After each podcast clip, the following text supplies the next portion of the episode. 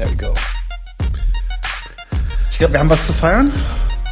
5000 YouTube-Subscriber. Ding Dong, das Apfelsaft. Apfelsaft. Alle die Kinder da draußen. Oh, richtig guter Apfelsaft. Und das Bier von Enderich John trinken wir heute auch. Stimmt, der hat einen Hansa-Pilz mitgebracht. Yes. Eins haben wir schon getrunken. Ich habe eins getrunken. Oder nicht? Das ist guter Hansa. Ja, was geht ab heute? Was machen wir heute? Was machen wir heute? Also, heute haben wir im Senf ein überarbeitetes Mission Statement, weil viele sich immer mal wieder gefragt haben, was ist eigentlich das Ziel von 99 zu 1? Was wollen wir Reformen. eigentlich erreichen? Reform. Reformen. Reform, und nur nicht Reform, Selbstverständlichkeit. ausschließlich. ausschließlich. Liberale Reform. Genau. Und Dann haben wir noch äh, im Zündfunken haben wir dann noch Manufacturing Consent, genau. Chomsky, Klassiker, wirklich Klassiker. nicht nur Chomsky, sondern auch Edward, Edward S. Herman. Den vergesse ich Da immer. reden wir ein bisschen über Medien und warum eigentlich die Medien alle scheinbar immer das Gleiche erzählen. Genau, und dann haben wir äh, im Klassenkampfsport wieder zwei Sachen, so wie das letzte Mal. Da haben wir ähm, Genug ist genug. Da spreche ich mit der großartigen Ines, die kennt ihr ja. Und dann außerdem hatte ich ein Gespräch am Anfang des Monats geführt mit der Gruppe gegen Kapital und Nation, GKN. Ähm, ja, ziemlich coole Gruppe, checkt es aus. Kurzes Interview, 15 Minuten. Sehr gut. Dann haben wir noch ein Kulturgedöns. Sorry to bother you. Genau, äh, liebe Grüße da an die literarische Aktion, der uns darauf angesprochen hat und wir gedacht haben, hey cool, guter Hinweis. Anarcho-Stalinist, aka Pimpfgegner. Der Pimpfgegner, genau. Der Pimpfgegner. Jo, und dann haben wir, glaube ich, ähm, ich hab, mittlerweile habe ich das Gefühl, der Stammtisch ist vom Doppelpack der Hauptteil. So ist es, weil wir jetzt ja kein Interview mehr machen. Und lassen uns ein bisschen mehr Zeit bei dem Stammtisch. Und wir haben in dem Stammtisch natürlich wieder einen Special Guest. Ja, den machen wir nachher. Special, Special Guest. Und gefühlt 3000 Themen. Außerdem gibt es eine Verlosung von der Z hier. Und zwar nicht nur diese einen Z, sondern es gibt zwei ganze Abos zu gewinnen.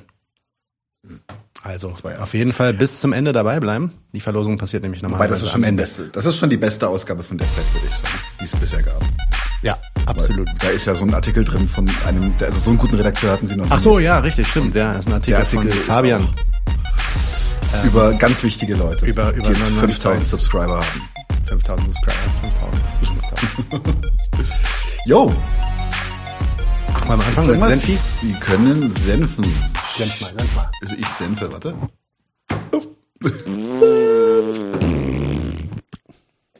Senf. Senf. Ich war noch nicht fertig mit meinem Schnappes. Apfelsaft. Apfelsaft. Jo, tatsächlich, äh, wir haben damals in der ersten Folge ein Mission Statement verlesen, haben uns gedacht, wer sind wir eigentlich, was wollen wir hier eigentlich, haben den Namen ein bisschen erklärt und wo wir herkommen, auch politisch, was so unsere Hintergründe sind. Und es gab jetzt auch immer mal wieder so ein bisschen Diskussionen. Es gab auch den einen oder anderen, wie soll ich sagen, Mini-Eklats oder sowas an irgendwelchen Ereignissen, von äh, denen man vielleicht noch hören wird. Oder auch äh, in unserem Discord oder auch Kommentare, die dann gesagt haben, aber was seid ihr eigentlich? Und wir haben uns auch, würde ich sagen, beide verändert in unserer politischen Haltung. Ähm, wir sind viel entspannter und viel lockerer geworden. wir wollen, wir wollen, ja, Leichter zu erreichen ist für mich. Wir stellen es dann hinten. Ja, ja. Genau. Jo, aber tatsächlich, ich fange mal einfach an. Weil es steht nämlich immer noch 99 zu 1, da hat sich mal exakt gar nichts dran geändert. Das heißt, der Name des Podcasts ist immer noch von einer beklemmenden Aktualität. Wir haben es jetzt zwei Jahre, es ist bald zwei Jahre. Ähm, Wenn wir 2023 Januar die Folge machen, wäre das offiziell der zweite Geburtstag von 99 zu 1, also ein, ein Dreivierteljahr. 5000 Abos. Ähm, und als wir an den Start gingen, da waren wir beide so, ja, wir waren so mehr oder minder strukturiert. Es war irgendwas Klassenbewusstsein, es war irgendwie Antikapitalismus und irgendwas Internationalismus. Das war erstmal so, so Fixpunkte, wo wir gesagt haben, darauf einigen wir uns jetzt und dann machen wir einfach irgendwie weiter. Wir sind aus zwei Redakteuren, wurden dann zwischendurch auch sieben. Manche kamen, manche gingen, viele davon hatten aber trotzdem auch bleib, äh, nachhaltigen Einfluss auf uns und unser Profil. Und auch, was für mich immer ganz, ganz wichtig wurde, relativ schnell, ist auch unsere Gäste. Und die Beschäftigung mit den Themen hat halt extrem dazu geführt, dass wir, dass unsere Sichtweisen sich teilweise radikal verändert haben zu manchen Themen. Und als wir halt, wie gesagt, am Anfang noch gesagt haben, drei Säulen, Klassenbewusstsein, Internationalismus und Antiimperialismus, haben wir dann zum Beispiel bei Folgen, die dann später kamen, auch gemerkt, dass wir das weiter ausdefinieren müssen, dass es auch andere Sachen gibt, die uns extrem wichtig sind. Zum Beispiel Prostitution war damals ein absoluter, absoluter, ähm, wie soll ich sagen, Lighthouse-Effekt für uns, wo wir auch intern einfach große Diskussionen hatten uns dann auf eine, auf einen auf eine gemeinsame Linie zu einigen, der momentane Kriegskurs etc. und hat uns weitere Positionen aufgezeigt, die wir, ich sag mal, beinahe unverhandelbar finden. Beinahe deswegen, weil gute Argumente sind gute Argumente, sollte man immer noch drüber nachdenken. Und tatsächlich ist halt jetzt immer noch die Frage, was wollen wir eigentlich mit diesem Format? Und das ist ein bisschen, also was wir wollen, können wir, glaube ich, relativ gut definieren, aber wer wir sind, wird dann so ein bisschen, nicht schwammig, aber ist halt, ist halt mehr. Wir sind so ein mehr oder minder fixes Team. Wir sind sehr, sehr verschiedene Charaktere und haben ein breites Spektrum und ich würde sagen, sozialrevolutionäre Haltungen. Und warum wir das zusammen machen, ob das jetzt äh, Lea ist oder, oder Anton oder Fabian, ähm, es ist, wir haben Freude daran, mit Menschen ins Gespräch zu kommen und vor allem mit Menschen zu sprechen, die wesentlich mehr Ahnung von Themen haben als wir, weil das immer einen ziemlich geilen Lerneffekt hat. Und tatsächlich gilt nach wie vor, ähm, dass das, also die Mission von 99 zu 1 für uns ist immer noch unter den Begriff Gegenöffentlichkeit haben wir sehr, sehr früh verwendet. Es ist 99 zu 1, ich lese jetzt vor, 99 zu 1 ist Teil einer kommunistischen Gegenöffentlichkeit. Wir bieten eine Plattform, um Inhalte zugänglich, unterhaltsam, aber auch mit teils notwendiger Grimmigkeit zu verbreiten. Abgesehen davon gab es dann auch immer wieder Diskussionen, so, so, ihr habt jetzt so viele Leute vom GSP gehabt, es wurde für uns verwendet, es wurde gegen uns verwendet, je nachdem, ob man Fan vom GSP ist oder nicht. Wir lassen uns keine Stempel aufdrücken. Das heißt also, wen wir einladen, das ist eine persönliche Entscheidung der jeweiligen Redaktionsmitglieder. Das ist nicht automatisch stellvertretend für alle im Podcast und wir sind niemandes Sprachrohr. Dem würde ich mich extrem verwehren. Wir featuren zum Beispiel manche Leute mehr oder vielleicht auch manche Organisationen mehr, weil da ein inniger Austausch stattfindet. Das finde ich vollkommen fair. Aber wir sind nicht dazu da, um irgendwem zu vertreten nach außen, außer uns selber, außer unser Team im Podcast. Das heißt aber nicht, dass es nicht Dinge gibt, die wir niemals Plattformen werden. Wieder dieses niemals mit, vielleicht gibt's verdammt gute Argumente. Bei den Dingen glaube ich jetzt eher nicht. Aber weil es zum Beispiel auch heißt, so ladet doch mal Leute zu XY ein. Und da haben wir eine relativ klare Haltung mittlerweile sagen uns auch eben im Teil der Gegenöffentlichkeit.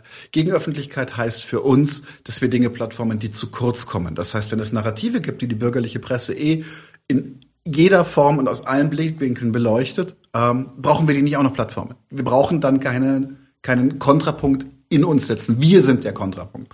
Deswegen, ihr werdet bei uns niemals erleben, ich sage niemals, wirklich fast sicher, dass es, dass wir äh, pro Menschen oder Sexhandel-Plattformen Zionismus, Militarismus oder Nationalismus. Das ist mit unserem Verständnis als Linksradikale und als Kommunisten absolut unvereinbar. Und diese Liste wird sich situativ auch wahrscheinlich eher erweitern als verkleinern, je mehr wir an Dinge kommen, wo wir sagen, sind wir dabei oder sind wir eben genau nicht dabei.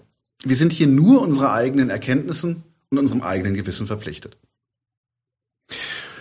Ja, ich würde ich würde das jetzt so ein bisschen versuchen, weil das waren ja ziemlich ähm, so klare Statements und die teile ich auch. Ähm, aber ich würde versuchen, das mal gleichzeitig so ein bisschen aufzuweichen, vor allem vor dem Hintergrund, dass wir, dass du ja schon gesagt hast, dass es dann mhm. eine Entwicklung gab mhm. in dem letzten Jahr. Das heißt, man sieht das vielleicht auch in einem Jahr alles nochmal anders. Ähm,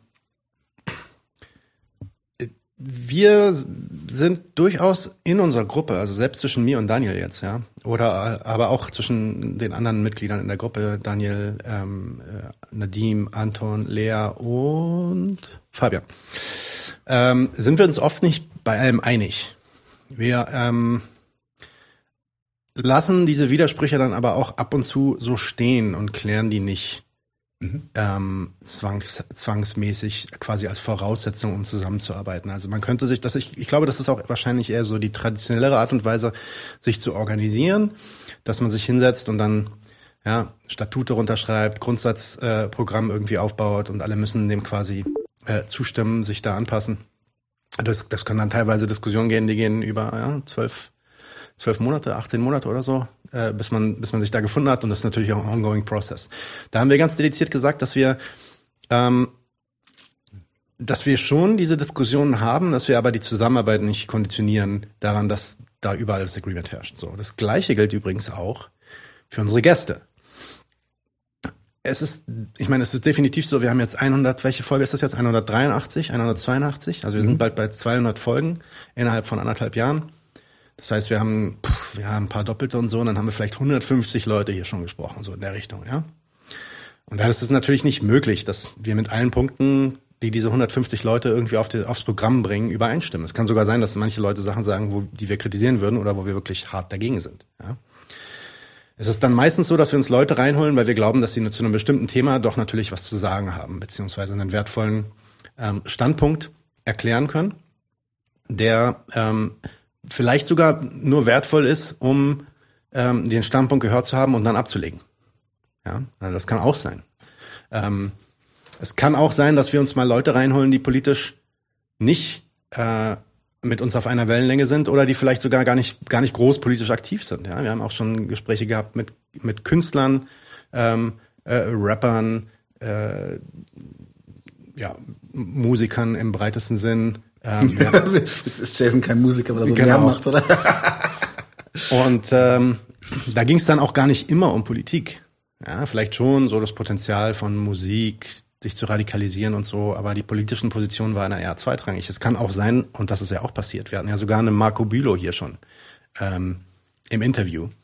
Das ist ein Sozialdemokrat, bekennender Sozialdemokrat, der in der SPD war 30 Jahre oder 20 mhm. Jahre und jetzt ausgestiegen ist in die Partei, weil die SPD eben nicht mehr sozialdemokratisch genug ist.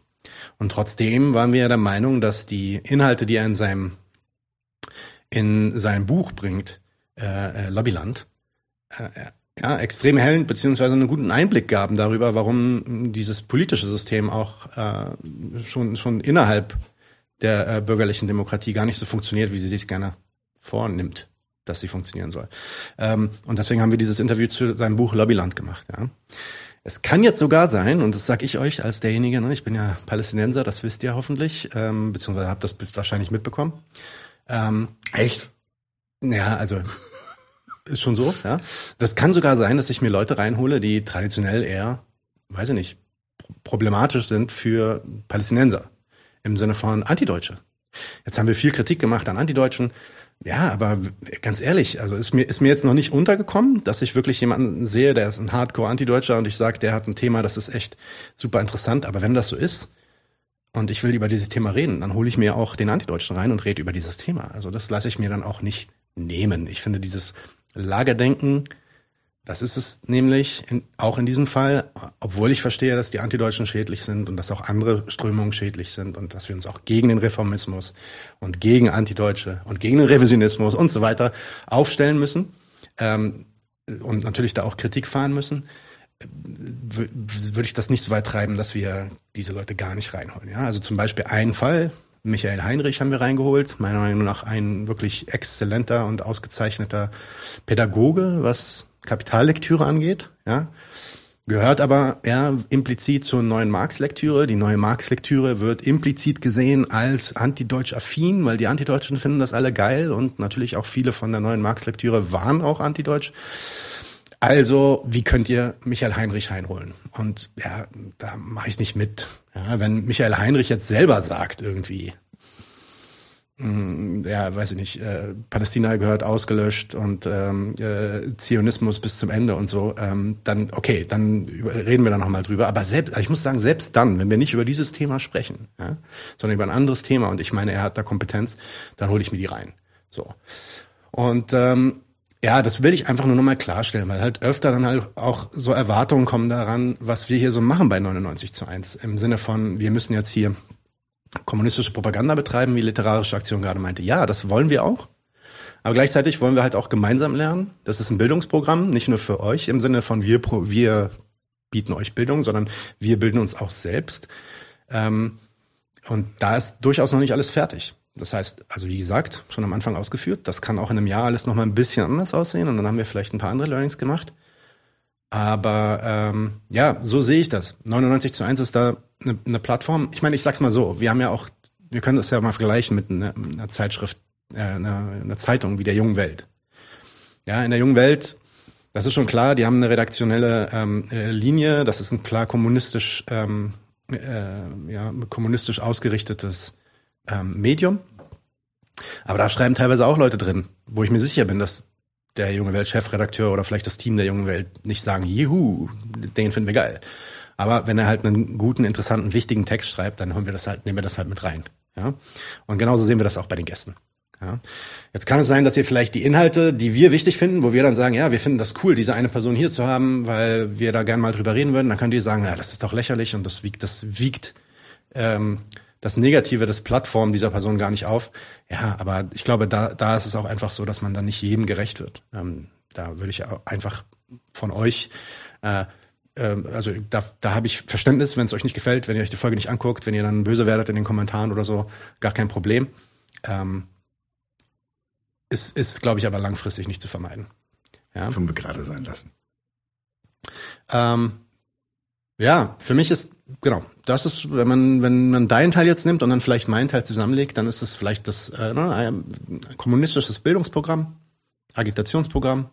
Geht darum, Leute anzufixen. Hier haben wir nicht die ganz tiefen Inhalte, die muss man sich selber holen. Ihr müsst das Kapital selber lesen, Leute. Das kriegt ihr auch nicht durch fünf Folgen von Michael Heinrich ersetzt. Ne? ähm, aber hier kann man ein bisschen heiß drauf gemacht werden und man kann vielleicht sehen, was es für andere Projekte gibt. Jetzt reden wir über ähm, Genug ist genug und wir reden über ähm, Gruppe gegen Kapital und Nation. Ähm, und natürlich, ganz großer Teil, und das haben wir noch gar nicht erwähnt, soll auch irgendwie Spaß machen. Also ich habe ich hab auch irgendwie, ja, ich es ist, es ist alles total ernst. Das ist auch ein furchtbares, ähm, eine furchtbare Situation, in der wir sind und wirklich die 99 Prozent sind. Ja? Und ich weiß auch, was für Schicksale da dran hängen. Aber irgendwann muss es auch ein bisschen unterhaltsam sein. Ne? Deswegen nehmen wir uns den Stammtisch vor und ranten einfach nur ein bisschen über, über Sachen, die wir äh, in den Medien und auf Twitter gelesen haben. Ja, literarische Aktion fragt, wann Folge zur Geschichte des FKK? Habt da so 800 Seiten Schinken aus den 60er Jahren oder so. Ich weiß nicht, ob du das jetzt ernst meinst. Wenn du es ernst meinst, dann können wir drüber reden. Wenn du es nicht ernst meinst, dann habe ich gelacht. Ähm, jo. War's das für den? Sind wir durch oder hast du noch was zu sagen? Noch eine, eine, eine kurze Sache. Natürlich. Ähm, äh, Todesrune sagte, naja, Musiker. Nee, Rune, du warst nicht gemeint.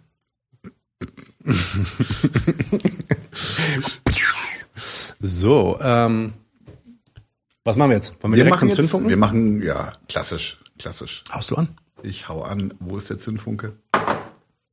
Buff.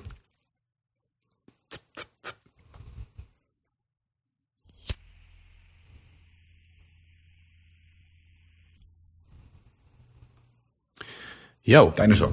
Meine Show. Du kannst natürlich auch dazwischen funken. Oh, der ganz ähm, flache. Der, äh, der, die Dad-Jokes, das sind einfach die besten. Ich liebe sie auch und ich muss auch ganz ehrlich sagen, ich verstehe nicht, warum, warum das so, so als, als, als schlechter Humor wahrgenommen wird. Ich kann mich da wirklich Weil Vater, Vater, äh, Väter sind einfach nicht cool oder so. Bist du, bist, hast du aufgehört, cool zu sein? Ja, ja genau, das ist so. Na, ich war vorher wahrscheinlich auch nicht cool, aber. ja, ich war auf dem UZ-Pressefest und dann hatten wir auch diese äh, Z-Heftvorstellung hier, diese hier, haben wir vorgestellt. Das war ungefähr vor so zwei, drei Wochen. Und da ging es um Medien. Na, und äh, yay, da sagt man Medien und da bricht alles zusammen. Ähm, und also sowohl auf dem UZ-Pressefest, das Podium, auf dem ich saß, gemeinsam mit äh, ähm, Reinhard Lauterbach und Björn Blach, ging um äh, Medien, die vierte Kolonne Putins oder nicht. Ähm, und äh, in der Z-Heftvorstellung war auch die Frage, ja, moderne Medien und, und äh, linke Agitation, wie geht das zusammen? Und da wurden so Fragen aufgebracht wie, da kamen mir so Fragen entgegen wie, bist du überrascht über die schnelle mediale Wendung hin zu einem Kriegsgetrommel, zu so einem bellizistischen Kurs? Wie schnell das passiert ist, damals im Februar, als äh, Russland in die Ukraine eingefallen ist. Warst du da überrascht? Ähm, findest du, das ist ein Fehlversagen der Presse? Ein Fehlversagen, Fehl, Fehlverhalten oder ein Versagen der Presse? Ähm, ja, und dann auch die Frage, wie kommt sowas eigentlich zustande, dass die dass die alle dann so allein waren und einfach sofort sich hinter den Kriegskurs gestellt haben und niemand da wirklich groß kritische Stimmen in den Massenmedien auch zeigen konnte. Und man muss ja schon sagen, dass das ja auch durchaus interessant ist, ja, ähm, in Ländern, wo wir vielleicht, die wir vielleicht so als autoritär und nicht demokratisch bezeichnen würden, ja, in der wirklich alle Kontrollorgane irgendwie innerhalb der Staatsbürokratie monopolisiert sind, ja, äh, wird das, wird das ja sehr offensichtlich, dass die Presse und die Medien tatsächlich zu der dominierenden Elite dort gehören. Ja, und wirklich die Narrative der dominierenden Elite in diesem autoritären Regime ähm, darbieten. Das sieht man dann vor allem an direkter und äh, teilweise auch offensichtlicher Zensur von Dissidenten. Ähm, das ist dort auch gar kein Geheimnis. Es gibt da sogar teilweise, also es gibt Staaten, wo es offizielle ähm, Staatsinstitutionen für diese Art von Zensur gibt, ja, also quasi Ministry of Truth mäßig in der Richtung, ne? Äh, Orwell und so. Und die äh, zensieren dann auch nicht nur, sondern fa fabrizieren halt auch aktiv Nachrichten. Aber hierzulande sieht das ja dann doch schon anders aus. Ja, also in Deutschland, im Westen, Nordeuropa, so in der Richtung, im, im bürgerlichen Staat. Ne? Ähm, da ist es ja dann tatsächlich so, dass die Presse tatsächlich formal rechtlich unabhängig ist vom Staat und sogar oft finanziert und betrieben wird ähm, von privaten ähm, Akteuren. Ja, also Medien sind oft in privater Hand, sind gar nicht in Staatshand. Gibt es natürlich auch, Medien in Staatshand, aber nicht nur. Und es ist da gar nicht so offensichtlich zu erkennen, wie am Ende doch eine relativ ähnliche Staatspropaganda bei rauskommt. Ja. Es gab schon in Deutschland dann auch mal Fälle, wo der direkte Eingriff tatsächlich passiert ist, also wo quasi der Staat eingegriffen hat, ja, Spiegelaffäre, 60er, glaube ich, 70er. Ähm, aber das ist schon, also das, da wurde, da wurde ein ganzes Pressehaus besetzt, ja, und dann wurden Leute festgenommen und so weiter. Und das ist heute eigentlich Vergangenheit. Also das passiert heute nicht mehr so richtig. Ja, nicht in dieser, nicht in diesem Scale. Hier wird auch nicht direkt zensiert. Es gibt keine, keine wirklichen offiziellen staatlichen Kontrollinstitutionen, die Texte vorher irgendwie lesen, bevor sie veröffentlicht werden ähm, und quasi offiziell legal die Redefreiheit so einschränken. Man beruft sich auf den Artikel 5 des Grundgesetzes, Meinungsfreiheit, Pressefreiheit. Es gibt auch eine wirkliche Überparteilichkeit. Das heißt, die, ähm, na, wenn nötig werden, wird wirklich allen Parteien der Regierung widersprochen.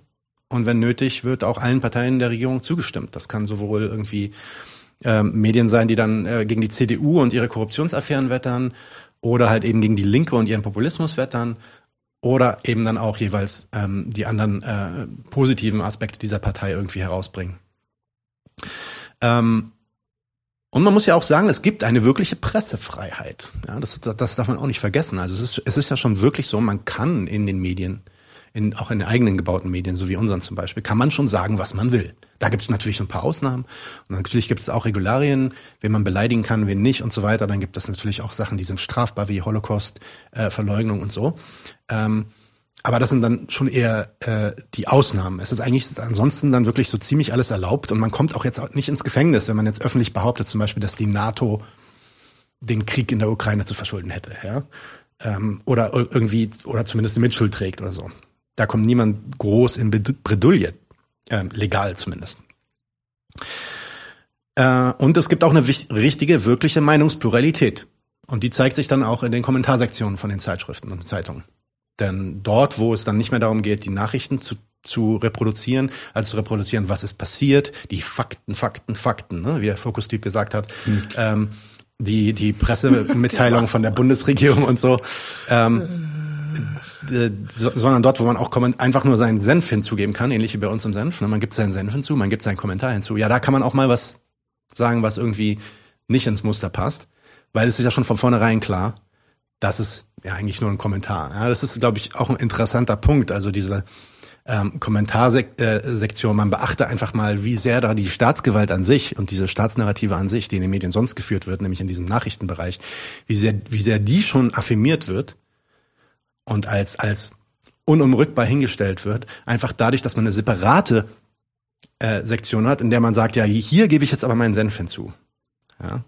äh, also eine komplette Affirmierung der Staatsgewalt des Staatszwecks, der eine solche auf der diese quasi, äh, der sich diese Aufteilung von Fakten und Kommentaren irgendwie zeigt. Aber das ist nur mal nur so eine Side Note. Dann bleibt doch dann tatsächlich die Frage, warum ist es dann so, dass die Unterschiede in den Medien sich trotzdem inhaltlich eigentlich komplett aufheben, vor allem in so Krisensituationen wie jetzt mit dem Krieg? Warum schaffen sich die Medien in Notfällen, ähm, warum schalten sich die Medien in solchen Notfällen quasi gleich? Ja, Gleichschaltung, das böse Wort, ja, aber von der Bedeutung her wirklich erzählen mehr oder weniger denselben Kram. Okay? Warum kann man nichtsdestotrotz ganz offensichtlich feststellen, dass hier wirklich Kriegspropaganda betrieben wird gerade? Und warum ist es gegenwärtig auch so schwer, irgendwie dissidente Medien oder nicht nur gegenwärtig, sondern immer schwer, dissidente Medien und subversive Medien, die das Ganze unterlaufen und auch mal was anderes zeigen, aufzubauen und aufrechtzuerhalten. Nun, um das zu verstehen, muss man, jetzt will ich kurz über die Funktion der Presse sprechen, da muss man sich erstmal einer Idee entledigen, finde ich, nämlich, ähm, und hier geht's tatsächlich, kurzer Disclaimer vielleicht, hier geht's darum, was ist das bürgerliche Selbstverständnis der Presse? Okay? Ähm, das trifft also tatsächlich vorrangig auf die Massenmedien zu. Das sind nicht so diese dissidenten ähm, Fringe-Medien, wie zum Beispiel die Junge Welt oder eben Jung 99 zu 1 auch. Ne? Ähm, Ey, Welt macht hier 5000. Ja, ja, ja, klar. Die sind schon riesig. Ähm, ja, aber wenn man sich die Massenmedien anschaut, die Dominanten, die Leute, die 80 Prozent des Diskurses eigentlich besteuern mit ihren, mit ihren Informationen, ähm, um, um, um, über die reden wir hier gerade. Ähm, und warum die anderen Dissidenten nicht so viel Erfolg haben, darüber reden wir auch gleich. Okay? Ja, um das alles zu verstehen, muss man sich erstmal der Idee entledigen, nämlich äh, diese falsche Idee, die man über die Funktion dieser Presse hat. Im bürgerlichen Diskurs gilt die Funktion der Presse als zweierlei. So ich das, also so würde ich das äh, definieren, ja. Das ist also einerseits die Presse soll Informationen für mündige Staatsbürger bereitstellen und darf für Transparenz sorgen, damit der Staatsbürger informiert ist und teilhaben kann am äh, demokratischen Staatsgeschehen. Ja. Und gleichzeitig ist die Presse damit ein Kontrollorgan, was vor allem den Staat überwacht und ja, unrechtmäßig, ungerechte und sittenwidrige äh, Tätigkeiten des Staates aufdecken soll. Korruption und äh, irgendwelche Klüngeleien und äh, falsch, Falschaussagen von der Regierung und so weiter. Ne? Die Presse wird hier also als etwas angesehen in diesem Verständnis, das dem Staat extern steht, ein objektives Außen, jemand, der von außen kritisch reinblickt und schaut, ob alles mit rechten Dingen zugeht. Okay? Das ist nun teilweise sogar richtig. Ich will dem gar nicht 100% widersprechen, aber es ist nicht genug. Es, es, ist, es trifft den Kern noch nicht von dem, was das ist. Und dazu beachte man jetzt einfach mal die ähm, diese Bezeichnung, die wir kennen, die vierte Säule des Staates oder die vierte Gewalt, kommt von Jean-Jacques äh, Rousseau, die vierte Säule des Staates. Und das hat sich dann mit der Zeit äh, geändert in die vierte Gewalt, weil es gibt ja die drei Staatsgewalten. Das ist die äh, Legislative, Judikative und Exekutive. Nicht in der Reihenfolge, glaube ich. Und dann gibt's noch die vierte und das ist die Presse. Das ist, das heißt, und daran merkt man, wie das dann ursprünglich gedacht war, nämlich das ist erstmal ein Organ der staatlichen Gewaltenteilung. Die zerfällt, wie gesagt, in Legislative, Exekutive, Judikative und die vierte Gewalt, ne, die Presse. Also Presse ist zuallererst mal ein Gewaltorgan und damit ein Herrschaftsorgan. Die Funktion der Presse aus der Sicht des Staates kann man vielleicht wie folgt beschreiben, beziehungsweise ich versuche das jetzt einfach mal, wie ich mir das so zusammengeschustert habe. Die Zwecke und Beschlüsse und politischen Vorhaben des Staates sollen dem Volk präsentiert werden, als wären es unumstößliche Naturgegebenheiten, als wären, wäre das das Wetter. Ja, da ist was passiert, da hat es geregnet, da hat es gedonnert, da hat die Regierung das und das verlautet. Nämlich, dass, weiß nicht, 100 Milliarden jetzt ausgegeben werden für, äh, für die Aufrüstung. Ähm, gleichzeitig soll die Presse kritisch prüfen, und zwar hier natürlich den Staat kritisch prüfen, aber eben auch das Volk, beide Seiten. Ja, das ist ganz wichtig. Und was wird da eigentlich geprüft? Was gucken die sich eigentlich an? Ja, die prüfen, wie determiniert sowohl das Volk als auch der Staat sind, ja, oder das sagen wir das Staatspersonal sind, diesem Staatszweck zu folgen, der von dem Staat vorgegeben wird. Also die staatlichen definierten Ziele und Projekte, dem sich der Staat widmet, wie gewissenhaft folgen wir denen und ähm, wie, äh, wo, wo kehren wir ab von diesem Weg? Daran lässt sich dann auch, wenn, wenn, man, wenn man das erstmal versteht als, als, den, als den Zweck der Presse, so wie ich ihn sehe zumindest, wird dann auch relativ klar, warum es sein kann, dass, dass die, das krasse Kriegstrommeln, also wirklich das, das vor, vorwegpreschende Kriegstrommeln, obwohl die Entscheidung zu diesem Krieg und zur Teilnahme an diesem Krieg natürlich in der Regierung getroffen wurde. Aber das krasse Kriegstrommeln, was danach losging, kommt eigentlich aus der Presse. Presse, das kommt gar nicht so krass von den Politikern. Kommt natürlich auch von denen, ne? also Baerbock, Habeck und, und auch Scholz. Die wettern natürlich auch ohne Ende.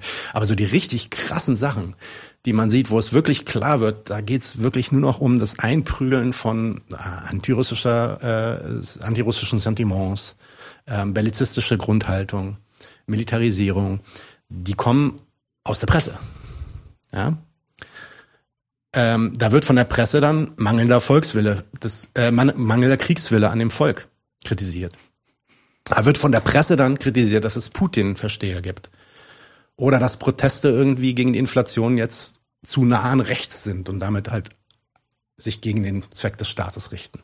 Deswegen, ja. Also die, die Presse schreibt weder für das Volk und gegen die Regierung, so ein Spruch, den ich gehört habe, ähm, noch gegen das Volk und für die Regierung. Ja, das ist nicht so, manchmal wird ja so gesagt, ja, die Presse ist unser Gegner als, als das Volk. Wir werden von der Presse an der Nase rumgeführt, Lügenpresse, bla bla bla. Nein, so ist es, so ist es nicht. Ja, auch wenn sie dann teilweise vielleicht auch mal äh, Quatsch erzählen, das mag schon sein. Aber ähm, sie stehen da eigentlich als tatsächlich dieses leichte Außen und versuchen alle diese Akteure, das gesamte Personal der staatlichen, äh, bürgerlichen Demokratie, daran zu erinnern, was der Staatszweck ist. Oder was sich der Staat gerade für Zwecke gesetzt hat. Die Aufgabe ist also beide Seiten, sowohl das Volk als auch die Regierung zu ermahnen und das Projekt des Staates und damit das Gelingen der Nation selbst zu schaffen überhaupt erst. Erst dann, wenn wir alle dieses Allgemeinwohl im Kopf haben, dieses Wohl aller, das Gemeinwohl, das staatliche Wohl, erst dann können wir als Nation auch wirklich funktionieren. Und mit dieser Aufgabe beäugt die Presse die Entscheidungen und Verlautbarungen sowohl der Regierung, aber eben auch deren Verfehlungen wie Korruption, Sittenverstöße und so weiter. Die Presse ist damit also sowas wie der ideelle der ideelle Setzer, der ideelle Instandhalter, also der, der das Ideal erzeugt von der Staatsräson.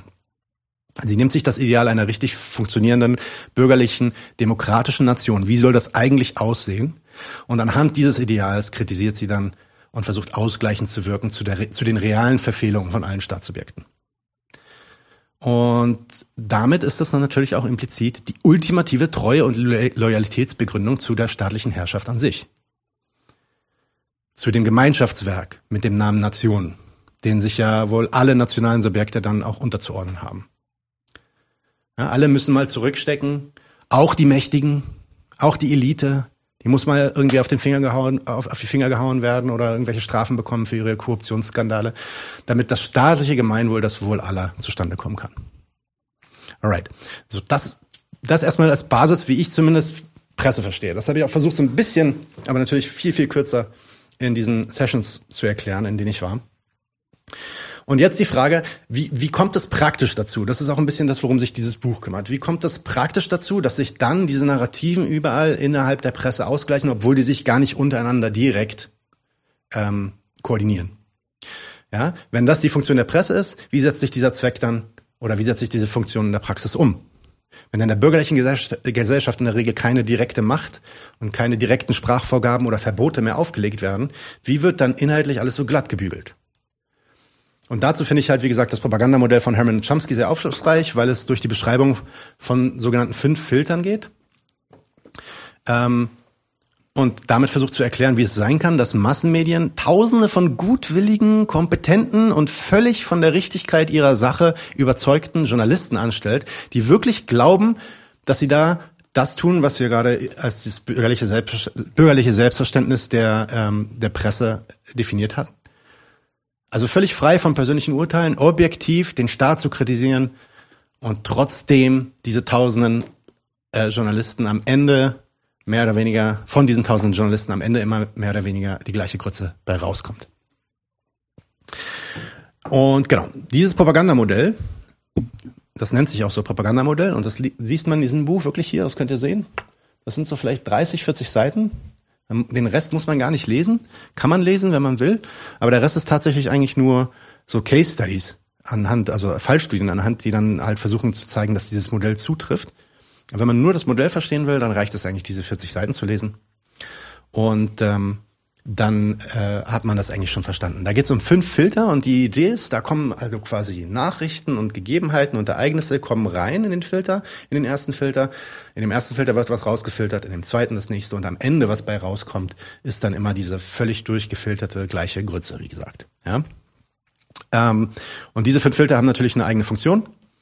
Ich gehe da jetzt mal kurz drauf ein. Der allererste Filter äh, nennt sich im Englischen Size, glaube ich, geht. Da geht es um die Größe, die Eigentumsverhältnisse und die Profitorientierung von, von solchen Unternehmen. Denn dominante Medien sind sehr große Konzerne. Von, die werden selbst von sehr reichen Menschen selbst gesteuert, teilweise von Managern, Managern, die dann unter sehr engen Rahmenbedingungen operieren, die von reichen Menschen, also von den Eigentümern, ähm, vorgegeben werden und natürlich unter dem Zwang des Profits ähm, operieren. Und Medien machen ist scheiße teuer. Ja, also die, die finanziellen Investitionen der Massenmedien sind so gigantisch. Das war früher übrigens nicht so. Und äh, weiß ich nicht, vor 150 Jahren war es so, dass man ähm, versucht hat, alle Kosten, die man, die man so macht, ähm, mit dem Druck von so einer Zeitung wieder reinzukriegen. Und dann waren die Zeitungen auch relativ teuer. Das hat sich jetzt auch schon geändert, darüber reden wir auch gleich. Aber heutzutage alles, was dazugehört äh, zu, den, zu dem Erstellen von solchen Medien und dem ja, Beauftragen von Journalisten, entweder extern oder so, das, das Anstellen von Journalisten sogar, ähm, ja, sind so große Kosten, dass kleinere Unabhängige, also unabhängig von Konzernen oder von Regierungen, Medienhäuser da keine Chance mehr haben. Ähm, kleine subversive Medien, so wie wir zum Beispiel, haben kaum Chance, sich durchzusetzen. Ja, ja, 5000, aber das ist ja, das ist ja Pillepalle. Ja. Ähm, die Monopolisierung der Medien schreitet auch voran. Immer mehr Medien unter den Dächern, immer weniger Konzernriesen, wissen wir, Springer, ja, wie viele äh, Zeitschriften, Zeitungen, Magazine und so weiter gehören dazu. Ähm, die Eigentümer und Aufsichtsräte und Managementteams von großen Medienhäusern bestehen oft aus wichtigen Vertretern aus der Wirtschaft. Ich bin nur auf eine Website gegangen von äh, Springer tatsächlich, habe mir Springer angeguckt. Da sitzt, äh, sitzt ein sogenannter Wolfgang Reitzle drin und seine Jobbeschreibung unten drunter ist Unternehmer. Ja, okay. ist klar. Und dann kann man sich auch angucken, was das für ein Unternehmer ist. Der sitzt halt in dem Vorstand. Okay. Aber auch Bankiers, Politiker, auch oft Ex-Politiker, aber auch Politiker, die wirklich selbst im Amt sind, sitzen oft wirklich an der, in der Führung von Medienhäusern, sind da beteiligt. Ähm, und dann versuchen die Medien sich natürlich zu, zu diversifizieren im Sinne von, die wollen nicht nur eine Zeitung rausbringen, sondern die wollen auch noch Blogs rausbringen, die wollen dann vielleicht auch noch Videos machen, jetzt machen die vielleicht dann auch Podcasts und so weiter. Auch dafür braucht es riesige Investitionen. Also all das braucht viel, viel Geld und wird von Geld quasi incentiviert. Ähm, damit äh, sind, äh, weil sie profitorientiert sind, weil sie Profit machen wollen, sind sie natürlich auch abhängig vom Staat, weil sie sind ja private Konzerne. Ähm, und als private Konzerne sind sie zum Beispiel daran interessiert, dass es nicht so hohe ähm, Steuern gibt auf ihre Tätigkeit. Ja? Ähm, wollen sich natürlich dann auch auf ihre Art und Weise, auf eine konzernfreundliche Art und Weise in die Politik einbringen. Und für die betreiben sie dann als Medienhäuser tatsächlich auch Lobbyismus. Das ist auch bekannt, ja? dass es Medienlobbyismus gibt. Ähm, und überhaupt brauchen sie auch staatlich anerkannte Lizenzen für den Kram, den sie machen. Und da sind sie natürlich auch gewissen Gesetzen unterworfen. Und das macht sie natürlich auch alles von dem guten Willen der Regierung abhängig. Und wenn man da nicht äh, dem guten Willen gestellt wird, kriegt man ganz schnell irgendwie, weiß ich nicht, so ein Verfassungsschutzklage in den Hals wie die junge Welt jetzt oder wird dann halt vom Ver Verfassungsschutz beobachtet zum Beispiel. Zweite, das ist der erste Filter, der erstmal schon mal klar macht, wer kann da mitmachen und wer nicht. Der zweite Filter sind die Einnahmequellen der Medien. Was ist eigentlich die wichtigste Einnahmequelle von den großen, großen Massenmedien? Werbung. Die, die wollen eigentlich gar nicht, das hat Chomsky gesagt in einem Interview, äh, war ein guter Punkt, die wollen eigentlich gar nicht mehr, dass ihr ähm, ein Abo abschließt. Weil mit dem Abo machen sie weniger Geld als mit, den, mit der Werbung, die ihr sehen würdet, wenn ihr kein Abo habt. Natürlich gibt's jetzt hier Paywalls und so weiter, das ist dann nochmal was anderes. Ne? Aber für all diese Klicks, ähm, die ihr einfach nur dadurch kriegt, dass ihr so eine Website aufmacht, ähm, kriegen die natürlich Geld von den Sponsoren, von den Werbern, die äh, ihre Werbung da dann reinstellen dürfen. Das heißt, der, die Haupteinnahmequelle, nochmal, bei weitem, die Haupteinnahmequelle ist Werbung. Bevor das so war, mussten die Einnahme von Zeitungsverkäufen die Kosten der Zeitungsproduktion decken. Heute können die Kosten durch Werbung mehr als gedeckt werden. Man kriegt natürlich viel, viel mehr Geld als einfach nur den Erlös von den Zeitungen, sodass der Verkaufspreis dann immer geringer wurde. Das heißt, die Zeitungen werden auch immer günstiger. Teilweise können die das sogar dann wirklich schon umsonst anbieten, wie diese ganzen äh, Webseiten online. Ja? Ähm, und das wiederum sorgte dafür, dass äh, Firmen, die sich nur auf, die sich nicht mit Werbung auseinandersetzen, also wir zum Beispiel, die wir keine große Werbung machen. Ja? Vor jedem Video gibt es einen so einen YouTube-Clip, aber ansonsten machen wir nichts. Ja? Ähm, die kein, wir haben machen keine Einnahmen durch Werbung, nicht groß. Ja? Äh, ein paar Cent irgendwie von, von, von YouTube. Wenn, wenn, wenn das so ist, dann sind wir natürlich, können wir natürlich unser Angebot nicht mal ansatzweise so günstig anbieten wie äh, die ihr Angebot. Ne? Wenn wir jetzt eine Zeitschrift bauen würden oder hier eine Z oder so, ja, dann müssten wir dafür einiges an Geld nehmen. Das heißt, der Konkurrenzdruck wird uns schon in, in, das, in die Marginalität treiben. Okay? Also das sorgt dafür, dass Firmen, die sich nicht nur auf den Absatz, die sich nicht auf den Absatz durch äh, Werbung verließen, den auch vom Markt verdrängt wurden und ähm, ja, werbebasierte Einkommensmodelle heute der Standard sind, wenn, wenn man ein großes Medienhaus werden will. Mit der Einführung der Werbung in die Medien entstanden daher große Nachteile für Zeitungen und Medien der Arbeiterklasse vor allem. ähm, und anderen radikalen Veröffentlichungen. Da kommt ja auch noch was anderes hinzu. Firmen, die werben, wollen ja nicht in jedem Medium werben. Ja, also wenn ich jetzt hier, ich nehme mal Coca-Cola einfach für das beste Beispiel. Ja. Ähm, die suchen natürlich nach Kunden mit Kaufkraft. Oder machen wir es Mercedes. Ja, ich will, will jetzt für mein Auto werben irgendwie. Ja, dann werde ich halt nicht im Dishwasher-Magazin mir äh, einen Werbeplatz. da kriegen wir eh keine ähm, na, die suchen sich dann natürlich die Magazine aus, die, die Medien aus, wo sie wissen, ey, wenn da jemand jetzt die Werbung sieht, der hat auch die Kaufkraft, sich dieses Teil zu kaufen. Alright? Das heißt, sie suchen Leute mit der ordentlichen Kaufkraft, auf das sie den größten Return of Investment haben. Also das, was, ja, das, die Investitionen, die sie reinstecken in die Werbung, ihnen natürlich dann auch wieder mehr Profite bringen. Das heißt, sie bevorzugen dann entweder Medien mit Massenkunden, also Medien, die wirklich, wirklich extrem viele Leute erreichen, oder Kunden mit hohem Wohlstand.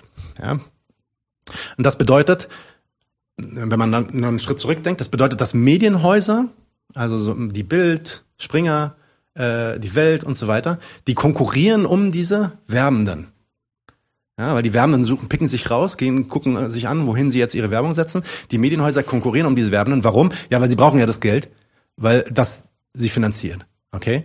Ähm, deswegen gibt es da wirklich ganze Jobs in Medienhäusern. Das ist wirklich so ganze Abteilungen, die nur dafür darauf bedacht sind, durch die Gegend zu laufen und irgendwie Werbeschirmherren zu finden. Konzerne, die bereit sind, irgendwie Programme zu sponsoren. Ähm, also nicht nur die zu finden, sondern die auch dann zu binden. Dann gibt es so Public Rela ähm, nicht Public Relations, sondern ähm, Customer Relations äh, ähm, und Customer, wie nennt sich das? Nee, Customer Success heißt es heutzutage, genau. genau. Also die Idee, dass man äh, den Kunden dann auch immer betüttelt und mit dabei ist und dem neue Angebote macht und vielleicht ab und zu mal was essen geht und dann auch was trinken geht und so weiter. Ja? Ähm, und die Schirmherren äh, der Firmen, also die Werber, die dann in diesen Firmen sitzen, ähm, die können dann natürlich Voraussetzungen und Bedingungen stellen für ihre, äh, ja, für ihren Beitrag innerhalb dieser, äh, dieser Medienhäuser. Und damit haben sie natürlich auch großen Einfluss auf die Arbeit des Medienhauses an sich. Äh, Wenn es dann ganz extrem wird, weigern sich natürlich auch Werber, äh, mit bestimmten Medienhäusern zusammenzuarbeiten. Also Coca-Cola, abgesehen davon, dass die junge Welt wahrscheinlich kein Coca-Cola will, aber Coca-Cola würde wahrscheinlich auch nicht in der, in der jungen Welt werben. Mit ziemlicher Sicherheit nicht. Wenn die ihnen ideologisch zu fremd sind oder gar einen Message, äh, Message verbreiten, die gegen sie gerichtet ist oder subversiv ist, ja, also ihr werdet keine Coca-Cola-Werbung im Gegenstandpunkt finden, bin mir ziemlich sicher. Oder in der Z, selbst wenn die es wollten. Jetzt mal Frage, wenn, wenn Z und Gegenstandpunkt groß genug wären, wenn es zu Millionenblätter wären, wäre es Cola dann egal? Nein, das, das, das versuche ich ja gerade zu erklären, dass gerade diese Filter gerade dann auch verhindern, dass diese Medienhäuser groß genug werden. Ah. Ja? Ähm, das, weil dann da, dafür musst du dann ja wieder so glatt gebügelt sein mhm. und dann musst du ja auch diese verschiedenen ähm, Werber äh, anheuern und reinholen, die ähm, die halt die die ich entweder deinen Content runterwässern oder halt sagen, nö, mach ich nicht mit und dann kannst du auch nicht wachsen, wenn mhm. sie nicht mitmachen. Ja. Ähm,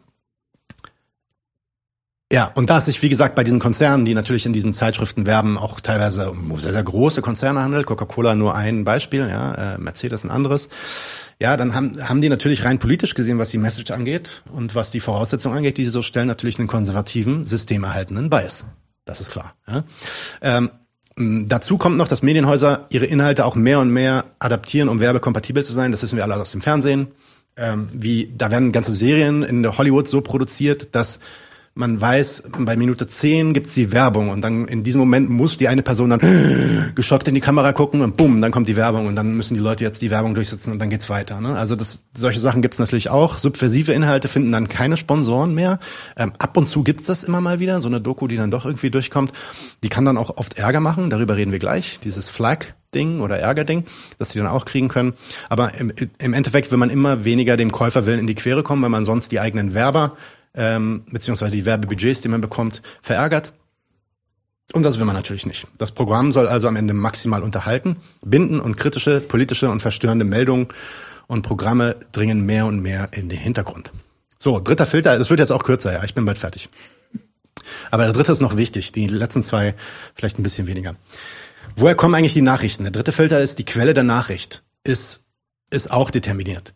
Ähm, die Presse braucht nämlich einen konstanten und verlässlichen Zufluss von Neuigkeiten und Berichten.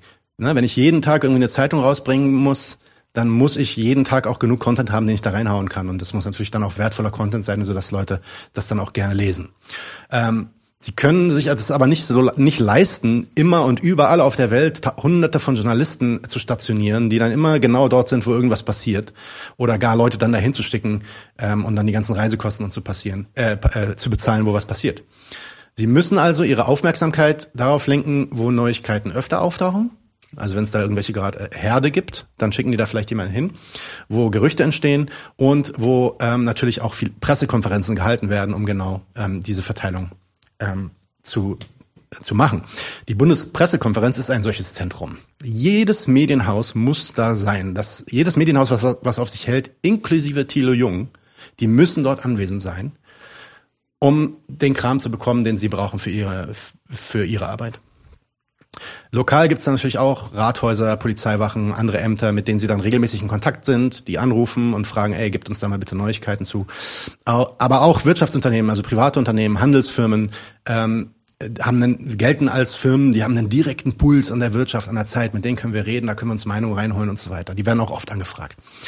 Ähm, aber vor allem die Regierungsmeldungen, auch aus der Bundespressekonferenz, aber auch so Meldungen sind besonders wertvoll. Warum?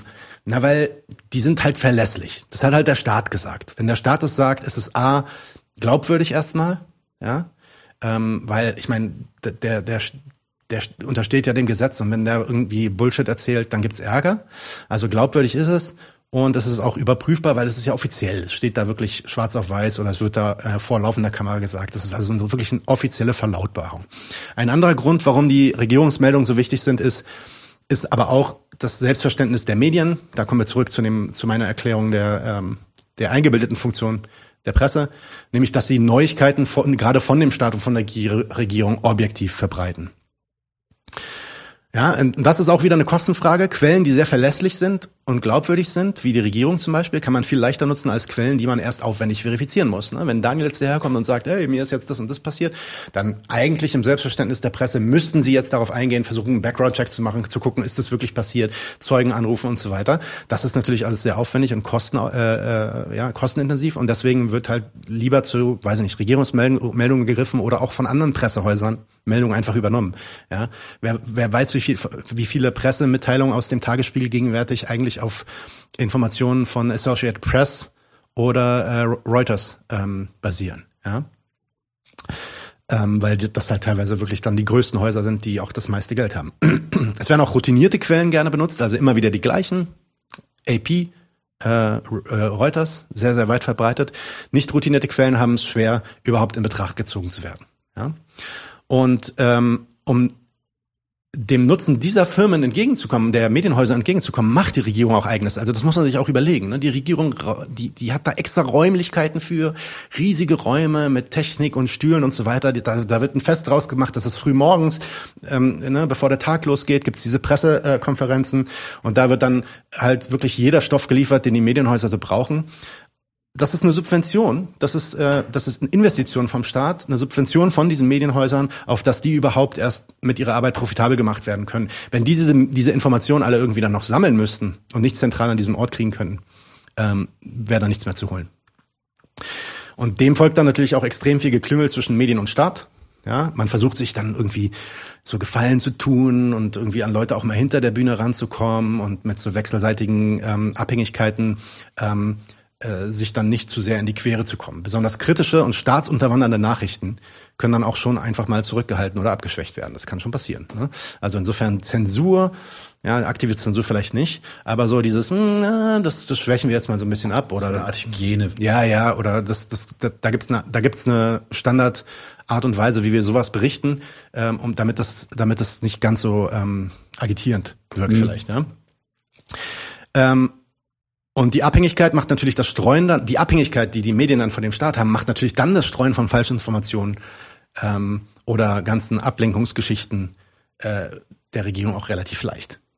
Und das ist ja auch genau das, was wir sehen konnten bei diesen ganzen, ähm, äh, ja, unter, unter Bush vor so zehn Jahren, ähm, bei den Kriegen in Afghanistan und Irak, was da halt an Lügen einfach von der Regierung Richtung Medien verbreitet wurde und die Medien dann quasi die Rolle übernommen haben, boom, diese Narrative Platz zu machen und überall wirklich als, als die Narrative darzustellen. Ähm, das funktioniert halt nur, weil dieses Selbstverständnis der Medien und dieses, dieses Verhältnis zwischen den Medien und dem Staat genauso gebaut ist. Ja? Ähm, da haben sich die Medienhäuser nicht einfach nur dupen lassen, sondern nein, das ist das, das ist das Selbstverständnis, das ist die Art und Weise, wie sie arbeiten. Ja? Ähm, äh, die Rolle von Experten ist übrigens auch sehr wichtig, darüber reden die auch sehr viel, deswegen will ich das erwähnen hier in dem Buch Manufacturing Consent. Es gibt Experten, die Medienhäuser koopten diese Experten. Also was heißt koopten? Die, die machen sich die die machen sich die eigen im Sinne von, die stellen sie entweder an oder die bieten denen eine Finanzierung an, dass sie, weiß nicht, äh, so und so viel Artikel schreiben und dafür ähm, so und so viel Geld von denen kriegen, so dass sie ähm, so dass diese Experten, die man bräuchte, weiß nicht, Corona-Experten, ein Drosten oder sowas, ja, oder äh, Militärexperten, was auch immer, dass die dann auch für dissidente Medien gar nicht mehr zur Verfügung stehen, weil die dann halt so einen exklusiven Klauseln dann teilweise auch haben. Ja? Also wenn die junge Welt jetzt mit dem Drosten gern sprechen will, okay, Drosten ist vielleicht nicht das beste Beispiel, weil der mag wahrscheinlich die junge Welt auch nicht so sehr, aber an diese Experten dann ranzukommen, weil die komplett vereinnahmt sind von den großen Massenmedienhäusern, ist dann auch wirklich schwer. Und dann geht's dann so weit, dass die Medienhäuser selber auch die Experten stellen, die wiederum dann auch wieder als Quelle für andere Medienhäuser gelten. Gut, vierter Filter, sogenannte Flag. Ja, da gibt's auch mal, ab und zu gibt's dann auch mal auf die Fresse, wenn das Medienhaus irgendwie was gemacht hat, was dem Staat nicht gefällt oder was zu weit ging.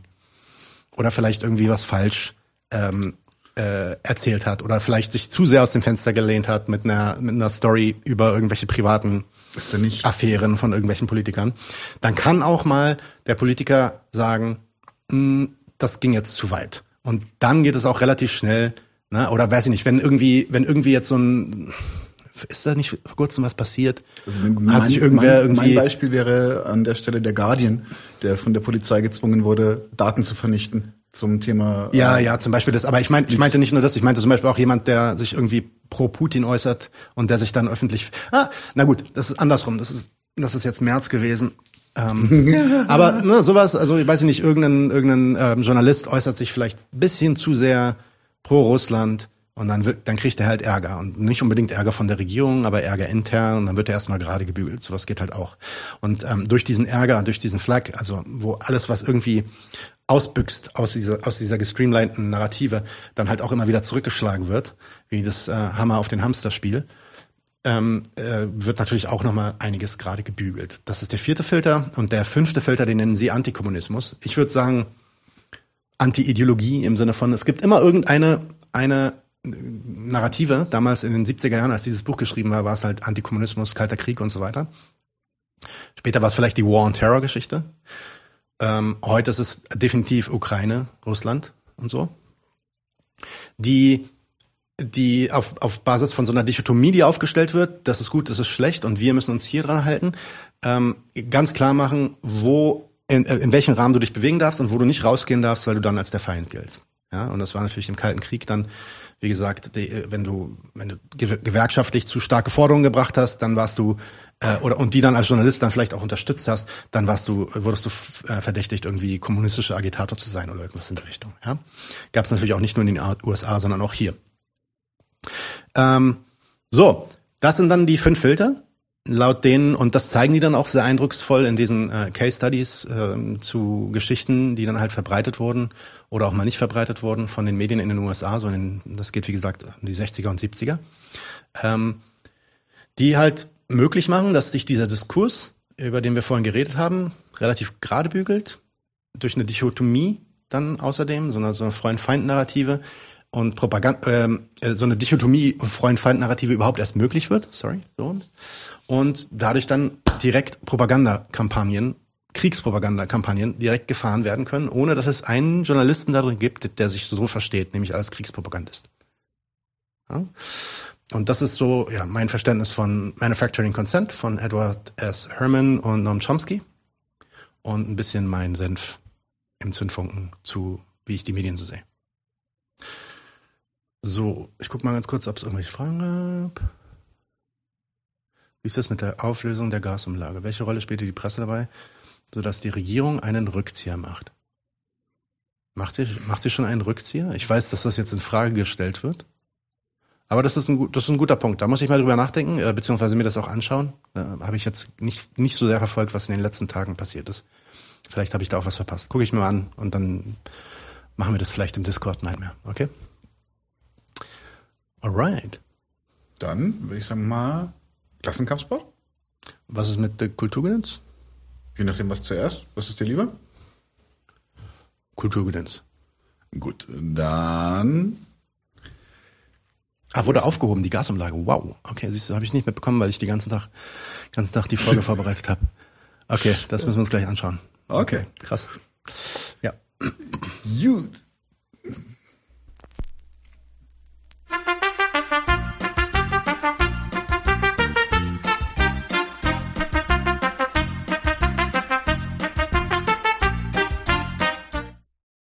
Jo, und zwar äh, tatsächlich ein Film, den, den Nadine mir damals gezeigt hat. Ähm, äh, der, den wir heu- heute machen, weil Anarchisch-Stalinist, aka der Pimpfgegner, aka die literarische Aktion, uns gefragt hat, was wir davon halten und wir im Discord beide einfach mal kurz Daumen hoch gesagt haben. Ähm, dachten wir uns, machen wir heute ein Kulturgedöns draus.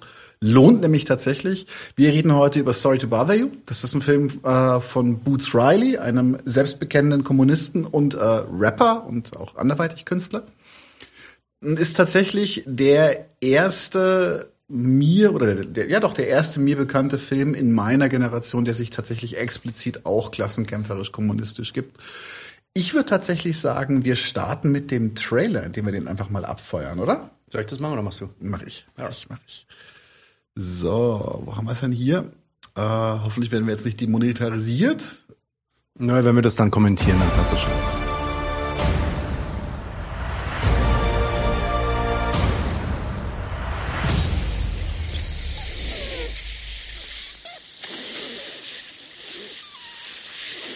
That is intriguing. I'm just out here surviving, and what I'm doing right now won't even matter. Baby, baby, it will always matter. Thought you said you fixed that. Get a room! I got a room, motherfucker! Hey, Cash, how much longer I gotta wait for my money? God made this land for all of us. Greedy people like you want to hog it to yourself and your family. And Me and my family? yeah, Cassius, I'm your fucking uncle. I just really need a job. This is telemarketing. Stick to the script. Hello? Uh, this is Cassius Green. Sorry to bother you. I, I just wanted to. Ma- You want to make some money here? Use your white voice. My white voice. Like this young blood. Hey, Mr. Kramer. This is Langston from Regal View. Was that Visa or MasterCard? You're going upstairs, my compadre. Okay, bravo. You don't have to sell out. I'm not selling out. Here's the starting salary. Well, man, I'm gonna have to get me some new suits. We will have a transformative experience. Fuck you! Fuck you! Fuck you!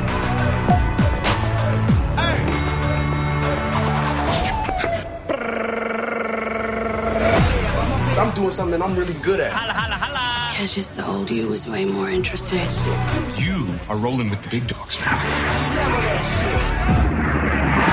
Greetings, Cassius Green. I hope you did not masturbate today.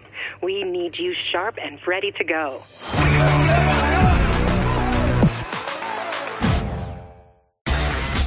Oh, oh, Alright. Jo, ähm, tatsächlich, weil Sam Bayer schon fragt, äh, Hollywood, ja, ein Stück weit schon, äh, allerdings eher im Independent-Bereich. Ich glaube, das Budget war so um die vier Millionen oder sowas. Ist natürlich jetzt auch kein Pappenstiel. Äh, sind einige sehr, sehr bekannte Namen dabei, aber bei den Namen habe ich immer so ein bisschen das Gefühl, äh, dass die eh einfach gerne Unfrieden stiften, weil zum Beispiel die White Boys des Hauptdarstellers ist Ben Cross, den kennt ihr als äh, David Funke in, äh, äh, wie heißt das, Arrested Development. Auch ein sehr, sehr begnadeter Komiker.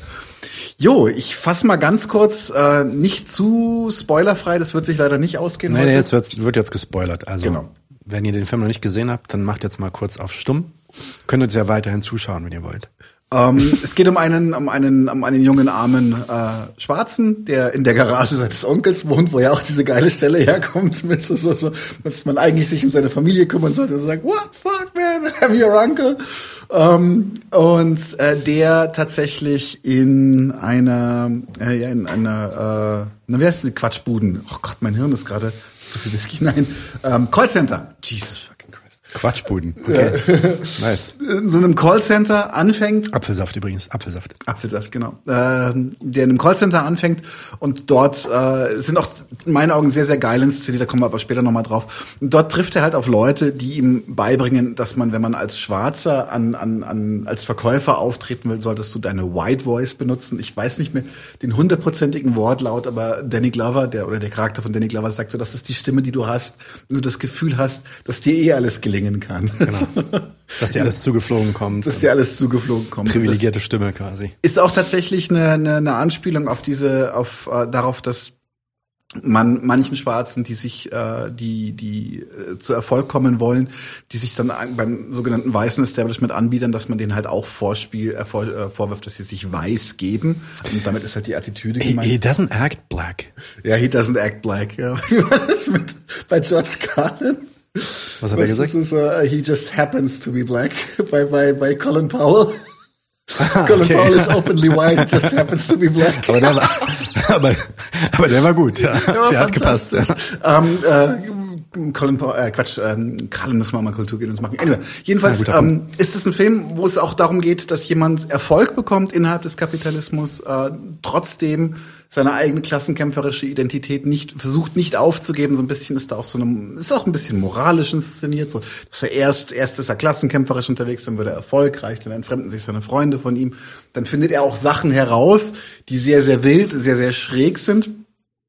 äh, könnt ihr kurz aufstehen, wenn ich den Ton wieder einschalte, damit ich merke, ja, machen wir Ja, wir stehen, wir stehen auf. Alles klar. Weil dann sieht man, dass wir eine Unterhosen anhaben. Anyway, ähm, Oh nein, ja. nee, wir stehen doch nicht auf. Ja. ähm, und äh, um dann natürlich auch in einem Happy End, also in einem Semi-Happy End, zurück sich darauf zu besinnen, dass er eigentlich mit seinen Genossen auf, äh, an der Seite stehen muss und Klassenkampf betreiben muss. Tatsächlich insgesamt kein überkomplexer Film, eine sehr, sehr, sehr, sehr straffe, sehr, sehr straffe, witzige Geschichte erzählt. Was ich an dem Film tatsächlich sehr, sehr empfehlen möchte, ist, es, dass das ein Film ist, der visuell super auf, super spannend und auch modern inszeniert ist. Richtig surreal. Ja, richtig schräg, richtig wild. Von der, von der Inszenierung her mit viel, mit, mit äh, Szenenwechseln, dass sich die Örtlichkeit ändert, wenn er Leute anruft und sein Schreibtisch fällt dann quasi bei den Leuten, die gerade Sex haben, ins Wohnzimmer rein und sowas. Das ist wirklich, wirklich geile Ideen. Und tatsächlich, ähm, was mir auch sehr, sehr gut gefällt, ist, wie die kapitalistische Klasse dargestellt wird. Die kapitalistische Klasse wird dargestellt als etwas, das bedingungslos auf Profit getrimmt ist, aber nicht, wie soll ich sagen, es, es gibt in dem Film einen, einen ganz, ganz entscheidenden Moment, den ich versuche vielleicht doch nicht ganz so zu spoilern, wo aber der, der Protagonist herausfindet, dass der mit ihm inzwischen fast befreundete CEO, soll ähm, so, eine, so ein Amazon-artiger Konzern sein, etwas wirklich Absurdes macht. Und zwar macht, ich sag's jetzt einfach, also er, er betreibt ein, ein, ein genetisches Zuchtprogramm, um noch effektivere Arbeiter zu schaffen. Ähm, Pferdemenschen. Pferdemenschen, die, äh, die Equisapiens. Und äh, was ich, das war für mich so eines, vielleicht auch der geilste Spruch des ganzen Films, weil er dann, der, der, der Cash, der Protagonist ist dann völlig mit den Nerven zu Fuß, was er da herausfindet, das ist wirklich so ein James Bond-Moment. So jetzt the plot thickens, der Typ züchtet in seinem Keller halb Mensch, halb Pferd-Hybride, die einfach noch widerstandsfähiger und noch produktiver sind. Noch krasser arbeiten können. Genau, und er möchte quasi irgendwie so ein bisschen darauf hinaus, dass das ja völlig psychopathisch ist, aber der CEO lässt sich auf diese Diskussion nicht ein, weil er sagt, nein, die sind einfach nur effektiver. Ich mache das nicht zum Spaß, ich bin doch nicht bekloppt. Das ist Profit. Und das fand ich einen total schönen Moment in dem Film, weil klar wird, dass die Kapitalisten machen das ja auch nicht, weil sie irgendwie geil finden, die James Bond Bösewichte von kommunistischen Narrativen zu sein, sondern tatsächlich, weil es ihnen nützt. Ähm, gibt noch eine ganze Menge andere Sachen, aber ich würde jetzt gerne mal an Nadine übergeben. Ja, ich habe ich hab mir versucht, ich muss ja immer kritisch sein, ne? Ähm, So ein GSPler. ähm, und ich habe ich hab versucht, mir da was zu überlegen, aber ich habe eigentlich zwei Stellen, die ich eigentlich richtig geil finde, ähm, die ich noch mal kurz aufbringen will. Also ein, eine ziemlich geile Kritik, wie ich finde, so an diesem Woke, Woke Activism. Da gibt's diese eine Szene, wo seine Freundin, ich weiß nicht mehr, wie die heißt, heißt, glaube ich, heißt sie Decadence? Na, irgendwie heißt sie auch, hat diesen komischen Namen. Dass er schon Cash Und die heißt, ist eine Künstlerin. Und äh, die macht dann so eine, die macht so eine Galerie gemeinsam mit so ein paar anderen Künstlern zusammen und in der Galerie tritt sie dann auf als äh, eine Performance Art, äh, eine Performance Künstlerin und dann gibt sie dem Pub werden im Publikum alte Handys, äh, alte Handys verteilt und Plastiksäcke von Ziegenblut. Und dann wird gesagt, ihr dürft jetzt jederzeit die Akkus aus den Handys rausnehmen und das Ziegenblut äh, auch so mit den Akkus gemeinsam auf mich auf mich werfen, während ich versuche dieses Zitat, äh, dieses ähm, Gedicht zu rezitieren. Und dann steht die dann halt so da und versucht dann ihr Gedicht zu rezitieren und dann fliegt halt der erste Akku ja in den Kopf und dann äh, platsch, ziehen Blut und sie ist äh, voll mit Blut und so. Ähm, und er ist, das Lustige ist dann, er ist dann derjenige, der dann, der dann halt so da sitzt. Er ist mittlerweile schon voll in den kapitalistischen Banden eigentlich. Er hat einen richtig geilen Job, krasse Wohnung und so, macht richtig Kohle, hat richtig geiles Leben, glaubt er, aber er ist nicht so ganz happy. Und er sieht das dann und er ist dann derjenige, der dann so dazwischen geht und sagt so, stop, stop, stop. Und er nimmt sie von der Bühne runter, weil er Angst hat um sie. Ähm, und sie regt sich dann natürlich total auf. Ähm, das, das hat mir gut gefallen, weil es dieses, diese, diese, also ich erinnere mich an ein anderes Performance Art Festival, auf dem wir mal zusammen waren. Das war, das war wirklich eine Tortur. Das war wirklich relativ ähnlich. Ähm, und ja, das zeigt so ein bisschen diese Oberflächlichkeit äh, mhm. der dieser Konsumkritik, diese impliziten Konsumkritik, die aber dann halt immer hochgebürstet wird auf sowas extrem Tiefes. Ähm, und äh, ja, diese Szene fand ich sehr, sehr gut. Ich fand auch, ganz ehrlich, am, am allergeilsten fand ich eigentlich die allerletzte Szene, die ich jetzt aber mal nicht spoilern werde. Mhm. Ähm, aber das war halt wirklich so ein Moment, wo nicht die aller, allerletzte, es gibt so eine, es gibt so eine Post-Credit-Scene, ähm, die meine ich nicht, also eine, die nach, den, nach dem Abspann, Abspann kommt, die meine ich nicht, äh, sondern die davor weil die halt dann nochmal äh, sehr unversöhnlich war einfach und auch Mhm, ist von Anfang an, das ist ein. Revolu- revolutionärer Film und sagt, naja, das geht auch nicht, Mhm. das wird auch nicht, wahrscheinlich nicht ohne Gewalt gehen. Ja? Was mich jetzt gestört hat, ich meine, vielleicht hat mich eine Sache gestört. Ich fand das mit dieser White Voice auch eine geile Idee, aber gleichzeitig war das auch so ein bisschen so eine Allure Richtung der der ähm, der ja, Identitäts identitätspolitischen Diskussion dort. Das hat mich allerdings nicht so gestört, weil das war halt scheiße lustig. Und das hat Äh, auch ich fand es richtig, es hat einfach richtig Als gut Methodik gepasst. hat das Ja. Funktioniert. Hat funktioniert. Aber was mich dann doch ein bisschen gestört hat, du hast ihn gerade so dargestellt, diesen Milliardär, Mhm. der äh, diese äh, Pferdemenschen macht. Ähm, ja, als so einen ganz normalen Typen. Der war schon ein bisschen psycho. Der war schon, ja. Der hat auch so, der hat auch so, er war die ganze. Zeit am Koksen und der hat ihn dann bedroht. Das war so ein exzentrischer Hyperpsychopath. Und das ist auch das, was mich bei Don't Look Up gestört hat. Als wir Don't Look Up ähm, kritisiert haben, war das ja auch einer der Punkte. Dass in diesem Film die CEO, CEOs und die, die, die, äh, die kapitalistischen Eliten immer dargestellt werden als was völlig Menschenfremdes einfach. Richtig, richtig krasse, abgefahrene Freaks, die nichts mehr Sympathisches an sich haben. Mit denen kann man sich nicht mehr, mit denen kann man sich nicht mehr auch normal unterhalten. Die sind so abgehoben und driften in ihrer Welt. Und to be fair, ich glaube, die Situation, in der du dann bist als so ein Milliardär oder Multimilliardär, ist auch eine, in der du das, die natürlich auch deine Persönlichkeit verändert. Allerdings glaube ich nicht, dass immer alles ähm, darauf basieren muss, dass, dass der Kapitalist halt oder die herrsche, herrschende Klasse da an sich auch moralisch deprivierte oder schlechte Menschen sind einfach, ja. Und das macht der Film doch noch ein bisschen, ja.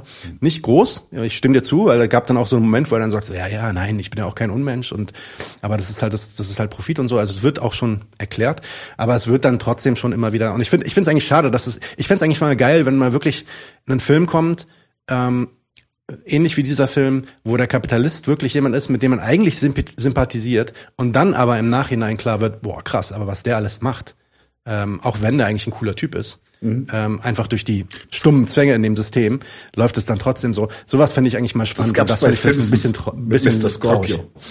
Okay, Kannst du dich nicht erinnern, die, die, Folge, wo Homer den neuen Job kriegt und sein Chef ist super gut, aber will leider die Weltherrschaft an sich reißen? Nein, Ist total sympathisch, aber ist so, Weltherrschaft. Ja, ja, genau sowas. Sowas fände ich mal cool. Aber wie gesagt, ist kein großer Kritikpunkt. Der Film ist mega geil. Ich finde den fantastisch. Ähm, das, diesen Kritikpunkt habe ich auch mir eigentlich nur aus der Nase gezogen, weil ich mir irgendwas aus der Nase ziehen wollte. Also ähm, guckt euch den an. Der macht sehr, sehr viel Spaß. Das, der hat auch, der hat Com Comedy-Elemente. Der hat so surreales. Ähm, in, Geile Der Bildgestaltung, hat, ähm, geile Der hat geile Mucke. Und äh, übrigens auch Horrorfilm. Also der war Ja, an ein, ein zwei Stellen auf jeden Fall auch richtig creepy. Also ähm, Body Horror. Auch dann wieder das ganz Ende nach den Post-Credits auch nochmal ein bisschen schockierend. Hat richtig Körperhorror-Qualitäten.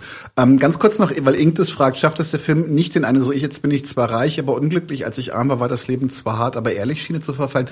Nein, weil das Ende wirklich radikal ist und die Schäden, die der Kapitalismus bei, beim Hauptcharakter hinterlässt, sind anscheinend unwiederbringlich oder unverrückbar. Und das ist auch tatsächlich, das ist so, kennt, kennt ihr das, wenn so ein Film schon geil war und dann kommt ein Ende und ihr denkt, okay, jetzt ist er wirklich, wirklich geil. Und so ein ganz bisschen war das so. so wenn das, wir möchten es nicht zu sehr spoilen, aber so als das, als das Ende dann kam, war dann schon so, what the fuck, das war jetzt nice. Moment, also bin ich, bin ich ganz bei Nadine. Ja, also ich würde vielleicht dazu sagen, das hat doch, das hat ein bisschen das, das Element. Jetzt, wo du es sagst, es gibt schon dieses, dieses, Ja, er, eher geht, er geht da in diese Kapitalistenwelt rein, er kriegt, macht dann richtig Kohle und so. Und von da an wird er auch immer entfremdeter und kommt dann mit seinen Freunden nicht mehr klar und ist immer mehr, ist immer unglücklicher. Das ist auf jeden Fall schon ein Teil.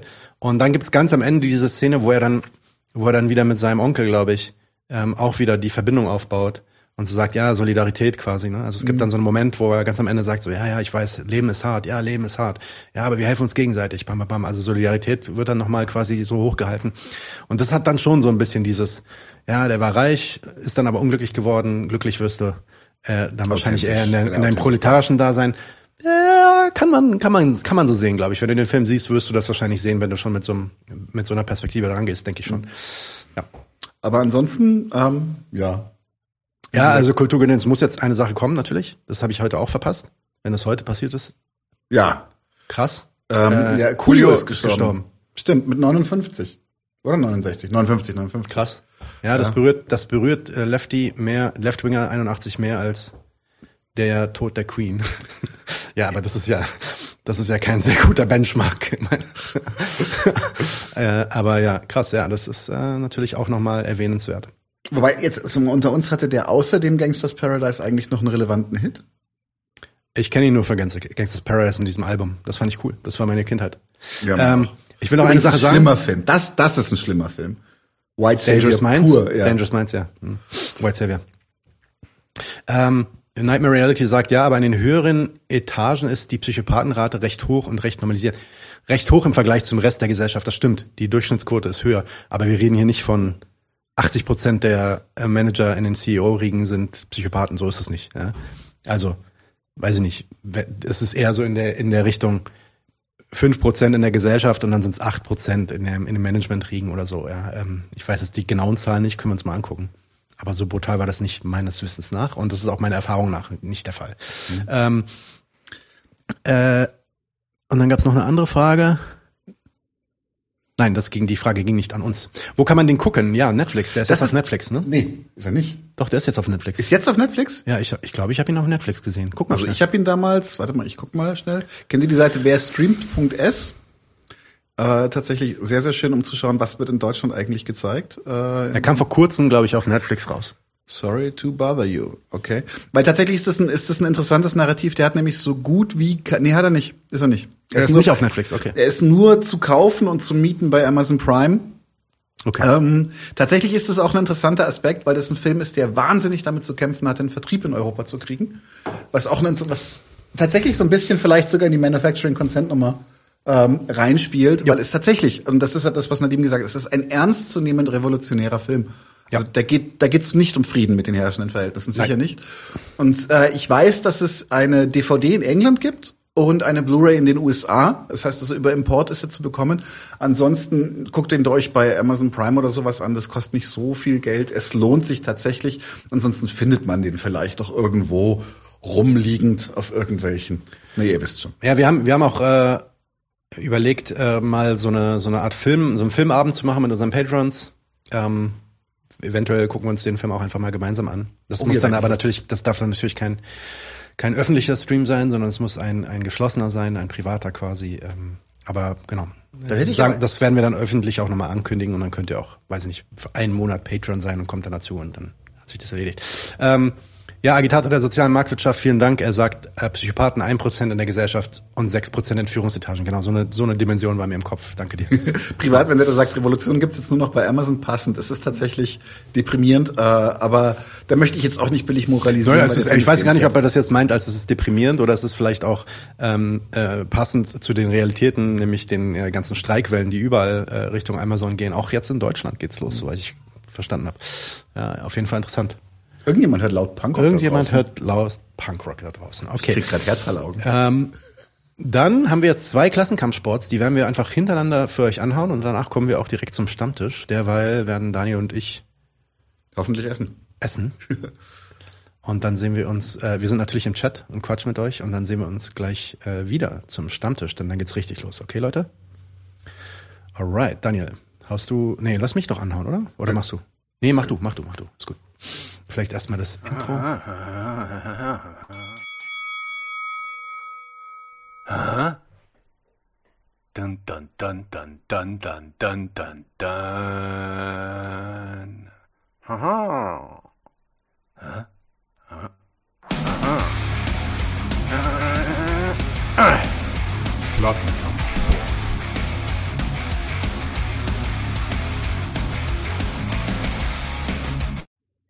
So, wir So, so. haben heute einen Doppelklassenkampfsport und zwar erstmal mit Ines, kennt ihr ja, unser erster Interviewgast und das wird sie auch immer bleiben, äh, mit Genug ist genug und dann hat, äh, wir haben die Psychopathenquote noch eingeblendet.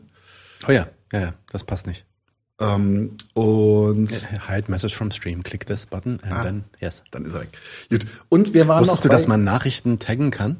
echt? So dass man, dass man, ich drücke auf den Stern, zack, dann bleibt diese Nachricht in Pinned Message. Ja. Das macht To ja die Todesfeature, Todesfeature. Krass. Ja, ja. Anyway, also wir, machen, wir haben genug ist genug, äh, Ines Schwertner und du hast Äh, Gruppe gegen Kapital und Nation, mit denen, äh, ja, das ist eine, ja, werdet ihr gleich sehen, wer die sind. Das ist eine sehr interessante Gruppe, ähm, sehr spannend, gibt's auch in verschiedenen Orten. Schaut euch das an. Klingt erstmal basiert.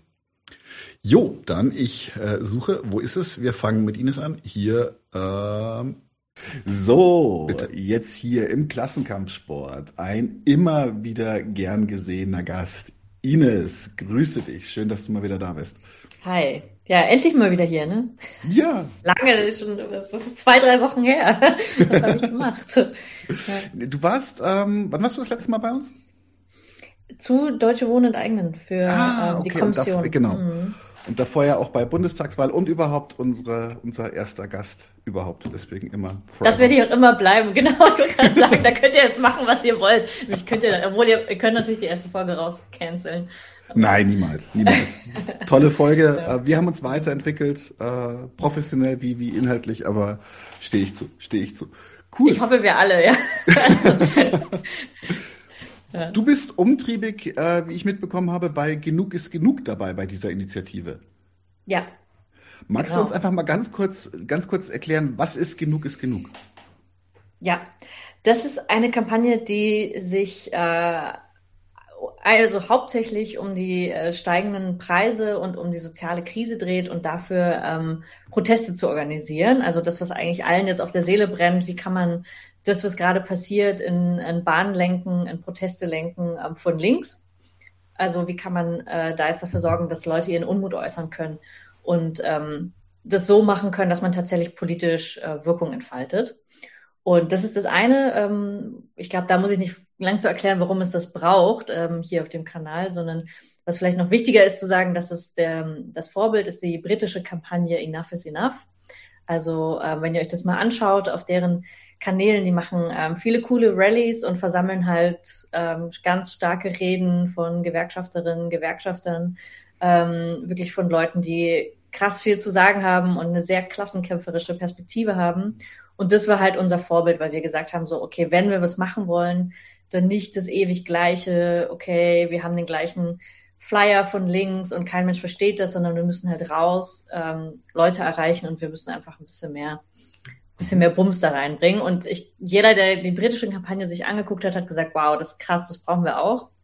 Und insofern ist das unser Vorbild und haben das sehr nah daran angelehnt. Also enough is enough, genug ist genug.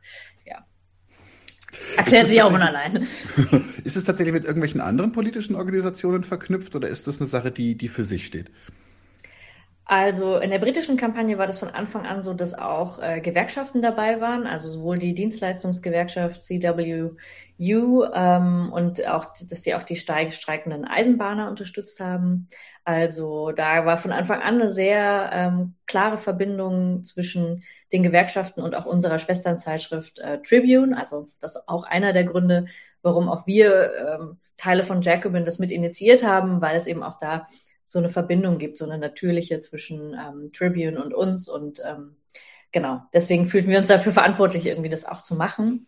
Und äh, genau so wollen wir auch die strategische Ausrichtung weiter fortführen. Also es gibt jetzt ja Tarifverhandlungen in der Elektro- und in der Metallindustrie von der IG Metall in den kommenden Wochen und ähm, in den kommenden Monaten auch im öffentlichen Dienst von Verdi. Und deswegen sind jetzt auch Gott sei Dank ähm, kommen jetzt immer mehr Gewerkschafterinnen und Gewerkschafter auch dazu. Das ist halt ähm, in Deutschland ist es so ein bisschen anders, bis so eine ganze große Gewerkschaft sich auf so eine politische Bewegung und Kampagne einlässt, äh, dauert es ein bisschen. Unsere Gewerkschaften funktionieren auch ein bisschen anders als in Großbritannien, aber es haben sich jetzt schon erste Fachbereiche von Verdi angeschlossen. Ich hoffe, es kommen noch mehr dazu. Es kommen auf jeden Fall Einzelgewerkschafter dazu. Also ich glaube, es gibt eine sehr kämpferische, ähm, sehr kämpferische Teile der Gewerkschaften, die einfach auch Bock haben, was zu machen. Und ähm, genau, die sammeln wir jetzt ein. Also wir wollen genau die gleiche Strategie verfolgen wie unsere britischen Kolleginnen und Kollegen und wollen ähm, auch da vor allem Beschäftigte mit organisieren. Also diejenigen, die tatsächlich in Streik sind in den kommenden Monaten.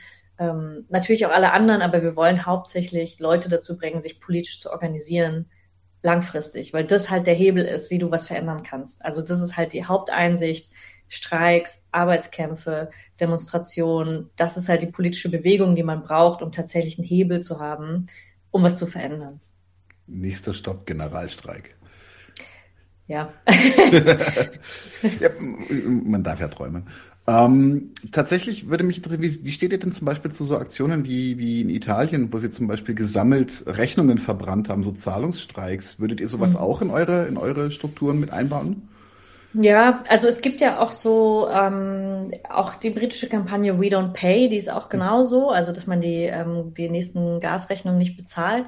Ich glaube, eine ähnliche Kampagne gibt's in Deutschland so in etwa mit dem äh, 9-Euro-Ticket äh, verlängern oder boykottieren. Mhm. Also, dass man eben nicht, äh, dass man schwarz fährt im Prinzip und dann die Kampagne das, äh, das Geld dafür, dafür aufkommt und so weiter, um, also das sind ja so Aktionen, zivilen Ungehorsams nenne ich das mhm. jetzt mal, das ist äh, vielleicht ein bisschen anders, aber dass man eben blockiert. Zu Zahlen gibt es, glaube ich, in Deutschland so noch nicht. Ich stehe dem äh, positiv gegenüber, also in dem Sinne, dass ich sage, okay, das finde ich auch eine, eine Form, wie viele politisiert werden können, weil das mhm. einfach eine direkte Aktion ist. Ich fürchte aber nur, und das hängt halt immer bei solchen Aktionen da dran, wenn es nicht alle machen, ne, dann macht das nur ein Teil und ähm, am Ende sind dann die Einzelnen meistens die Gearschten dann doch. Also wenn du, wenn das dann irgendwas nicht klappt an dieser Kampagne, musst du halt vielleicht noch mehr zahlen. Also mm, ne, die ja. Konzerne sind im Zweifel eben sehr, sehr stark. Mm. Ähm, das kann, kann nach hinten losgehen und das ist auch trotzdem, so sehr ich damit sympathisiere, eben nicht der Ansatz von politischer Organisierung, den ich eben meinte. Also mhm. ich finde, das kann total ein guter Schritt sein, ein Anfangsschritt für Leute zu sagen, nee, ich wehre mich jetzt scheiße, ich werfe das auf den Müllhaufen, meine Gasrechnung oder mein, ähm, ich fahre jetzt schwarz mit meinem 9-Euro-Ticket. Ähm, das finde ich total okay, also das finde ich total richtig, das zu machen. Aber das ist tatsächlich nicht unser Ansatz. Also wir würden das ähm, selber nicht machen, ähm, weil ich wirklich glaube, wir können als arbeitende Klasse viel mehr erstreiten. Und das sind so eher so Defensivhandlungen, ähm, okay, nee. die man halt macht, um sich zu wehren. Ähm, genau, ich finde das, wie gesagt, total richtig ähm, und unterstütze alle, die es machen. Ähm, aber genau, würde das selber gar nicht so als politische Linie vorgeben, weil ich glaube dann, man braucht ein klares Ziel, weißt du, man braucht einen mhm. klaren Fokus, was man als Kampagne macht und wir haben mhm. sechs Forderungen und die wollen wir durchsetzen.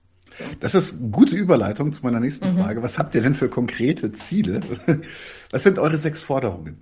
Ja, also die sind äh, gestaffelt, sage ich mal so, nach äh, sehr, sehr leicht machbar bis hin zu, jetzt wird es ein bisschen schwieriger und komplexer.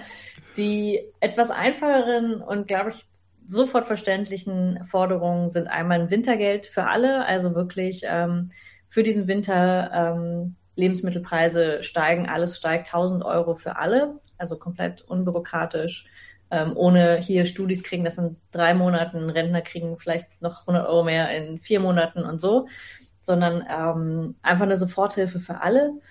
Dann das 9-Euro-Ticket verlängern, das ist ja auch, also das spielt ja eben genau an diese ähm, Kampagne auch an und an die sehr populäre Forderung, dass es einen günstigen ÖPNV braucht. Ähm, und da würde ich auch sagen, weiterhin auch 39, 49 Euro, das sind auch immer noch zu viel. Also es ist bezahlbar, das so günstig zu halten.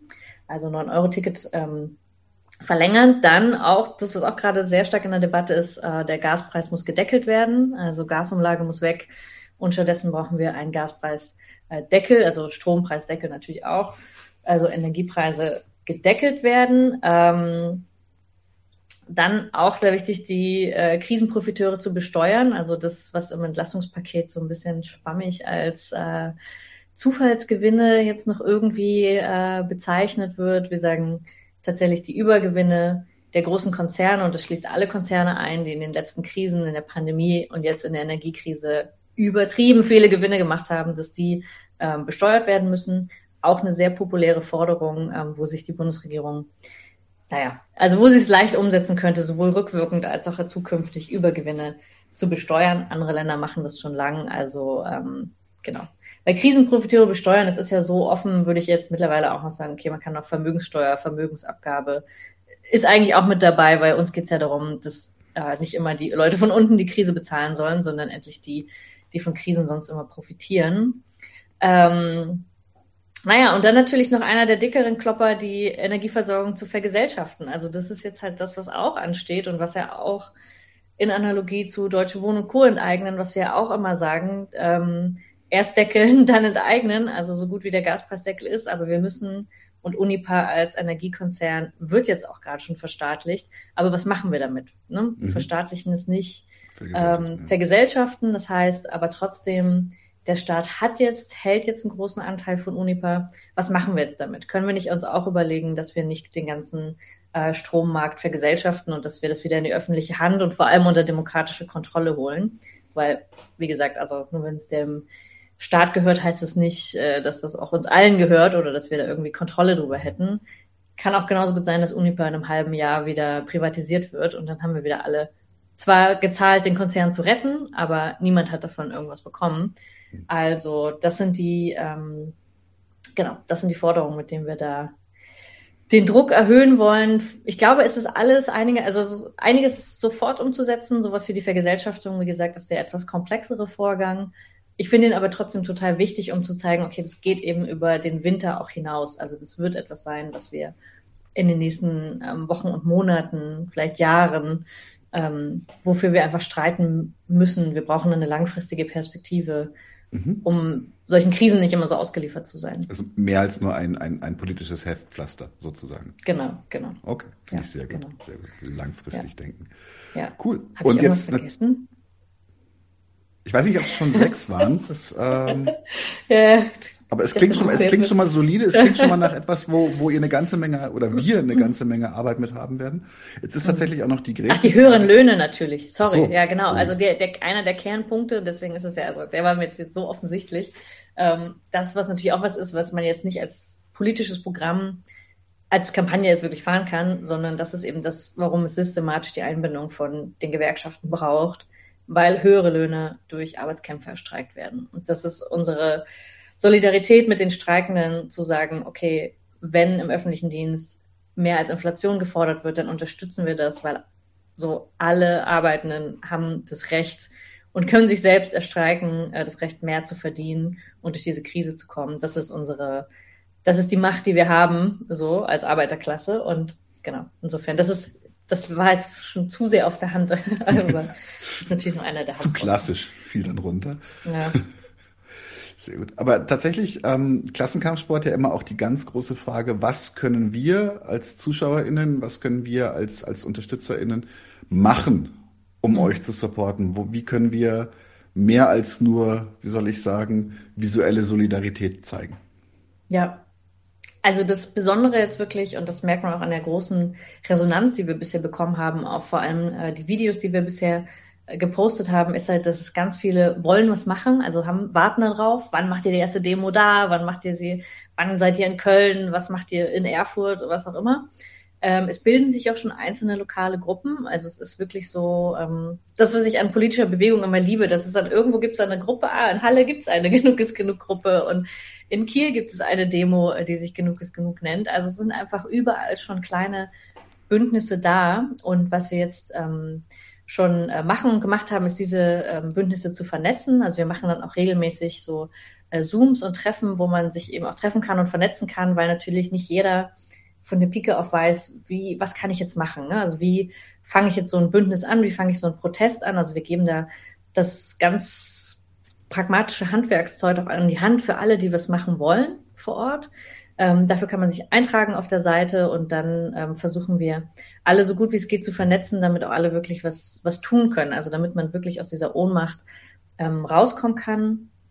Und ähm, wollen jetzt eben auch in Zukunft so äh, Rallyes veranstalten, genauso wie auch die britische Kampagne.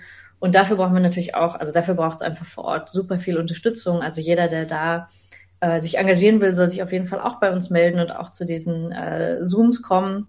Ähm, da brauchen wir auf jeden Fall sehr, sehr viel Unterstützung, damit es auch überall funktioniert. Das sind so die ganz praktischen Sachen. Ansonsten kann man auch sonst uns schreiben ähm, mit ähm, Interviews anonymisiert, wenn man, wie man unter der Krise leidet. Also auch das finde ich sehr wichtig. Nicht alle haben gleich direkt Zeit, eine Demo zu organisieren und können vielleicht nur hingehen, wollen aber trotzdem darüber berichten und können es bei uns mit einem Video oder mit einem auch schriftlichen, eben anonymisierten Interview jederzeit tun und so dafür sorgen, dass einfach auch mehr Öffentlichkeit und mehr, also mehr Öffentlichkeit für diejenigen geschaffen wird, die da ähm, betroffen sind. Und genau, also insofern gibt es verschiedene Ebenen im Sinne von einfach die Sachen teilen. Das hilft schon total. Ähm, Freunden verschicken. Hier, da sind die Protesttermine, die sind auch immer auf der Seite. Kann man immer wieder weitergeben und sagen, hier, guck mal, in deiner Stadt ist jetzt irgendwie eine Debo nächste Woche in Düsseldorf, geh mal hin. Das geht jederzeit. Ähm, was eigenes zu organisieren geht jederzeit. Wir helfen da gern. Oder eben ein Video schicken ähm, und einfach eine Minute lang sagen, warum das Entlastungspaket scheiße ist und warum äh, die Forderungen sinnvoll sind. Also alles das hilft, eine größere Aufmerksamkeit zu generieren und alles das hilft auf jeden Fall auch, Leute wirklich ins Machen zu kriegen. Also jeder, der ähm, auf seinem Sessel sitzt und sich fragt, was kann ich tun? Es gibt mehrere Möglichkeiten, uns zu unterstützen und damit eigentlich ja, also nicht uns zu unterstützen, sondern ja sich selbst zu helfen. Also das ist ja der Clou. Cool, sehr cool. Ja. Klingt spannend. Ich hoffe, dass äh, wir damit auch ein bisschen Traktion bekommen, dass mhm. das, äh, wir vielleicht es schaffen, diese Krise politisch ein wenig zu nutzen, um, um Leute ein bisschen wach zu kriegen. Ich bin gespannt. Ich finde die Initiative erstmal sehr cool. Ähm, wir bleiben in Kontakt dazu, würde ich sagen. Und äh, wenn es irgendwelche nennenswerten Updates oder sowas gibt, können wir auch gerne, gerne nochmal quatschen. Machen wir. Schön, cool. Wie immer, großartig mit dir zu reden. Ich danke mir. Ja, danke für die Einladung. Immer, gerne. Hm. So, herzlich willkommen zu unserem äh, Klassenkampfsport für den Monat September. Ich heiße herzlich willkommen Stefan von der Gruppe gegen Kapital und Nationen. Herzlich willkommen, Stefan. Hallo Nadim, danke fürs Einladen. Freut, freut uns, dass wir damit machen dürfen. Genau, und uns freut es, dass ihr hier seid. Äh, zuallererst, ähm, wer seid ihr eigentlich? Kannst du vielleicht mal ganz kurz ein bisschen dazu erzählen, ähm, wer so hinter dieser Gruppe gegen Kapital und Nation steckt? Genau, ähm, wir sind eine Organisation, das heißt, wir sind nicht eine große Einzelgruppe, wir sind eine Organisation unterschiedliche Gruppen und Einzelpersonen. Ähm, der Fokus ist auf dem deutschsprachigen, hauptsächlich immer in Deutschland. Wir sind in Städten aktiv wie Berlin, Frankfurt, Nürnberg, Hannover. Ähm, wie man vielleicht bei mir hört, ähm, deutschsprachig, aber nicht nur äh, Bundesdeutsch. Ähm, es gibt eine Gruppe in Salzburg äh, und Einzelpersonen aus Österreich. Und wir arbeiten auch mit unterschiedlichen Gruppen zusammen, zum Beispiel mit der Gruppe ähm, aus London, die Christikafs, ähm, und mit denen arbeiten wir zusammen. Ähm, und die Frage ist, ähm, was eint uns? Ähm, ich glaube, das ist jetzt nicht der Unterschied mit Haufen anderen linken Organisationen.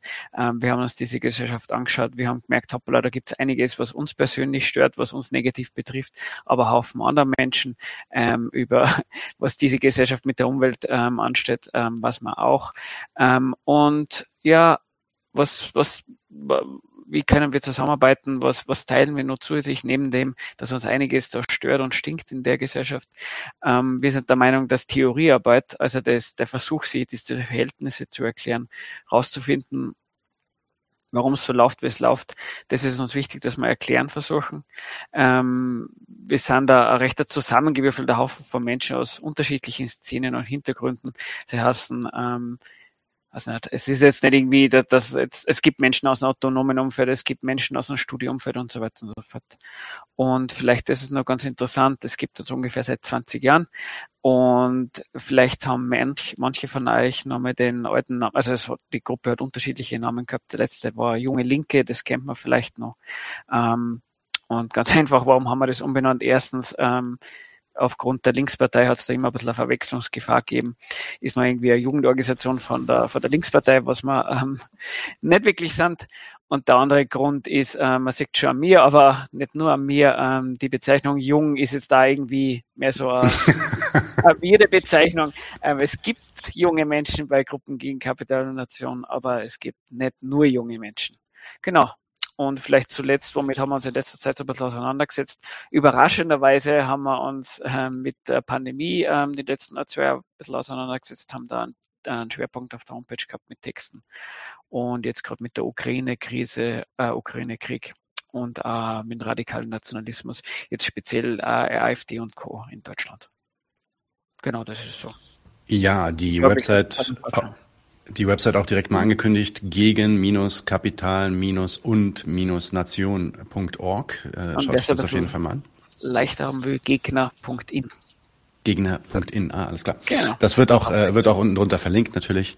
Ähm, Wunderbar. Vielleicht, vielleicht nochmal, du hast es ja schon so ein bisschen ähm, erzählt, was so die Motivation dahinter ist, aber vielleicht nochmal ja. so ein bisschen ähm, die Frage, was, was möchtet ihr eigentlich erreichen, beziehungsweise was, was bezweckt ihr mit eurer Arbeit? Äh, genau. Was erhofft ihr euch, was daraus entspringt?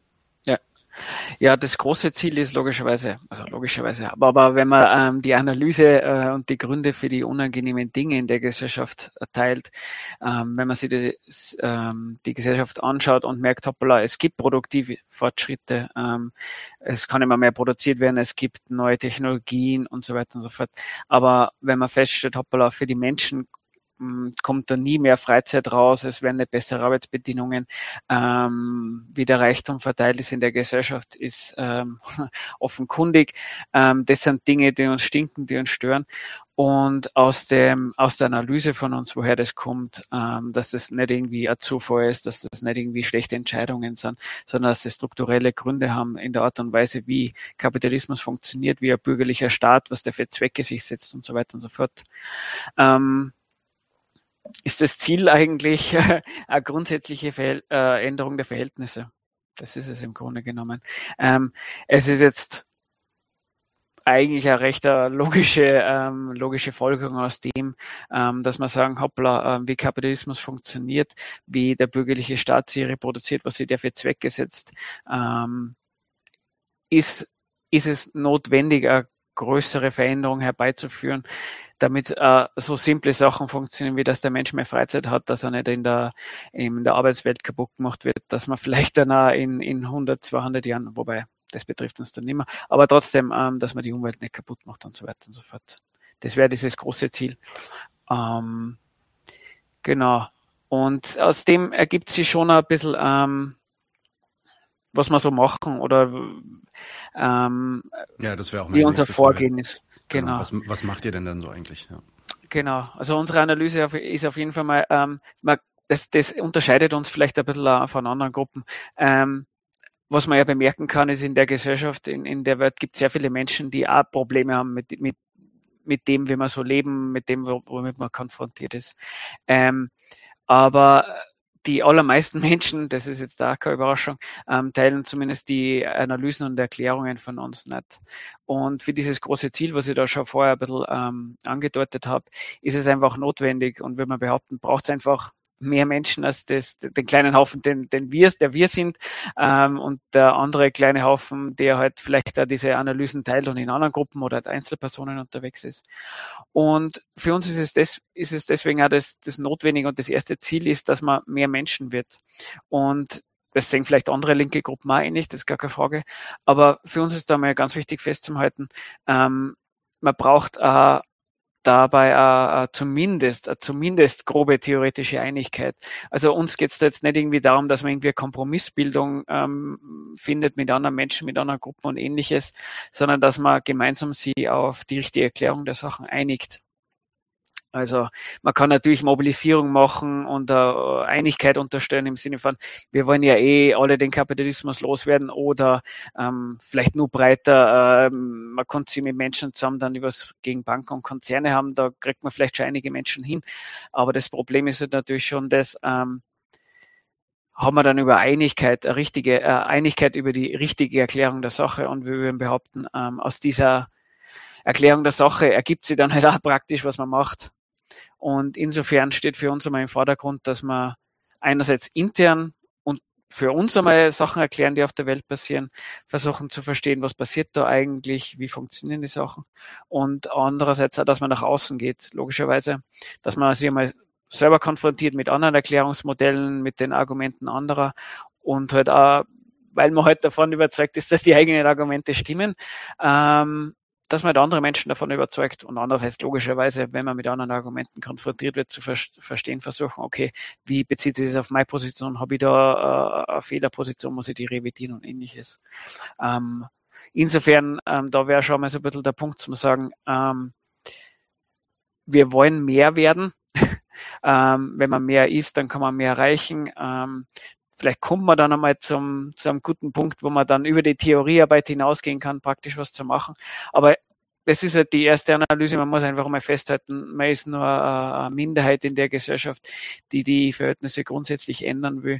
Und ja, deswegen braucht es mehr. Also auch da, wer den Ansatz vielleicht ganz interessant findet, ähm, sich motivieren kann, Theoriearbeit zu machen, Lust und Interesse hat, mit anderen zu diskutieren und also zu überlegen, wie kann man Inhalte nach außen tragen, der kann sich gern bei uns rühren. Wir freuen uns immer, wenn sie mehr Menschen finden, die mit uns zusammenarbeiten wollen.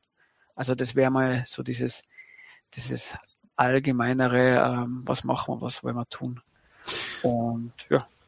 Ja, ähm, sehr schön. Also ich meine, das ist auch eines äh, der Plädoyers, was ich in letzter Zeit öfter mal so gegeben habe, wenn ich äh, ja öffentliche, öffentliche äh, äh, Redeauftritte hatte quasi. Ja. Äh, die Idee, ähm, dass man bevor man sich irgendwie äh, ja, hinsetzen kann und sich Gedanken machen kann darüber, äh, was, was wir jetzt zu tun haben, um äh, irgendwas zu erreichen, man ja durchaus erstmal den Gegenstand verstehen muss, die mhm. Sache bestimmen muss, ja. äh, gegen die man, gegen die man sich eigentlich auf ähm, äh, aufrichten will.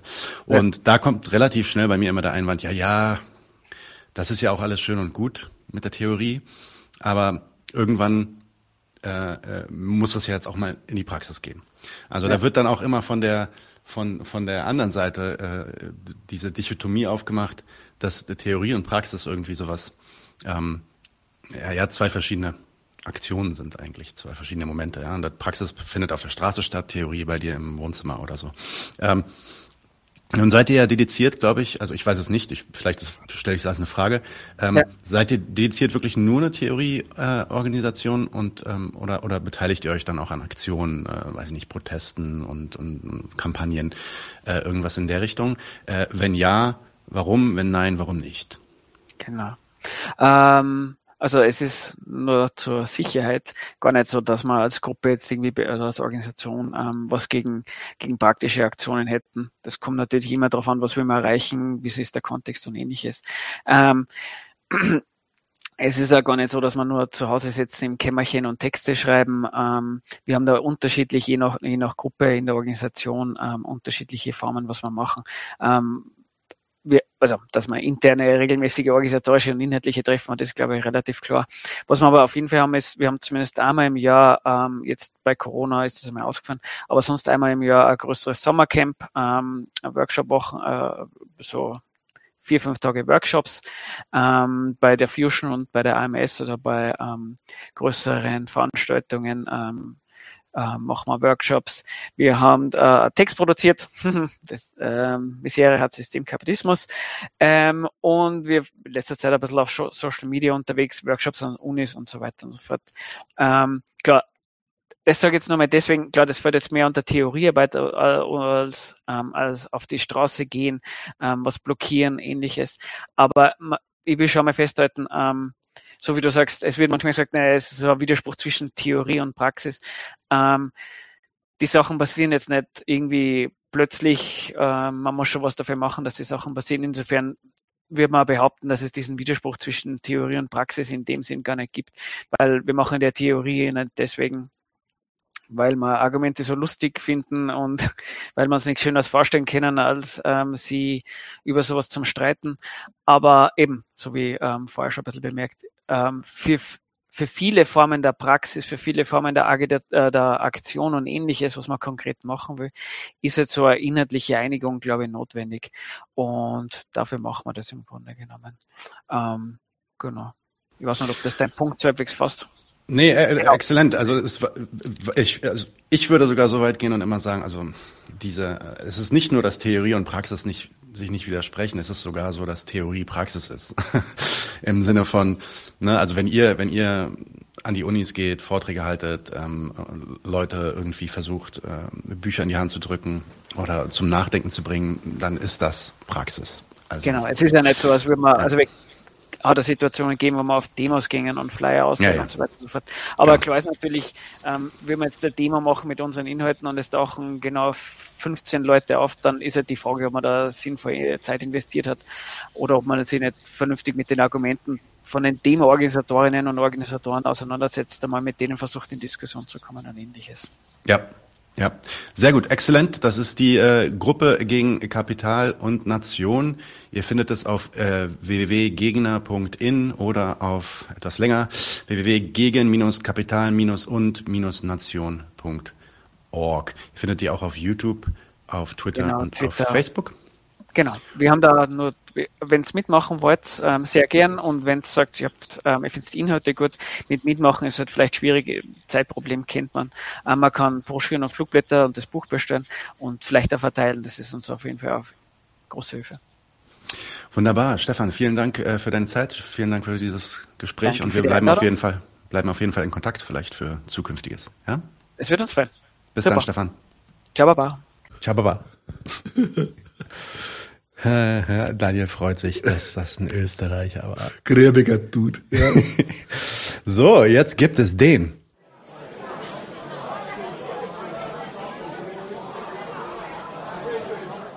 So, und auf den Stammtisch gehören auch keine Bücher mehr, deswegen räume ich die jetzt mal weg. Genau, jetzt wird nur noch gesoffen. Ich, äh, nein, aber da komme ich dann auch besser an das Soundboard ran, um wieder so ein paar Effekte zu machen.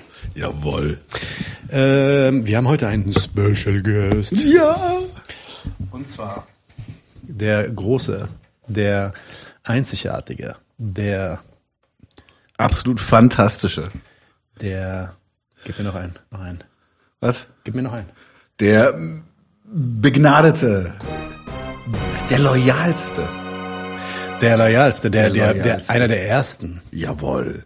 Jawohl. Einer der ersten und einer und? der ältesten.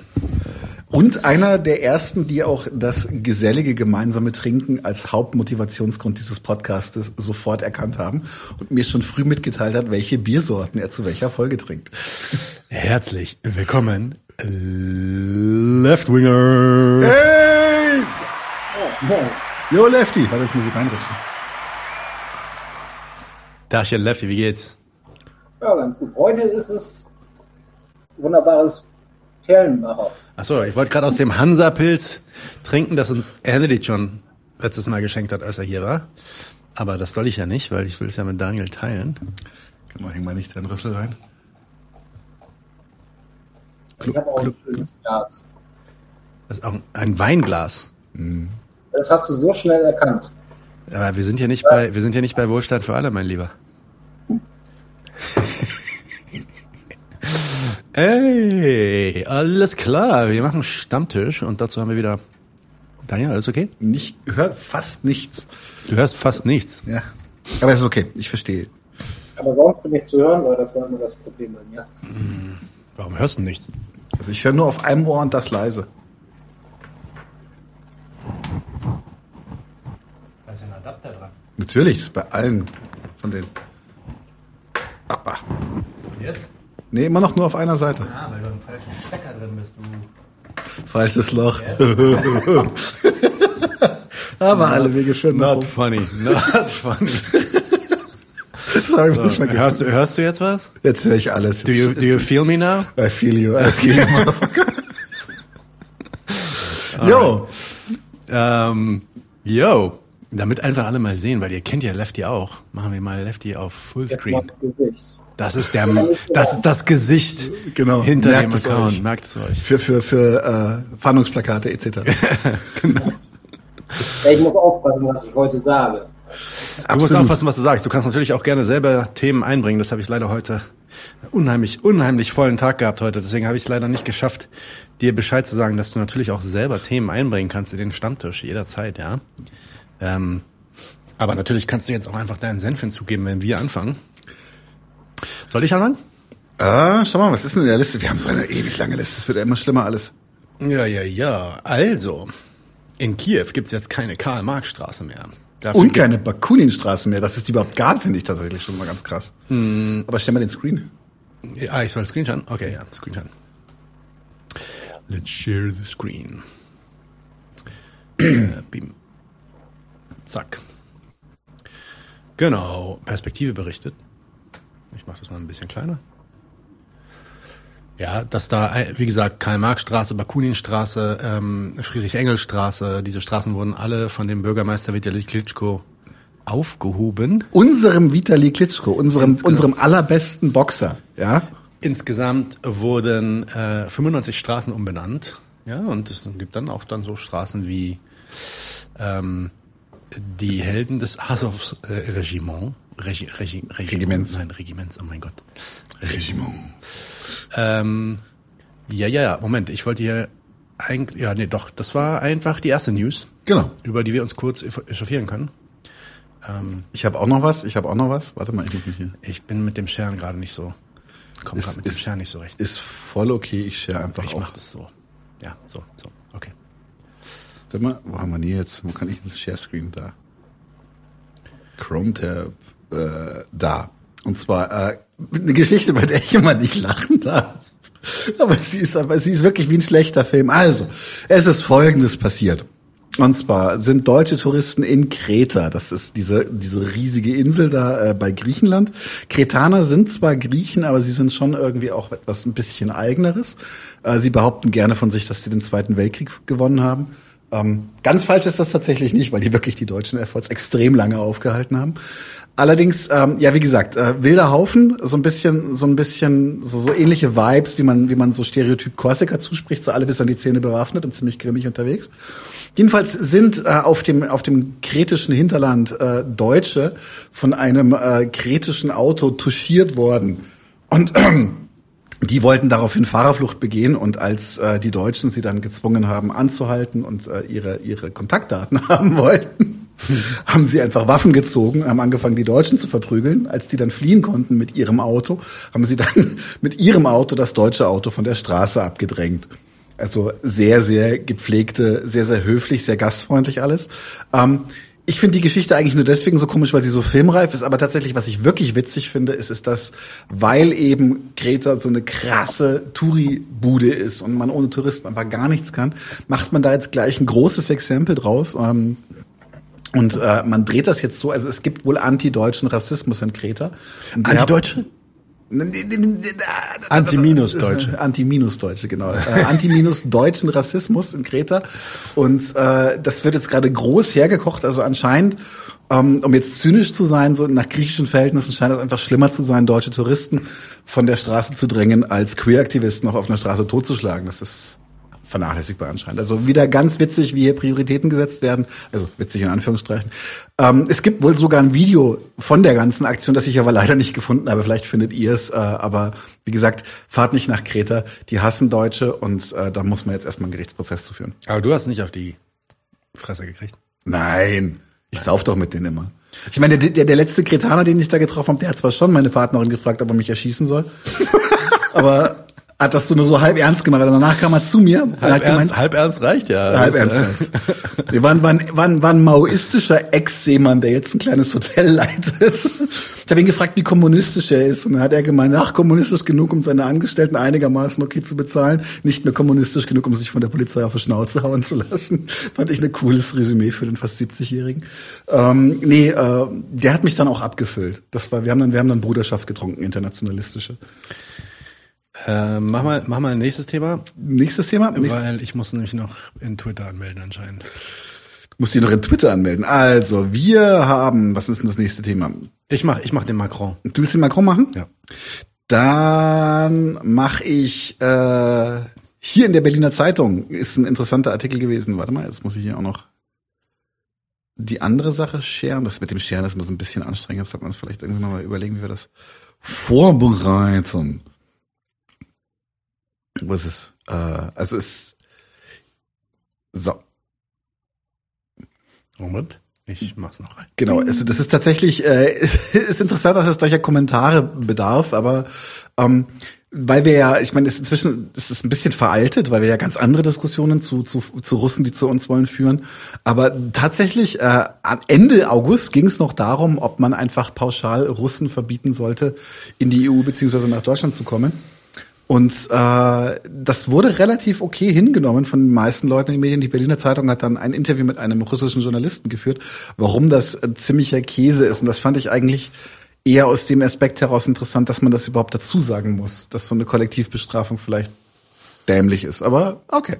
Ähm, wir verlinken den Artikel, könnt ihr euch selber nochmal durchlesen, dieses Interview, wie gesagt, mit einem Russen und äh, Also allein dieser, diese, dieser Titel, ja. Ähm, Experte, Doppelpunkt. jetzt komm jetzt. Warum es falsch ist, den Russen pauschal ihre Reisefreiheit zu nehmen. Hm? Wie gesagt, es ist nicht mal mehr komisch, weil wir haben eine viel schlimmere Diskussion am Laufen, da kommen wir aber nachher noch drauf zu. Jo. Ähm, Bist du jetzt in Twitter? Lefty. Du, Ja. mel du meldest dich, wenn du was hast, wa? Alles gut. Ja. Alles gut. Ich Okay. könnte jetzt sagen, wann gab es so eine Forderung mal bei den Amis? Gute Frage. Ja. Ja, da, da kommen wir übrigens auch noch ja, bei den Amis. Ähm, da hat, da hat ähm, heute auch wieder der berüchtigte äh, literarische Aktion, Anarcho-Stalinist Pimpfgegner, einen sehr, sehr guten Punkt gebracht in unserem Discord. Der meinte nämlich, dass es doch jetzt mit der Pipeline-Sprengung, zu der wir übrigens auch noch kommen, und fantastisch, äh, was wir Ein da so Fest. gefunden haben, ein Fest, ähm, dass da doch immer wieder klar wird, ähm, du kannst sagen, ja, das war, das war der Russe. Dann runzeln alle die Stirn und sagen, ja, Mann. Bist du sicher? Ja, das klingt Ja, das logisch. Wobei gerade warum das meinst Geben- Geben- warum meinst du, macht das denn der Russe? Ja, hat er Motive? Hm, nein. Du kannst sogar sagen, das war der Chinese irgendwie. Ja, dann sagt man irgendwie völlig abwegig, aber ja, der Chinese, ja, weil er hat Interesse, ist der Dritte, der hat Interesse, dass es noch mehr eskaliert, bla bla bla. Da kann man drüber diskutieren. Aber sobald jemand sagt, das war der Amerikaner, nee, nee, nee, nee, nee, nee, nee, nee, nee, nee, das geht ja nicht. Das ist ja völlig abwegig. Das würde ja niemals, das würden die ja niemals machen. So, ist schon, ist schon interessant, die Dynamik, die man da so mitbekommt. Aber äh, zurück nach, waren wir in Europa? Ja, wir waren in Europa. Und zwar, Twitter, wo bist du? Hier bist du. Okay, habe ich jetzt Oh. den Sound auch mitgeshared? Das mache ich nochmal. Extra hier, da. Audio des Systems teilen, ne? Genau.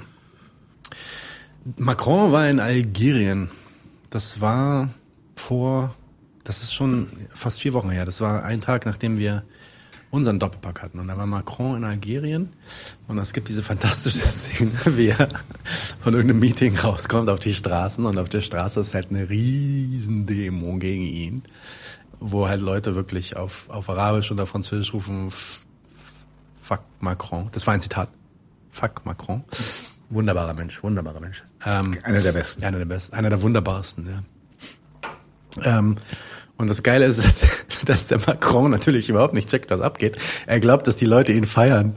Und deswegen läuft er dann, läuft er dann da so lang und winkt ihn dann noch zu, bis dann irgendwann seine Bodyguards ihm sagen so, Junge, geh jetzt ins Auto rein, sonst lynchen die dich. Und er checkt es dann. Es gibt dann diesen Moment, wo er, wo, wo, wo da die Glühbirne über seinem Kopf angeht. Das ist äh, interessant anzuschauen. Also, los geht's. Moment. Du scherst nicht? Ja, jetzt. Hier winkt er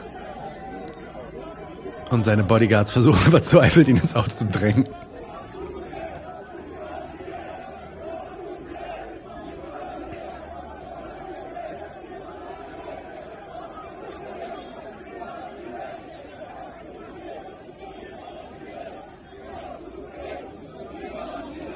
Und jetzt hat er es anscheinend geschnallt. Ah, was?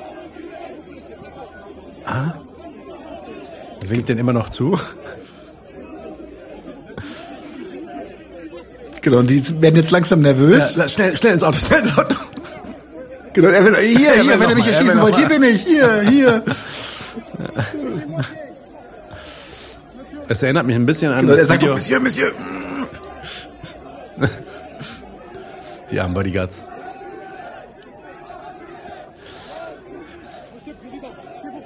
S'il vous plaît, Monsieur Président. Es erinnert mich ein bisschen an diese eine Szene, ich weiß nicht mehr genau, war das von Orban und, und einem aus Serbien oder so, wo die durch den Zug fahren und der dann so aus dem Zug so nach außen draußen winkt, als ob da Menschenmassen stehen und dabei ist da kein einziger Mensch ja, auf das war super. Wer war denn das? das war der Präsident, das war auf jeden Fall Orban und der serbische Präsident, glaube ich. Das war zum Instandsetzen von irgendeiner neuen Eisenbahn. Ein paar Folgen her. Ja, sehr lustig. Ähm, Daniel, du bist dran. Ja, und zwar, ähm, was gibt es Schlimmeres äh, für, wie soll ich sagen, protofaschistische äh, Apartheidsregime? Es gibt äh, Liebe. Nein, Spaß beiseite. Es ist eigentlich überhaupt nicht komisch, aber ich finde es ganz schön krass. Du musst jetzt tatsächlich, warte, ach, jetzt share ich schon wieder nicht. Oder? Share share, share du mich mal Ja, du, ich muss dich bloß anmachen. Da Da, da. Also äh, tatsächlich habe ich jetzt gelesen, ähm, BBC News Jerusalem hat einen Artikel zugeschrieben, dass äh, wenn man sich in einen in der Westbank lebende äh, palästinensische Person verliebt, muss man das den Sicherheitsbehörden in Israel mitteilen und zwar innerhalb von 30 Tagen nach Beginn der. Partnerschaft. Der, nach Beginn der Liebe. Genau. Es ist halt die Frage, was ist Liebe? Ist das jetzt ein deftiger One-Night-Stand auf irgendeinem Rave? Nee, nee, aber Spaß beiseite. Und das Krasse ist, ist, wenn sie heiraten, müssen sie, wie ich das, wenn ich das hier richtig verstehe, dann müssen sie nach 27 Monaten für ein halbes Jahr Israel verlassen und zurück in die Westbank to cool off. Wenn ich das richtig verstanden habe. Ich, ich finde es so absurd, dass ich nicht verstehe, weiß ich, ob ich es richtig verstehe. If they marry, they will be required to leave after 27 months for a cooling off period of at least half a year. Ja, das steht da. Ich, ich, check's nicht, ich check's wirklich nicht. Ähm, äh, ist wohl ein längeres Dokument, äh, wo festgelegt wird, wie man also mit palästinensischen Partnern oder PartnerInnen umgehen muss, sollte das denn Naja, wenn, passieren. also entweder sagst du Partner und Partnerinnen oder du sagst PartnerInnen. ja. Deine Mutter. Mir wurde gesagt, mir wurde gesagt, dass wir früher am Anfang von dem Podcast viel mehr gegendert haben als jetzt. Du genderst eigentlich noch, oder? Ich gender normalerweise noch. Ja. Du genderst noch, ja. Das ist so für mich wie die Tür aufhalten. Kann man machen. Ja, ja, ja, ja. Tür aufhalten, okay. Ähm, Du bist dran. okay. Oder willst du, willst du, willst du noch, willst du noch, noch mehr ablästern über das Thema? Nö, ist okay. Wir haben da, ich glaube, da kommen sogar noch ein oder zwei Sachen zu Palästina. Nicht so viel heute. Ähm, ah ja. Hab, ist irgendwer auf der Suche nach einem neuen Job? Mich gut. Lefty, du? Ja. Ja, weil, also hier gibt's was. Ähm, ich glaube, da sind auch die, die, äh, ja, vielleicht, also ich meine ich jetzt nicht auf dich bezogen, Lefty, aber für auf alle anderen, also die Anforderungen sind bestimmt nicht so hoch. Das geht, das kann, kann man bestimmt einigermaßen hinkriegen, wenn man so Geld zählen kann. Ähm, saying the quiet part out loud, das SIZ hat einen Geldwäschebeauftragten. Wobei, das ist so ein bisschen Bad Faith, muss ich sagen, weil Ja. Geldwäschebeauftragter ist wahrscheinlich jemand, der sich um Compliance oder so einen Scheiß kümmern soll. Äh, wa- wahrscheinlich soll der Geldwäsche Verhindern. aufdecken und, oder so. Ja, nee, es, es ist ja, also, wir, äh, gab ja diese eine Firma, bei der wir beide waren. Ähm, Vielleicht ist das eine Nein, du kannst zum Beispiel, wenn du, wenn du, wenn du eine Firma bist, die Gutscheine verkauft oder die, die, die, die Geldwerte Vorteile sich erspielen lässt, glücksspielmäßig, dann bist du immer in, läufst du immer Gefahr, unter das Geldwäschegesetz zu fallen. Und dafür brauchst du halt Legal Expertise, dass du das halt nicht tust. Ach, das ist dann der Geldwäschebeauftragte. Das heißt, Genau. wenn du so ein Casino hast oder so, hast du einen Typen, der sich darum kümmert, dass wenn du Geldwäsche wäscht, wenn du Geld wäscht, äh, das legal nicht auffällt. Ja, ja, ja, ja. Das hört sich aber doch ein bisschen kompliziert an. Dafür muss ich sagen, Durchschnittsgehalt 58 bis 72 ist doch ein bisschen niedrig eigentlich. Das ist ein Praktikant. Da kriegt er gar nichts ab von dem, von dem Geld, was da. Jurapraktikant. Das ist ein Ju- Jurapraktikant. Ja, ja, okay, okay, okay. Das war das Geldwäsche-Ding. Dann yours next. Jo, ähm, tatsächlich äh, wir hatten, das, ich, ich komme gar nicht mehr nach. Also ich muss mal ein bisschen, muss mal jetzt ein bisschen gucken hier. Ich strike immer out, was wir schon hatten. Ne? Ja, nee, ich komme, ich komme mit den, mit den, mit. Also irgendwie hat die, die, die Polizei hat ja in Deutschland gerade wieder auch einen massiven Lauf. Oder jetzt erst, die haben was die, also ich habe jetzt die Zahlen angeguckt und sie haben eigentlich für dieses Jahr schon alle erschossen, um nicht wie soll ich sagen, besonders negativ in der Statistik aufzufallen. Also ich meine jetzt August. Also im August hatten wir das, das, das die Anzahl an Toten durch Polizeigewalt erreicht, so dass man sagen kann, so, so, okay, als absolute Zahl würde das jetzt noch nicht aus der Statistik fallen, aber dass es erst August ist, das ist dann schon, schon bitter und sie machen auch gleich weiter.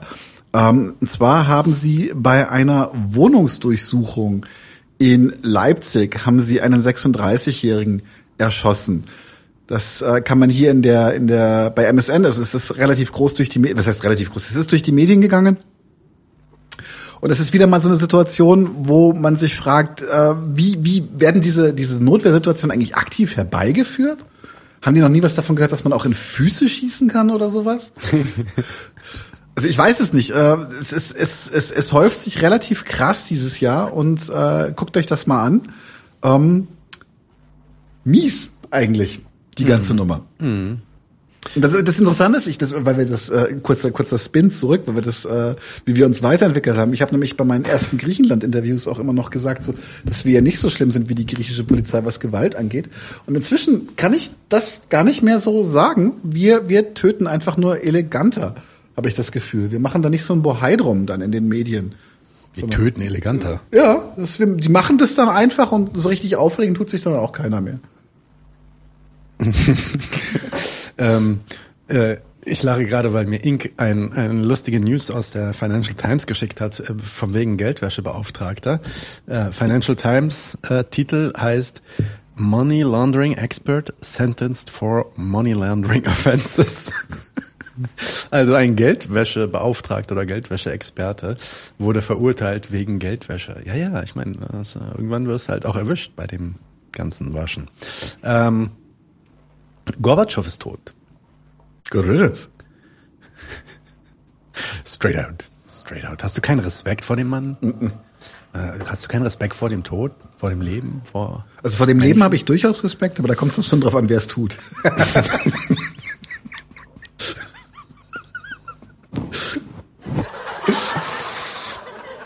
ähm.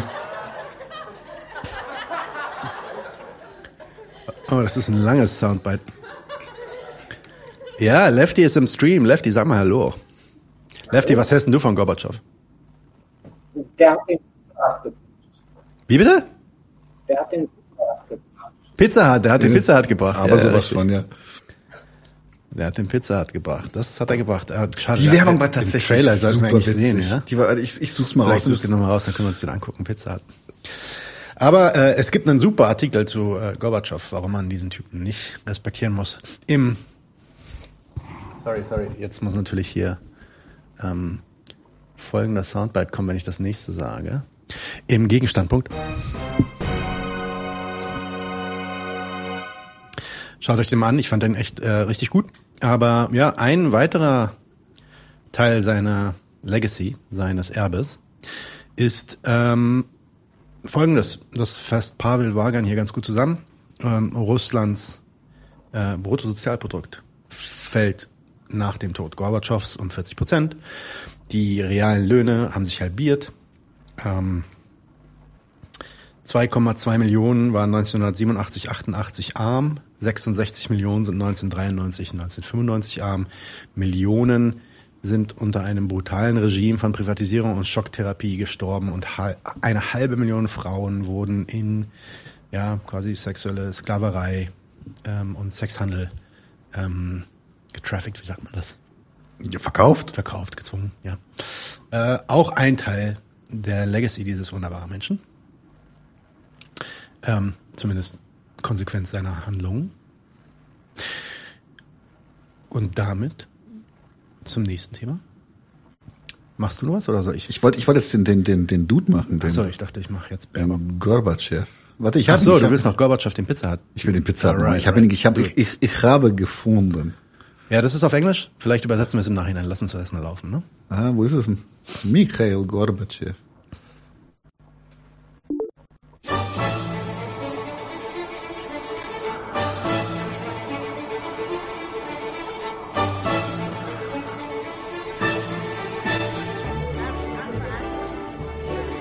Это Горбачев.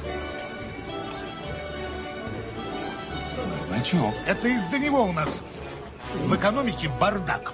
Да благодаря ему у нас новые возможности. Это из-за него у нас политическая нестабильность. Да благодаря ему у нас свобода.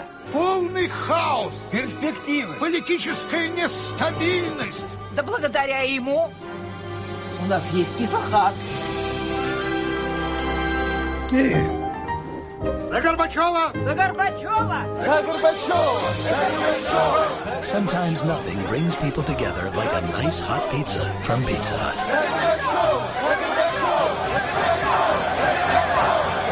Das ist so krass. Dieser, dieser Spot, dieser Spot ist so krass. Also wenn man sich überlegt, was, was also erstmal mit welcher Intention Pizza Hut da reingegangen ist und dass der das dann auch noch mitmacht, das ist so ein, das ist echt das ist ein bitter. so krasser Affront. Also da sitzen dann zwei, drei, da sitzt so eine russische Familie im Pizza Hut. Gorbatschow sitzt auch im Pizza Hut in der Ecke hinten mit, mit, ist es seine Tochter oder ein Enkelkind oder so? Schneidet ihr die Pizza. Und dann äh, unterhalten sich an dem Tisch halt zwei Leute über, über Gorbatschow, sagen, na, das ist der Gorbatschow da hinten, der ist für die Instabilität verantwortlich. Na, Gorbatschow ist dafür verantwortlich, dass wir überhaupt wieder Möglichkeiten haben. Dann sagt der andere, nein, Gorbatschow ist dafür verantwortlich, dass hier totales Chaos jetzt stattfindet. Dann sagt der erste, der Gorbatschow-Fan, sagt, ja, Gorbatschow ist dafür verantwortlich, dass wir Freiheit haben. Und ja, das geht so ein paar Mal hin und her und dann schaltet sich die Großmutter ein, die mit am Tisch sitzt und die sagt, Gorbatschow hat uns viele Sachen, gave us many things, also hat uns viele Sachen gebracht. Zum Beispiel Pizza Hut.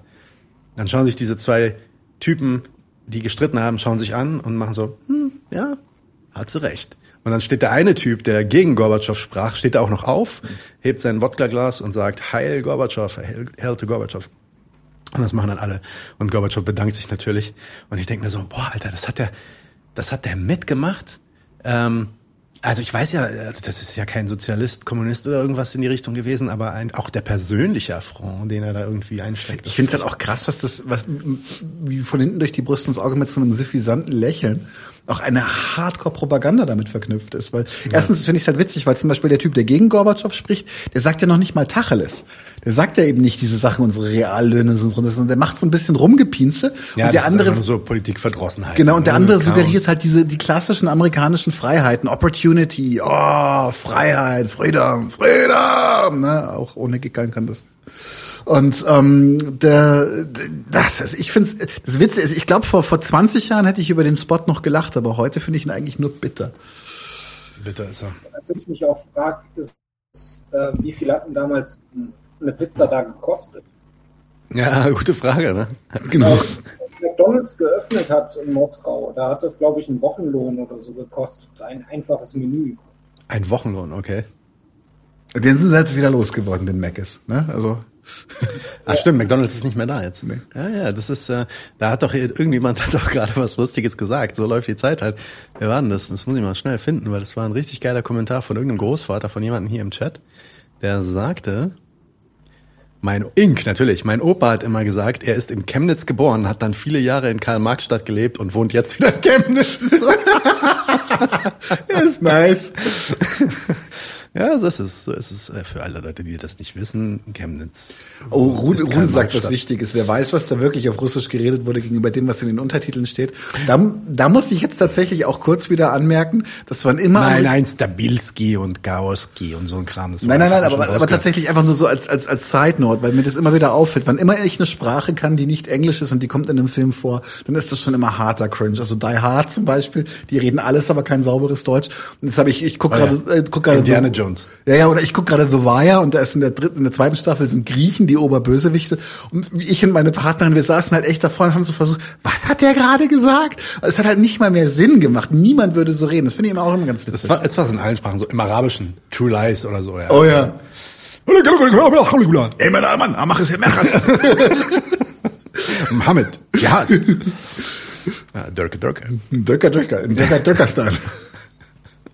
Alright, next. Ähm, Baerbock hat mal wieder ähm, heißen Scheiß gedroppt.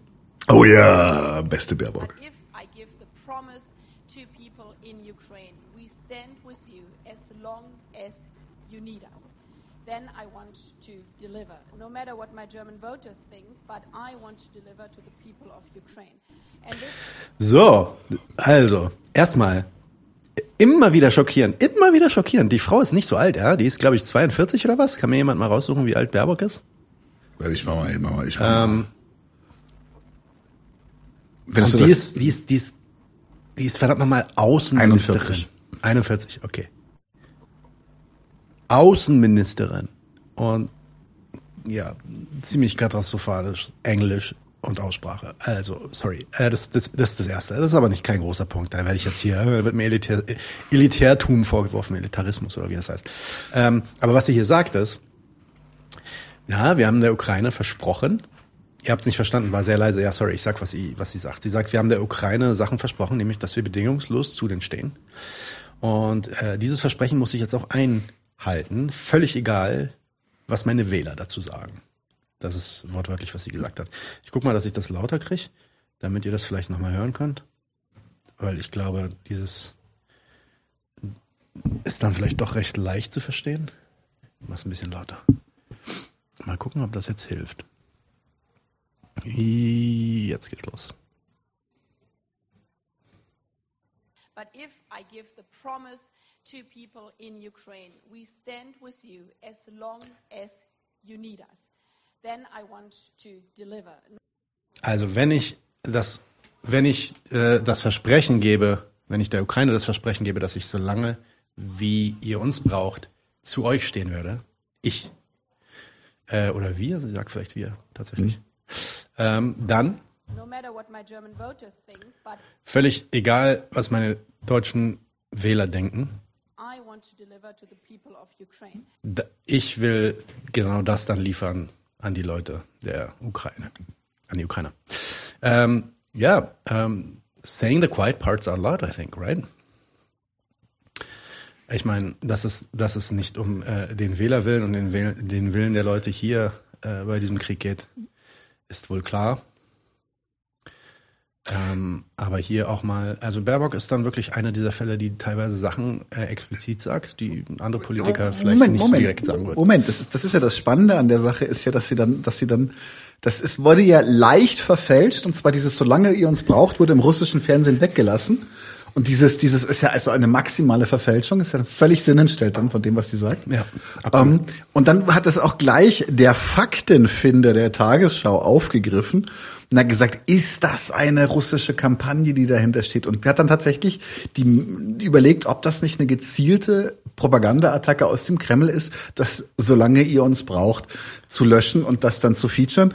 Ähm, habe ich jetzt vergessen rauszusuchen, aber tatsächlich gab es bei Telepolis einen ziemlich geilen Artikel dazu, was das für ein Clusterfuck ist, weil im Grunde das, was ihr vorgeworfen wird, hat sie gesagt und statt dazu zu stehen, sagt sie, der Russe war es. Der das Russe ist schon, das Ja. ist schon ganz schön hart. So läuft das. Irgendwas brummt hier gerade laut. Bist du das? Nee, du bist es nicht. Ah, das war wahrscheinlich Lefty. Ja, wahrscheinlich ist der Mikro einfach gerade ähm, sehr empfindlich gewesen. No problem. Äh, hört, kannst du noch sprechen, Lefty? Hört man nicht noch? Sag mal was. Ich hatte mich, ich hatte mich kurz ausgestellt. Okay, Ah, ja, okay. das ist nur, dein Mikro wird hy- hypersensibel, wenn du nicht sprichst, das ist alles. Genau. Mach dich aus, wenn du nicht redest. Wenn du reden willst, machst dich wieder an. Ähm, alright. Was haben wir noch? Ey, wir haben noch einige Kleinigkeiten halt, ne? Da gehen wir jetzt mal so durch. Was kommt denn hier? Ach ja. Oh, ich kotze. Äh, habt ihr Bock auf so einen NATO-Aufnäher, auf Sticker? Boah. Also für alle Leute, die jetzt zuhören und nicht zuschauen. NATO-Aufsticker mit der Pride Flag im Hintergrund hinter dem NATO-Stern. Ähm, Das ist so krass. Regenbogenfarben. Das ist doch ist nice. so und guck mal, guck mal, was hier, was hier Niklas Wenzel sagt. Ich bestell die Patches nochmal nach, weil die bei einer Spendenaktion so gut weggegangen sind. Der Gewinn geht an die Tafel. Hat jemand Interesse? Boah, Alter. Ja, zynischer, zynischer geht's nicht. Nee, das ist Zynischer bitter. geht's nicht.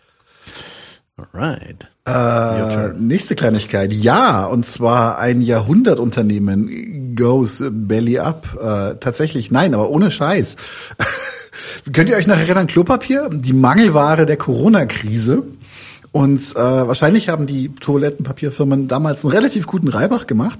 Aber Toilettenpapierfertigung ist so teuer geworden, äh, die Produktionskosten für Toilettenpapier sind so teuer geworden, dass äh, Hakle, kennt ihr Hakle Feucht, eine besonders sanfte Rosette, ähm, Hakle hat tatsächlich jetzt Insolvenz angemeldet.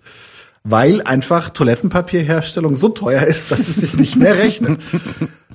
Ich möchte immer noch, ich, ich habe es damals schon gesagt und ich sage es wieder, ich verstehe, ich verstehe diese, diesen Fokus auf Toilettenpapier. Ich habe ihn damals schon nicht so verstanden. Jeder von uns hat eine Dusche zu Hause. Man kann die Kimme auch einfach spülen. Just saying. Yep, yep, yep. Hier, hier, also bei 99 zu 1 lernt man, also lernt man Sachen fürs Leben, ja. Also Überlebens, Überlebenstipps. So. Ähm, yo. Äh, ein cooler Artikel, ein interessanter Longread ist es, glaube ich, sogar auch. Also es ist ein längerer Text von, muss mal kurz gucken, wer das war. Guardian, oder? Ist kein Longread. Ähm, Douglas Rushkoff. Rushkoff. Um, the super rich preppers planning to save themselves from the apocalypse. Ist ein Bericht über diese ähm, Superreichen, die jetzt mittlerweile ähm, nicht nur Pläne haben, irgendwie den Mars zu kolonisieren und dorthin dann abzuhauen, wenn hier alles vor die Hunde geht, sondern auch natürlich richtig, richtig krasse Hoch Hightech-Bunker und High-Design-Bunker in die Landschaft bauen, um äh, in denen sie sich dann hoffentlich sicher fühlen, wenn die Zombie-Apokalypse oder der nukleare Krieg losgeht. Ähm, ja, sowas, so sieht das dann ungefähr aus. Der Text ist natürlich das Interessante hier, das müsst ihr schon lesen. Den Link gibt's später in der Beschreibung.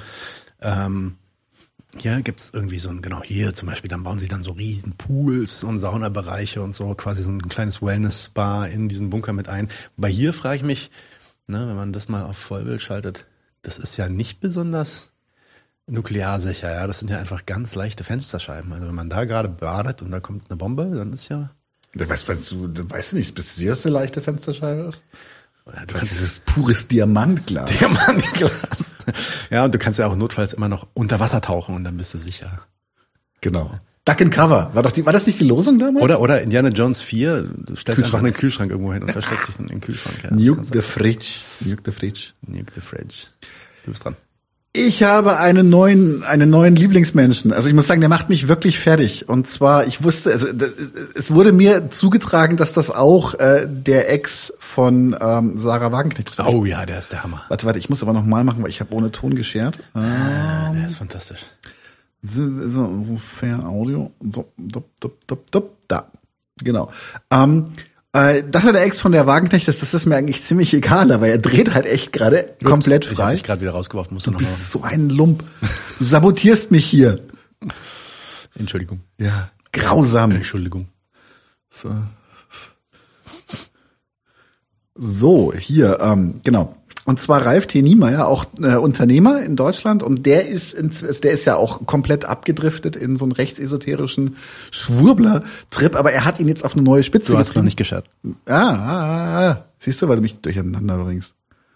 Ah, Vaultec, Todesrune, direkt mit den Fallout-Referenzen. Sehr schön, I love it. Vault, ja, großartiges Spiel. Warum kann ich denn das jetzt nicht scheren? Ich sehe es nicht. Pip-Boy. Ich krieg's nicht geschert. Ähm, okay, dann share ich das. Wo ist denn das? Warte mal, ich probiere es ein letztes Mal, dann muss es auch gehen. Sarahs Ex wird uns retten. Das ist doch das, oder? Sieht man das jetzt? Nein, ich sehe nichts. Ich share jetzt. Okay, dann share du. I übernehme Zing. So, da ist er. Sarahs also Ex. Sarahs Ex, genau. Tu, tu, tu, mal, tu, mal, tu mal groß machen. Groß machen und natürlich auch sharen den Screen. Da haben wir's. Soll ich abspielen?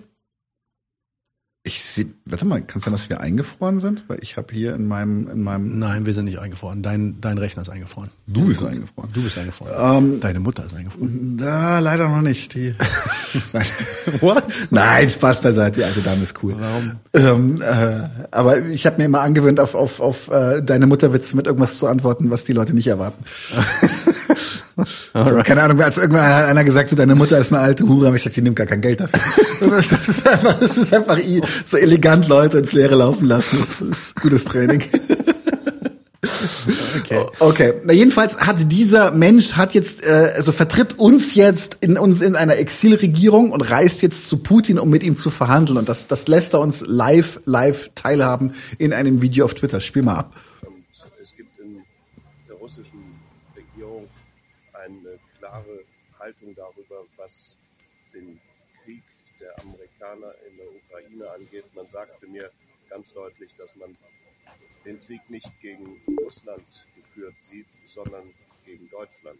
Und deshalb müssen wir eigentlich Wow. entscheidend tätig werden, unser Land zu retten vor diesem Krieg, der gegen uns geführt wird als Wirtschaftskrieg und natürlich militärisch in der Ukraine, an dem wir uns quasi beteiligen. Das alles ist ja sowieso grundgesetzwidrig und wir haben deshalb das Recht nach Artikel 20 Junge, also wenn du jetzt hier schon daherkommst und sagst, hier äh, das Deutsche Reich und Kaiserreich und ich bin der Kaiser und ich bin der Retter, dann la- laber doch jetzt nicht gleich wieder von Grundgesetz, Mann, Alter. Wie Das ist immer das Geile, ist das so ihr, ihr, tut euch so auf, ihr tut euch so auf als die krassen Dissidenten, die irgendwie voll gegen den Staat gehen und dann seid ihr trotzdem dieses scheiß Grundgesetz untertan, Alter. Äh, peinlich. Weiter geht's. Lass mal Widerstand zu leisten. Und das tun wir. Aber natürlich friedlich und auf Grundlage des Völkerrechts. Ah, friedlich und auf Grundlage des Völkerrechts, also doch nicht. Äh, Ist doch, doch, doch keine so große Hoffnung, wie du mir versprochen hattest hier. Ja, es tut mir leid. Deutschland muss jetzt den Schritt gehen, souverän zu werden und eben nicht mehr Vasall der USA zu sein. Vasall der USA. Und Herr Lavrov hat mir in einem zweistündigen Gespräch gestern hier volle Unterstützung Kommt's? zu Moment, er hat mit Herr Lavrov für zwei Stunden telefoniert. Ja. Und der hat ihm volle Unterstützung zugesprochen für. gesichert. Ebenso war dies von Herrn Peskov, ähm, dem Berater von Herrn Putin, auch signalisiert worden. Und ich habe mit Alexei Miller, dem Chef von Gazprom, darüber gesprochen, dass wir als erstes Nord Stream 2 aufmachen werden, wenn wir tatsächlich eine neue politische Konstellation in Deutschland haben. Ich bitte deshalb alle, sich etwas zu gedulden. Ich werde weiter Ach so, sorry, ich dachte, das warst du, aber das Nee. ist tatsächlich die, die äh, Luftsprecherankündigung. Ne? Ausführlicher Kein Respekt vor unserem Präsidenten. Morgen finden nochmal Gespräche im Kreml dazu statt und ebenfalls in der Duma, dem Parlament von Russland, von der Russischen Föderation. Und dann werde ich in einer, in einer Fernsehsendung abends das noch einmal erläutern, was wir genau konkret besprochen haben.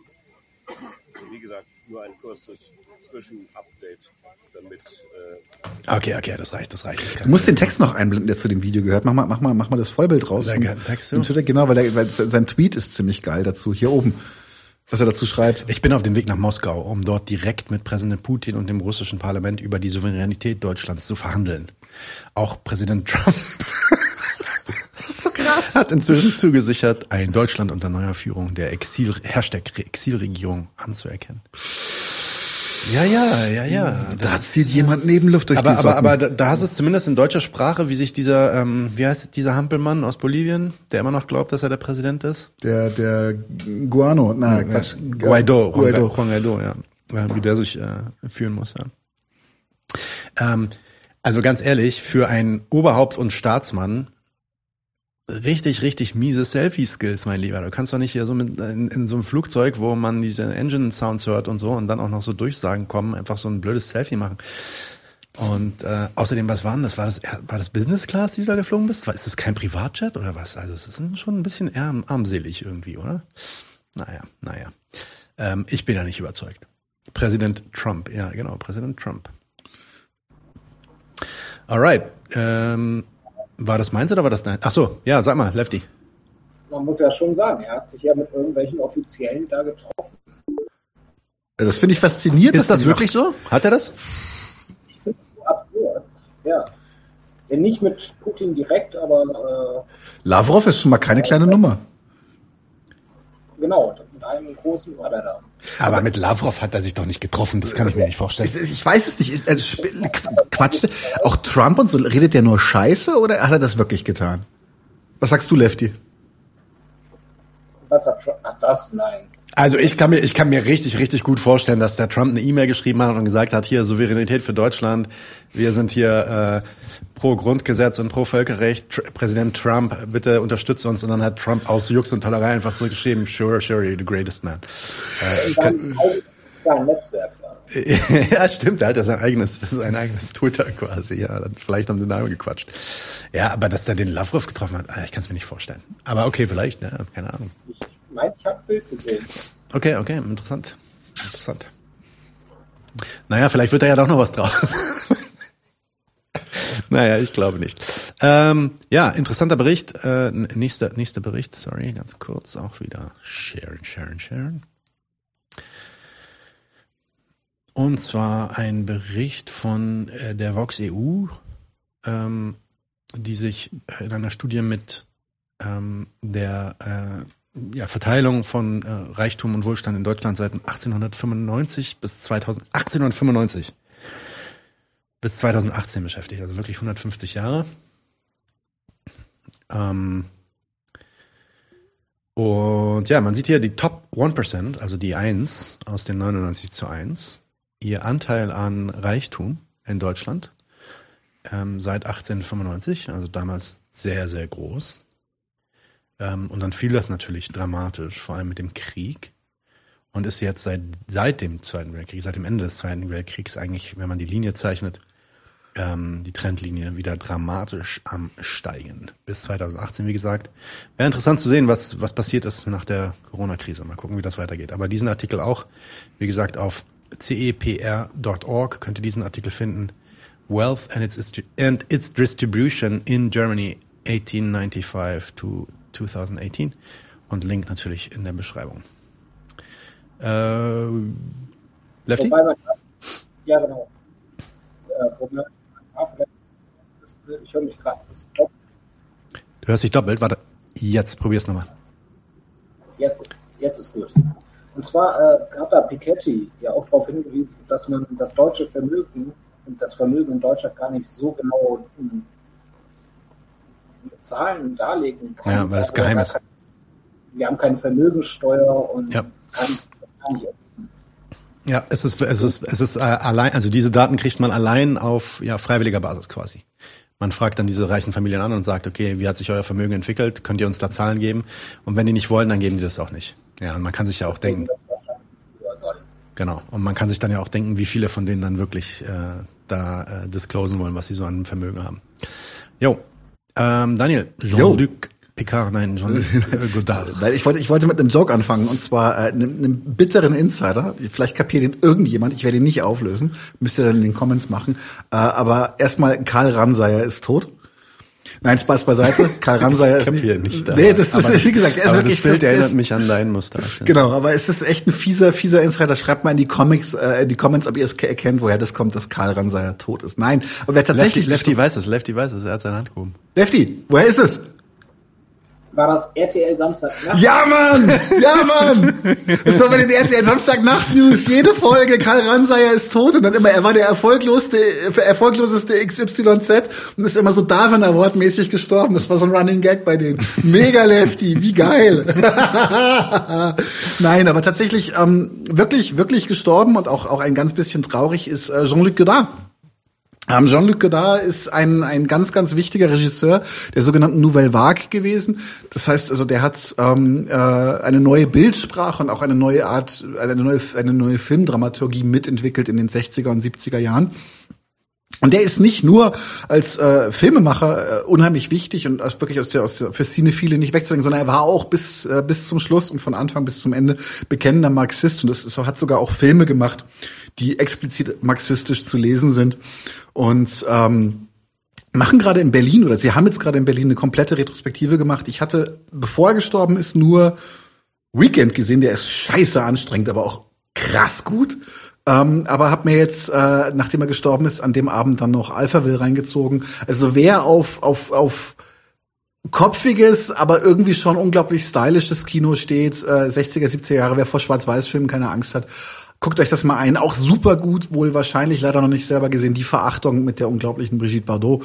Ähm, tatsächlich einfach ein Regisseur, den man, den man ein bisschen auf dem Radar haben sollte. Ohne ihn wäre Kino anders. Und damit, also sogar auch das, der hat so, so ein, äh, wie soll ich sagen, Einfluss gehabt, dass auch das Mainstream-Kino ein anderes wäre, hätte es Jean-Luc Godard nicht gegeben. Ich werde den ähm, von dem ohnehin sehr, sehr lesenswerten Filmmagazin Arteschock, den Nachruf verlinken, könnt ihr euch angucken. Und natürlich kurze Korrektur. Juan Guaido ist äh, nicht Bolivien, sondern Venezuela. Aber ja. Ähm, eigentlich bist du jetzt noch dran. Nee, ich mach dann, ich, ich übernehme hier. Äh, in China lebt sich besser. Das ist nämlich tatsächlich so. Die, äh, ja, die chinesische Lebenserwartung ähm, bei der Geburt äh, von, oder von, ja, sagen wir von der Geburt an, ähm, Life Expectancy at Birth. Was heißt Life Expectancy at Birth? Das heißt also ab dem Moment deiner Geburt, was deine Lebenserwartung ist. Ja, Moment. Das macht keinen Sinn. Ja, die können sich, die kann sich zum Beispiel, die kann sich Ist deine, kannst du deine Lebenserwartung ab dem Moment deines Abiturs rechnen? Ja, wobei es geht dann eher um was, glaube ich, eher um was für soziale Gegebenheiten. Zum Beispiel, wenn du sozial abgerutscht bist, Drogen anfängst, Drogen zu nehmen oder irgendwie, keine Ahnung, dann ändert sich deine Lebenserwartung. Ah, ab dem Moment der Geburt. Okay, du siehst ja, ja, ja, das ist ja natürlich auch hier relativ klar. Wenn man sich den Graphen einfach anguckt, dann weiß man das sofort. Nämlich, genau, also wenn Leute in den 1960ern geboren sind in China, dann wurden sie so im Durchschnitt knapp unter 45 Jahren alt. Ja? Also das sieht man hier unten links. Und ähm, in den USA natürlich viel, viel höher, um die 70 Jahre rum. Die sind natürlich in beiden gestiegen, allerdings dramatisch gestiegen in China in den letzten 50 Jahren, 50, 60, 70 Jahren. Ähm, in den USA seit 2019 dramatisch am Abnehmen. Und das hat nicht nur mit Covid zu tun. Das ist schon normalisiert für diese Covid-Zahlen. Ich weiß jetzt nicht, ob dieser Graph normalisiert ist dafür, aber das Abnehmen ist definitiv ähm, auch nicht nur durch Covid gegeben. Die Durchschnittslebenserwartung heute äh, liegt bei 61,1 Jahren in den USA. Äh, also 76,1 Jahren in den USA und 77,1 Jahren, also ein Jahr länger, in China. Jupp, da sind wir angekommen. Daniel. Ja, und zwar ähm, saying the silent part out loud. Ähm, wir regen uns über Baerbock auf, aber der stellvertretende griechische Innenminister Petzos hat äh, tatsächlich etwas wunderbar Krasses gesagt. Ich werde es kurz abspielen, versteht kein Mensch wahrscheinlich, außer außer wenn Mino wieder zuguckt. Aber warte mal ganz kurz, einfach nur Beweis, dass das, dass das, dass das wirklich gesagt hat. που εξετάζεται ως προς αυτό. Νομίζω ότι το βασικό ζητούμενο σε αυτές τις περιπτώσεις είναι να δείχνουμε προσαρμογή. Όποιος αρνείται να προσαρμοστεί, δυστυχώς πεθαίνει. Ναι, εμείς θα Εμείς αυτό που πεθάνουμε. κάνουμε, Οι πολίτες αυτό θα που κάνουμε Also es ging darum, es ging darum, wie das ist mit den mit der Heizkosten, äh, Elektrizitätskostenexplosion, der wirtschaftliche Abbau in, äh, in Griechenland, wie die Bevölkerung damit umgehen soll. Und äh, statt, also zum Beispiel so wie uns, wie so ein Habeck, dann so warme Worte, so zieh dir halt einen Pulli an oder dusch nicht allein oder sowas, sagt er, wer sich nicht anpasst, stirbt. Das finde ich für einen stellvertretenden Innenminister schon irgendwie eine relativ harte Aussage. Alles klar, ob das stimmt. Ja, kann man. Äh, das, äh, da sind wir auch noch nicht. Nee, das ist, ist das ist sowieso advanced saying the silent part Ja, out loud. ja. So, eine Sache, die natürlich die Runde gemacht hat, ist ähm, dieses Video äh, von Polizeibrutalität in der Wohnung eines, äh, ja wahrscheinlich, das- ich glaube, das ist ein Syrer, äh, des Ah, das ist echt übel. zu urteilen. Das hat jetzt abspielen. Laune. Das macht Warnung an Leute. Äh, das ist Macht aggro. ja, macht aggro und sieht scheiße aus und so. Und da ist auch Brutalität und auch verbale Bru- Brutalität mit drin. Aber einfach nur, um das mal zu zeigen und dann darauf einzugehen, was da gesagt wird. Ähm, los geht's. Drei Kinder gesehen jetzt. Die Polizei schlägt. Lässt raus. Das ist mein Haus. Das ist mein Land und du bist hier Gast. Ja, Aha. meine Hand, das ist meine Hand, das ist mein Haus, nicht mein, dein Land. Du musst dich schlagen. Hier hat keiner geschlagen, Ja. wir haben ihn zu Boden gebracht. Die Fresse fass mich nicht nochmal an. Nicht zum Brechen mit meiner Frau! Nicht zum Brechen mit meiner Frau! Deine Frau hat nicht so mit mir zu sprechen. Du bist hier in unserem Land. Ihr habt uns nach, nach äh, unserem Ja, Gesetz unser habt ihr euch Land, zu unser verhalten. Land, aber wer, wer... Du schrei mich nicht so an und fass mich nie wieder an. Ich Nicht bringe dich ins an. Gefängnis. Du, nicht ich bringe dich an. ins Gefängnis. Mama, nicht wieder. Mama. Hat sich Kinder Fass mich nicht, und fass mich nie wieder an. schreien Fass mich nie wieder an. Mama, Mama, please. Das Krasse daran ist ja auch, also ich meine, ähm, es gibt noch ein längeres Video, das haben wir jetzt mit Absicht nicht gezeigt, aber es gibt ein Video, wie quasi gezeigt wird, wie die da reinstürmen und die Kinder sind noch am Schlafen, das ist früher Morgen. Ähm, deswegen sehen die auch, also die, da sind die Kids auch noch so in Pyjama und so und Schlafanzug. Und ähm, die Kids werden dann so quasi von der Mutter noch gerade so aus dem Bett rausgezerrt, während die Typen sich auf das Bett stürzen und den Typen festhalten. Und ja, man denkt sich, wow, was ist denn das für ein krasser Verbrecher? Das ist bestimmt so ein Drogenbaron oder einer von diesen Clan-Verbrechern, die es ja in Neukölln überall gibt. Ähm, es ging anscheinend um ein, war das ein, ein Schwarzfahrer, Ein, Schwarzfahren? Ja, ja, es ging um ein, er hat ein Ticket nicht bezahlt. Und dann kommen die halt bei ihm dann so in so einem Aufgebot in der Wohnung rein und packen ihm Handschellen an. Und genau, traumatisieren die Kinder. Und, Aber- ähm, und, man, und ich meine, klar, also ich meine, der, der offensichtliche und direkte Rassismus hier und der Hypernationalismus, du bist hier in unserem Land und so weiter. Ähm, ja, äh, nice, nice, äh, schönes, schönes Gesicht auf jeden Fall, was die Polizei dann mittlerweile auch in Berlin regelmäßig zeigt. Ja, äh, tatsächlich hat unsere Bundesinnenministerin, die Nancy Faeser, hat sich da auch schon zu geäußert. Ja. Hat gesagt, das sei unproblematisch. Genau, es gab da so ein Video, wo dann, ich glaube, das Video haben wir sogar, oder? Lass uns das mal zeigen, das finde ich gut. Äh, Ich hab's hier, glaube ich. Ja, ich habe das auch irgendwo. Ich kann es, glaube ich, glaube ich, schon gleich sharen. Das ist aber, glaube ich, von der Pressekonferenz. Genau, die so. Pressekonferenz und da wird sie, wird sie gefragt, ähm, finden Sie die, Au ja, spiel's einfach ab. Der Typ fragt ja die Frage direkt am Anfang. Fragt eine gute Frage. Ah, warte. Jetzt habe ich es vergessen zu sehen, weil ich doof bin. Hier ist es. Da. So, jetzt aber. Hört man was? Das ist mein Land und du bist hier Gast. Du hast dich an unsere Regeln zu halten. Finden Sie das, wenn das ein Polizist im Einsatz sagt, äh, empfinden Sie das als Rassismus? Nein, äh, Nein. das empfinde ich nicht als Rassismus. Ich glaube, dass man sehr genau immer unterscheiden muss. Es gibt natürlich Rassismus, ähm, auch in Polizei, das will ich gar nicht ausschließen. Und ähm, wenn sich da jemand vergreift und jemanden diskriminiert, dann dulden wir das auch nicht. Das will ich ganz klar nochmal festhalten. Ähm, Mhm. Aber Sie müssen auch verstehen, ähm, dass Polizeibeamtinnen und Beamten, ähm, wenn sie solche schweren Formen von Kriminalität auf der Straße erleben und dort Schwarzfahren. dann auch ähm, äh, mal deutlich sprach, das angesprochen. Diese, diese, Ja, ja, du bist hier Gast. Du hast dich an Also Diese- die armen, die armen Polizisten, also was die auch die ganze Zeit, die erleben ja so viel Kriminalität. Da kann man ja auch schon mal verstehen, wenn sie rassistische Schweinehunde werden, die Nazi-Parolen nachlabern. Also das ist ja, das ist dann ja auch Völlig okay, völlig okay. Ja. Also ähm, Auf, auf Nancy Faeser, eine ganz wunderbare Frau. ich habe keine Eier. Du hast keine Eier? Nee. Nee. Also, ich habe keine Eier zum Werfen, wollte ich sagen. ja. Du bist eine. Ja. ja. Ja, ja, also in das- meiner das- Utopie gibt es ganz viele Und nochmal, nochmal, also das kann man nicht oft genug sagen. Für fucking Schwarzfahren. Mhm. Das ist übrigens auch ein gutes Video für den 9-Euro-Fonds. Ja. Zudem sage ich so lange nichts, wie die Aktion läuft. okay. Ähm, so, äh, jetzt bin ich dran, oder bist du dran? Das ist mir wurscht, mal einfach. Äh, Majestätsbeleidigung.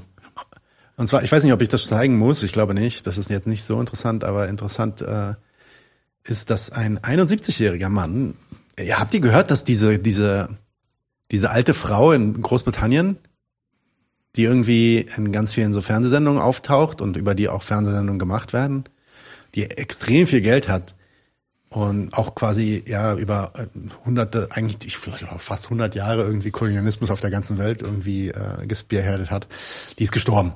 Die nennt sich die Queen. Ne? So und ähm,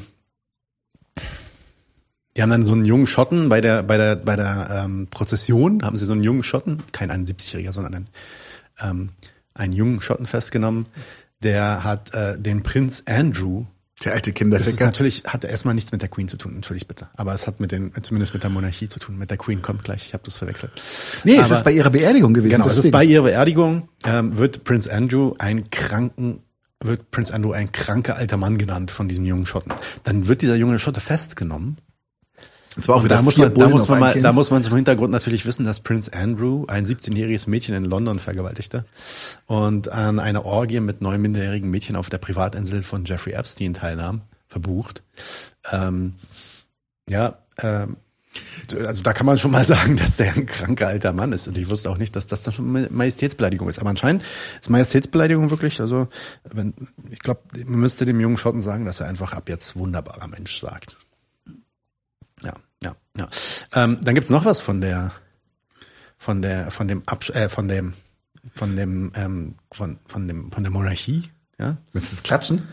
Ähm, nee, der, der, der, der König, der ist ja jetzt der neue König. Der König Charles, ist der schon der König? Der wurde noch nicht irgendwie Charles der Dritte oder der Zweite? gewappnet, geschmappnet oder was? Ist er, ist er schon König, Lefty? Ist er jetzt der König? Offiziell? Oder muss er noch irgendwie?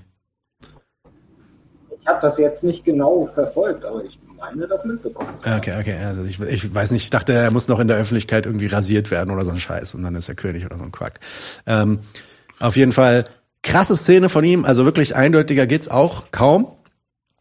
Ähm, der äh, König Charles läuft hier so durch die Massen und gibt äh, allen Weißen die Hand und da ist dann dieser eine Schwarze, der ihm auch die Hand geben möchte und dann passiert Folgendes. Schaut euch das mal an.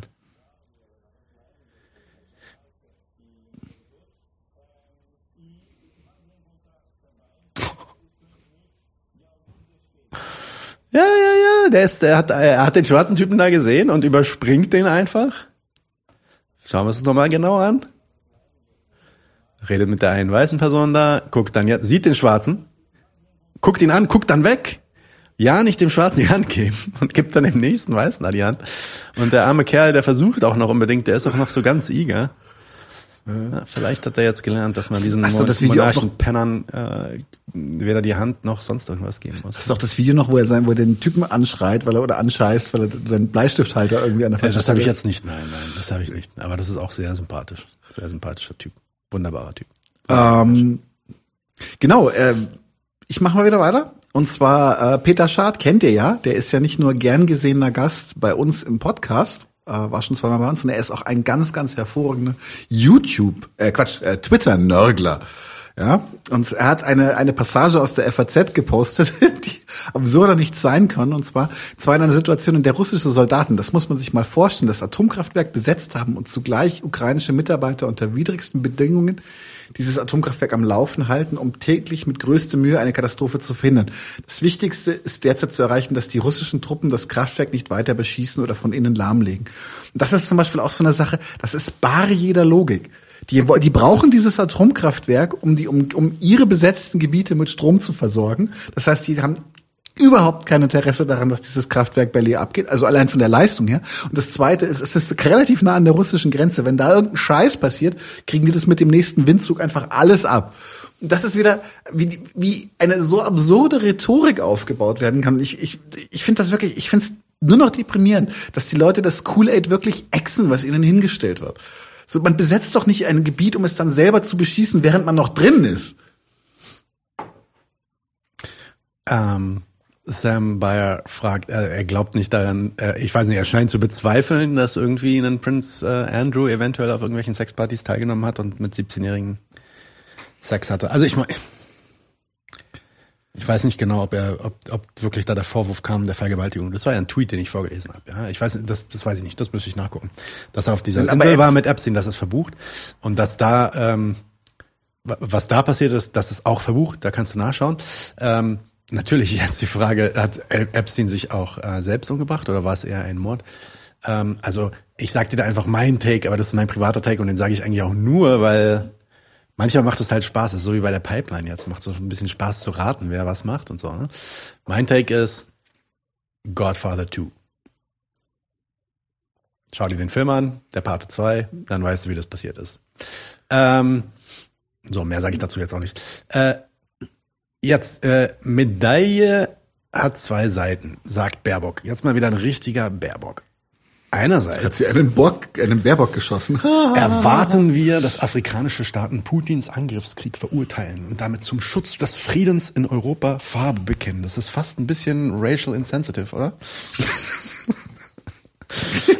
Dazu musste ich mir gerade echt auf die Zunge beißen, da wäre wieder was rausgekommen. Zum Kommentar wieder Stunk gegeben. Aber ebenso erwarten, ebenso erwarten diese Länder auch von uns, dass wir einen Beitrag zur Sicherheit und Stabilität in ihrer Region leisten. Davon können wir uns, davon will ich mich, nicht wegducken. Ja, also ähm, wir laden euch, äh, hier, äh, wer sagt das? Das ist äh, Construction Site, glaube ich. Ja, Construction Site.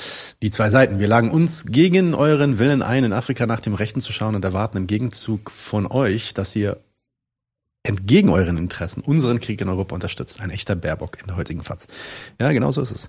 Ähm, übrigens auch äh, super interessant zu sehen, wie die BRICS-Staaten und auch die afrikanischen Staaten überhaupt, also kann man sich mal diese Reaktion anschauen, nach der, nachdem das Ganze in den UN-Sicherheitsrat gegangen ist und auch in die UN-Vollversammlung ähm, und dann natürlich versucht wurde, eine Verurteilung von all diesen Staaten einzuholen, wie sehr der Westen ähm, G7 äh, und, und ja, generell so diese Pro-NATO-Koalition alleine stehen in der Welt. Das ist schon äh, interessant, sich anzuschauen. Lefty, sag mal. Nee, ich wollte nur kurz Boah, wieder Doppel. Ist auch egal. Äh, Du brichst ziemlich ab irgendwie. Dein Sound ist nicht so cool gerade. Du brichst ab. Hast du das richtige Mikro an? eigentlich ja. Auch so ein lautes Brummen irgendwie. Dann sage ich das. Probier, doch, probier's nochmal. Nein, nee, du probier's nochmal. Wir hören dich. Versuchen Sie. Also ich würde sagen, dass der Beitrag für Sicherheit und Stabilität in der Region Afrika sicherlich auch ein Rammstein Hast du es verstanden? Äh, Irgendwas mit Rammstein am Ende. Mit Habe ich dich richtig? Nee. Äh, kannst, du, kannst du auf das Mikro von deinem Laptop umschalten vielleicht? Nicht das Headset-Mikro? Probier mal. Vielleicht hören wir dich dann besser. Hört ihr mich jetzt? Ja, besser, viel besser. So, dass der Beitrag für Sicherheit Ah, du doppelst, deswegen, äh, deswegen, Moment. So, jetzt nochmal bitte, jetzt, bitte. dass der Beitrag für Stabilität in der Region sicherlich auch über Rammstein dargestellt wird. Also Ah. ganz abgesehen von dem ganzen anderen Scheiß, aber die Drohnen alleine, das Ja, ja, in der Tat. Ja. Ja. Okay, okay, okay. Ähm, Ich mach weiter. Moment, undankbare, bla bla bla. Okay. Jo, Harald, du bist dann. Undankbare. So, und zwar, ich mache mal hier, äh, tatsächlich, alarmierender Befund, Deutschland trocknet aus. Äh, mir fällt übrigens tatsächlich auf, dass ich in letzter Zeit sehr viel Telepolis lese, weil die zum Beispiel beim Krieg sehr, sehr interessante Berichterstattung haben. Ähm, übersetzen zum Beispiel Artikel von Chomsky und äh, auch der Peter Nowak, den ich sonst eher ambivalent sehe, hat extrem viele gute Artikel geschrieben. Anyway, alarmierender Befund, Deutschland trocknet aus bei Telepolis. Und zwar verliert fast kein Land in, äh, in Europa derzeit so viel Wasser wie Deutschland. Also so richtig krass, ähm, dass der Klimawandel wohl hier wesentlich stärker durchschlägt, als man denkt. Deutschland hat in den letzten 20 Jahren das Äquivalent des Bodensees an Wasser verloren. Einfach für immer. Und äh, das ist ein spannender Artikel. Guckt euch das mal an. Äh, auch interessante Gesichtspunkten, dass äh, wir immer krassere und immer mehr Brände in Brandenburg zum Beispiel haben. Und äh, wir hatten das vor ein paar Folgen, dass auch sogar die Industrie inzwischen nicht mehr gewerks äh, der industrielle Produktionsprozess nicht mehr gewährleistet werden kann in einigen Regionen, weil einfach kein Wasser mehr aus dem Boden kommt. Ja, und äh, nee, Lefty, dein Sound ging jetzt. Ich glaube, das lag daran, dass ich den Screen hier anhatte und dadurch wurde dein Sound gedoppelt. Deswegen hat man dich nicht so gut gehört. Aber jetzt sollte der Sound wieder gehen. Ähm, ja, also sollte passen. Du kannst mal kurz probieren, sag mal was. Ich sag was. Ja, das hört sich gut an. Okay. Genau, immer wenn ich den Screen share, habe ich gemerkt, weil ich hier auch den Sound share, doppelst du dich, weil du kommst ja auch extern hier rein. Und dann doppelt sich der Sound. Das ist total blöde. Sound Inception. Ja. Ähm, Telepolis, auch wieder Telepolis. Ähm, Bericht darüber, dass ein Anti-Folter-Komitee des Europarates deutsche Behörden kritisiert. Also das ist doch auch erstmal ein Titel. Ähm, kann man sich auch durchlesen. Da geht es darum, dass ähm, ja, zahlreiche Defizite in Gefängnissen und Polizeistellen gefunden werden, was die Behandlung von ähm, Gefängnisinsassen und, und Verhafteten angeht. Ja, äh, und natürlich die Bundesregierung wiegelt in zentralen Punkten ab. Das heißt, da wird verteidigt und dementiert. Das stimmt alles so gar nicht. Aber äh, interessant auch ein bisschen längerer Text. Ähm, wie gesagt, in der Beschreibung von diesem Video. Ja, äh, ich mach gleich mal das nächste. Und zwar, ihr kennt doch das Narrativ von, wir müssen einfach mehr bauen. Gerade so, so, so Arschwarzen wie von der FDP oder sowas sagen das immer ganz gerne. Wir brauchen keinen Mietendeckel, wir brauchen keine Enteignung, wir brauchen mehr Wohnungen, die gebaut werden. Und da gibt es jetzt dieses schöne Von Bild. Vergesellschaftung werden keine neuen Wohnungen gebaut. Genau. Hier, Pläne am Gleisdreieck in Berlin. Gleisdreieck ist ein riesengroßer und sehr, sehr schöner Park. Da werden sieben neue Hochhäuser entstehen. Anzahl der bewohnbaren Wohnungen für Normalsterbliche. Null. Sieben Hochhäuser, keine Wohnungen, wird alles Büros. Lovely. Lovely. Ja, wir müssen Wobei man ja bei den Neubauten eigentlich auch schon gar nicht mehr damit rechnen sollte, dass da überhaupt irgendwelche bezahlbaren Wohnungen bei rumkommen. Die meisten mit Neubauten, die in Berlin gebaut worden sind, natürlich werden, sind äh, Luxusneubauten. Es sei denn, die werden von irgendwelchen Genossenschaften gebaut. Ähm, Haben wir noch was? Äh, ja, Susanne mit Stahl hat mal wieder einen coolen Bericht geliefert. Boing. Ähm, das ist auf ihrer Facebook-Seite. Aber ich will jetzt auch nicht den ganzen Bericht zeigen, sondern einfach nur den Fakt, dass halt in Deutschland mittlerweile ukrainische Demos mit Nazi-Symbolen, Symbolen der SS, ohne Probleme machbar sind und sogar mit Polizeischutz äh, instand gehalten werden. Und da berichtet Susanne Wildstahl halt in diesem Bericht im Wiesbadener Kurier. Nein, entschuldigt bitte. Das ist ein Bericht auf Facebook. Sie schreibt über, in Facebook darüber, über diese Demonstrationen, die zum Krieg in der Ukraine stattfinden. Und da sieht man das hier auch schön auf dem Bild. Ich schaue mein Screen, ja, ich schaue mein Screen. Dass äh, die SS, ist das eine Rune? Nein, dieses SS-Zeichen. Welches denn? Was ist das? Dieses hier, dieses. Äh, das muss ich mir, das muss ich mir genau hingucken. Warte mal, warte mal, warte mal, warte mal. Das ist, das ist die Wolfsangel. Das ist, das ist, ist, ja, das ist ein bisschen schwierig. Die Wolfsangel ist zum Beispiel auch im Stadtwappen von Mainz, äh, Mannheim drinnen. Insofern ist es, es ist häufig ein Faschosymbol, aber nicht automatisch. Tatsache? Ja. Mhm. Muss ich, muss ich, muss ich leider ein bisschen in die Parade fahren. Das ist so, das ist, es, es ist oft, oft ein Faschosymbol. Nicht immer. Bei, bei jetzt bei, warum, bei warum haben denn das die Ukraine-Leute auf ihren Flaggen drauf? Wie gesagt, die Wolfsangel hat, hat ist ein mittelalterliches Symbol. Angeblich hat man damit Wölfe ge wirklich geangelt früher. Das ist aber, glaube ich, ein Humbug. Ich bin da jetzt nicht hundertprozentig safe drin. Ich kann mir auch vorstellen, dass die sich da auf Faschos beziehen. Das ist schon. Todesrune sagt, das ist eine Gibor-Rune oder eben Wolfsangel, wie du es genau. sagst. Ja. Und das ist, also ich kann mich, ich kann mir gut vorstellen, dass die sich da auch auf Faschos beziehen. Es ist aber halt, wie gesagt, das Stadtwappen von Mannheim hat auch eine. Also insofern ist es. Okay, ja, äh, Gray, Gray, Gray Zone, Gray Area. Very, äh, ja. Alright. Ähm, und Daniel redet über sein Lieblingsthema. Oh, Pornos. Saying the quiet part out loud. Nein, tatsächlich. So eine der So. Artikel, die mir, die mir. Cookies müssen erlaubt werden jetzt, vor allem wenn man hier sich irgendwelche Pornos anschaut, dann immer Cookies anmachen. Ähm, Berliner Zeitung schreibt, dass die Berliner Jusos, die scheinen wirklich richtig die, die wichtigen und ernsten Themen im Leben anzugehen. Sie beklagen, dass Sexfilme rassistische und sexistische Stereotype verbreiten. Let's make porn woke again. Und jetzt möchten sie, dass die öffentlich-rechtlichen feministische und antirassistische Sexfilme produzieren. Und das ist so ein Moment, so. Sollen ARD und ZDF sollen gegensteuern. Ja, ich, ich würde jetzt gerne einen Witz machen, aber der ist da einfach schon drinnen. So, also wenn, Sorry, also, nee. Fuck off, wirklich. Ja, also nicht, dass ich, dass man jetzt irgendwie die Pornoindustrie in irgendeiner Form verteidigen sollte oder so, ja, aber ja. Alright. Ähm, was habe ich? Das warst du. Eigentlich wollte ich das machen. Was? Die Pornos? Ah, ja. Da haben wir was aus Palästina. Ähm, in Palästina ist gerade, in, in der Westbank ist gerade ziemlich viel am Laufen. Da gibt es ziemlich viele ähm, äh, Schla Straßenschlachten und, und Kämpfe, weil da immer noch ähm, Aktivisten äh, und Widerstandskämpfer quasi gesucht werden. Vor ein paar Wochen, über einem Monat jetzt mittlerweile, ist ja dieser eine große Mohammed al-Nablusi, der Löwe von Nablus, ähm, äh, exekutiert worden und seitdem sind da sehr, sehr viele äh, Kämpfe ähm, am Laufen. Gestern, glaube ich, wieder vier Leute umgekommen dabei. Vier Palästinenser erschossen worden.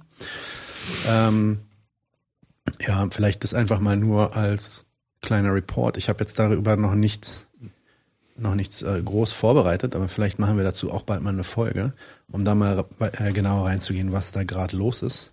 Ich hatte auch irgendwo ein Foto hier, aber das habe ich, das ist jetzt geht gerade nicht auf. Warte mal, vielleicht ist es doch das. Ja, ja, ja, ja, ja. Hier haben wir das. Das ist nice. Ist einfach nur, weil es ein. Du musst es aber zeigen. Ja, Moment, Moment. So, weil es ein eindrucksvolles äh, Bild ist.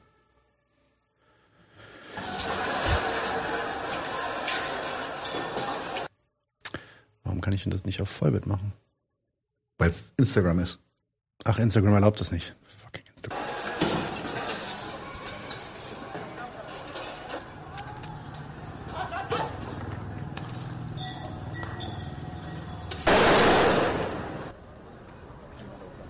Ja, also die, ähm, die israelischen Sicherheitskräfte in Nablus und in Jenin eigentlich auch, aber in Nablus haben, haben schon immer Probleme gehabt, ähm, zurechtzukommen mit diesen engen Gassen und den natürlich sehr verwinkelten Straßen. Und deswegen haben sie da, wenn es da Widerstände gibt, auch immer große Probleme gehabt. Und mittlerweile kommen sie halt gar nicht mehr voran, weil der Widerstand so groß ist in, dem, in, den, in, der, in der Bevölkerung.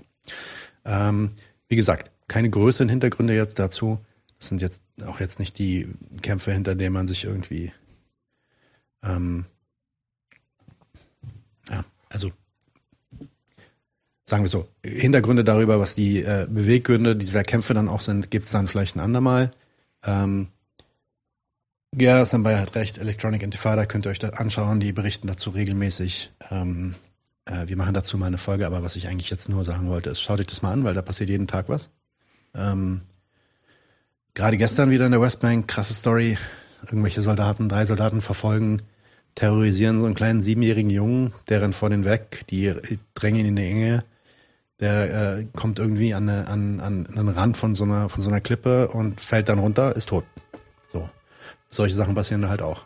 Weil es halt krass wichtig ist, dass man irgendwie kleine siebenjährige Kinder durch die Stadt hetzt. Bis sie äh, lieber irgendwie eine Klippe, Klippe runterfallen, als ähm, ja, am Leben zu bleiben. Anyway, ähm, Daniel. Jo, einer meiner Lieblingsmenschen hat wieder zugeschlagen. Und zwar hat der gute Andriy Melnik sich dazu geäußert. Grüne und FDP wollen russischen Deserteuren Asyl gewähren. Ihr könnt euch vielleicht noch an das Interview mit mir und Bernd Drücke erinnern, der auch gesagt hat, wir müssen tatsächlich vielleicht auch irgendwie Hilfsnetzwerke für Deserteure aufbauen. Sagt Andriy Melnik, der kluge und wahrscheinlich auch selber schon sehr, sehr kriegsversehrte alte Mann, sagt, falscher Ansatz, sorry, junge Russen, die nicht in den Krieg ziehen wollen, müssen Putin und sein rassistisches Regime endlich stürzen, anstatt abzuhauen und im Westen deutsche Vita zu genießen. Das wird nicht funktionieren. Das ist mit Sicherheit einer der abstoßendsten Twitter-Tweets, die ich seit langem gelesen habe. Leute, die nicht bei den großen Schlachten mitmachen wollen, zwingen wir da zu bleiben, um in unserem Interesse einen Regime-Change herbeizuführen. Wisst ihr was, André? Fick dich. Das war eher nicht ich. Aber ja, ich sag, ich sage auch, fick dich. Anyway. Lefty, du wolltest was sagen? Ja, ich wollte kurz sagen, er muss ja bald wieder zurück. Ja, aber er muss ja in die Ukraine. Ja. Er geht ja wieder hin. Nee. Mit Katzen habe ich gesehen. Er postet ja auch Katzenbilder von sich, von Katzen, die er vor dem Krieg gerettet hat und so. Ja, ja, ja, genau. Und auch so eine Fake-Bilder von so einer Katze, die er sagt, irgendwie, die gerade erst geboren ist oder äh, geboren ist, als der Krieg gestartet ist und dabei ist die Katze offensichtlich irgendwie sechs oder sieben Jahre alt oder so ein Kram. Ja, ähm, ja. ja. Äh, das ist schon heftig. Also das ist ja auch eine Sache, die muss man sagen, die ist ja auch nicht nur bei Melnik zu beobachten, so diese Diskussion darüber, diese plötzliche Diskussion, die darüber die ist losgeht. groß geworden, ja. Ähm, sollen wir jetzt Russen irgendwie, die, die vor Putin flüchten, sollen wir denen irgendwie Zuschlupf gewähren oder nicht? Und dann dieses Argument, ja, nee. Warte, ich hab wenn, ja, ich nicht, hab ja wenn was. die nicht in ihrem Land gegen Putin aufbegehrt haben und was anderes gewählt Warte, haben, warte, warte, warte, hier, dann, hier, hier. Äh, haben sie auch nicht verdient, ja irgendwie wie Flüchtlinge behandelt zu werden. Irgend, so eine andere Warte Gesichtsbaracke. mal, hatte. warte mal, Lefty. Achso, Lefty, sag mal. War das nicht eigentlich früher das Argument der AfD in Syrien? Ja, genau, Ja. genau, genau. Da, also das war das war das Argument der AfD. Da kommen dann auch relativ schnell dann Sachen wie, ja, und die, warum, warum kommen die überhaupt hierher, wenn die Handys haben und so eine Sache. Also das ist ja, ähm, ja, für, für die für die großen äh, Fans von Menschlichkeit und Humanismus doch dann schon beeindruckend. Ja, hier so eine, so eine Gesichtsbaracke auf Twitter haut auch hier raus. Ich finde den Zusammenhang, den Vorschlag von Bro richtig. Diejenigen, die wir aus Russland aufnehmen, sollen vorher offiziell unterschreiben müssen, dass sie den russischen Krieg in der Ukraine ablehnen. So, was ist auf was für einem Level wir mittlerweile angekommen sind? Wirklich. Vor allem, vor allem, was soll, was soll, wenn ich vom Krieg flüchten muss, ja? Ich will da nicht mitmachen. Ich fliege, ich fliehe aus dem Land. Warte, ich Und- möchte ganz, und äh, komme dann in Deutschland an und dann sagt mir irgendein so ein Typ, unterzeichne mal bitte hier, dass du den Krieg ablehnst. Ja, natürlich unterzeichne. Was soll denn dieser Scheiß, Mann? Natürlich unterzeichne ich das. Und dann habe ich meine Ruhe, dann bin ich in dem Land drin. Was labert die für ein Bullshit? Also wie kommt, wie kommt man auf so eine idiotischen Ideen? Also selbst wenn man hier den Kontrollwächter spielen will, irgendwie für Leute, die hier reinkommen, dass man ja nicht sich die Schläferzellen, die islamistischen, äh, Entschuldigung, putinistischen Schläferzellen hier reinholt, ja, ähm, like, what the fuck? Du wolltest noch was sagen, Daniel? Nee, nee, macht ich wollte beziehungsweise ich wollte noch einen Bezug nehmen und zwar hat man früher in dem Anfang des 20. Jahrhunderts, wenn man nach äh, Amerika auswandern wollte, musste man auch eine Deklaration unterschreiben, dass man kein Anarchist ist. Finde ich auch witzig. Ähm, ich habe, genau, ich habe Sarah Dubiel. Wolltest du das machen oder will ich das machen? Mach du mal, mach du mal. Ich bin jetzt auch irgendwie. Ähm, Ich bin auf Sarah de Biel gar nicht vorbereitet, deswegen mache ich das jetzt nicht. Sondern mache was anderes. Äh, Melnick hatten wir schon, durchstreichen. Machst du den Fotzen, Fritz? Wo ist denn der? Warte, ich, hab, ich, ich share ihn mal einfach und dann kannst du aber was dazu sagen. Wo ist er? Da ist er, da ist er. Fritz Sekant. Das ist auch ein gutes Beispiel dafür, ähm, wenn wir zurückgehen zu dem Zündfunken, wie die Medien im Zusammenspiel mit, mit den Politikern funktionieren. Schaut euch jetzt erstmal dieses Video an. Wir erleben mittlerweile einen Sozialtourismus dieser Flüchtlinge nach Deutschland, zurück in die Ukraine, nach Deutschland, zurück in die Ukraine. Mehr als 1,1 Millionen Flüchtlinge insgesamt bisher. Von denen mittlerweile eine größere Zahl sich dieses System zunutze machen. Da haben wir ein Problem, das wird größer. Wir haben im Frühjahr darauf hingewiesen, dass dieses Problem entstehen konnte. Die Bundesregierung hat sich taub gestellt.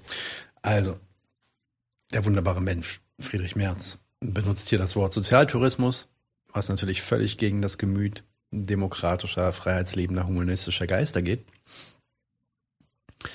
Wie könnte man irgendwie in Frage stellen, ähm, dass die ja, dass, äh, dass die Flüchtlinge hier äh, sind aus Not und wir ihnen helfen müssen. Ähm, so, und in seiner Niederträchtigkeit wird er dann halt relativ schnell auseinandergenommen von den Medien. Das hat, glaube ich, einen Tag gedauert. Ich glaube, es hat weniger als 24 Stunden gedauert. Und da kamen halt genau die Medien wieder rein mit diesem, mit der gleichen Funktion, die ich versucht hatte vorhin zu erklären. Ne? Dieses, ähm, den, den, den Staatszweck affirmierend, den gegenwärtigen Staatszweck affirmierend, aber auch das, das, das Gemeinwohl, ähm, das Gemeinwohl betonend reingehen und sagen, also das kannst du ja jetzt nicht machen. Ja? Das ist jetzt eine Sache, die ist zu weit gegangen. Damit bist du jetzt in den Rassismus abgedriftet. Damit wirfst du den Flüchtlingen Sachen vor, die wir normalerweise nur ähm, ja, Moslems aus Syrien vorwerfen. Das können jetzt wir nicht. wirfst du das auch noch Weißen vor. Wie kannst du nur? Genau. Das, das, das war jetzt ein Schritt zu weit und innerhalb von 24 Stunden hat der Typ sich entschuldigt. Und das ist übrigens auch eines der Dinge, die ähm, regelmäßig funktionieren. Und dann entschuldigt sich der Typ und ist dann halt für ein paar Tage gezeichnet. Manchmal kann es auch sein, dass sowas eine Karriere beendet. Durch die, durch die Medienberichterstattung, die dann darauf im Nachhinein passiert. Wobei ich jemanden von der Flughöhe von, von Friedrich Merz und auch der entsprechende Sachen schon gesagt hat, bei ihm würde ich fast, auch weil das, äh, das Medium, in dem er das geäußert hat, das war ja bei der Bild, in, in, in ihrem Videopodcast der Bild, würde ich fast sagen, ich glaube eher, dass das für ihn so ein, so ein Test war. So, wie reagieren Sie auf diese Rhetorik? Ja, oder Diskurserweiterung, ne? Ja, diese Diskurserweiterung. AfD-Taktik. Genau, also ähm, das traue ich ihm tatsächlich. Also ich halte ihn für, für, für so absch- abschließend, wie ich ihn finde, ich halte ihn für sehr, sehr clever im Umgang mit Medien. Miedrich Ferz. Miedrich Ferz. ja, wie gesagt, ich bin äh, nicht ganz, äh, wie soll ich sagen, juristisch safe äh, bei der Bezeichnung, die Sonneborn für ihn hat. Wir haben einen neuen Fascho in Italien. Oh ja. Sagt man da eigentlich auch Fascho? Ja, eine Faschine. Echt? Nein! Ach so. Dude!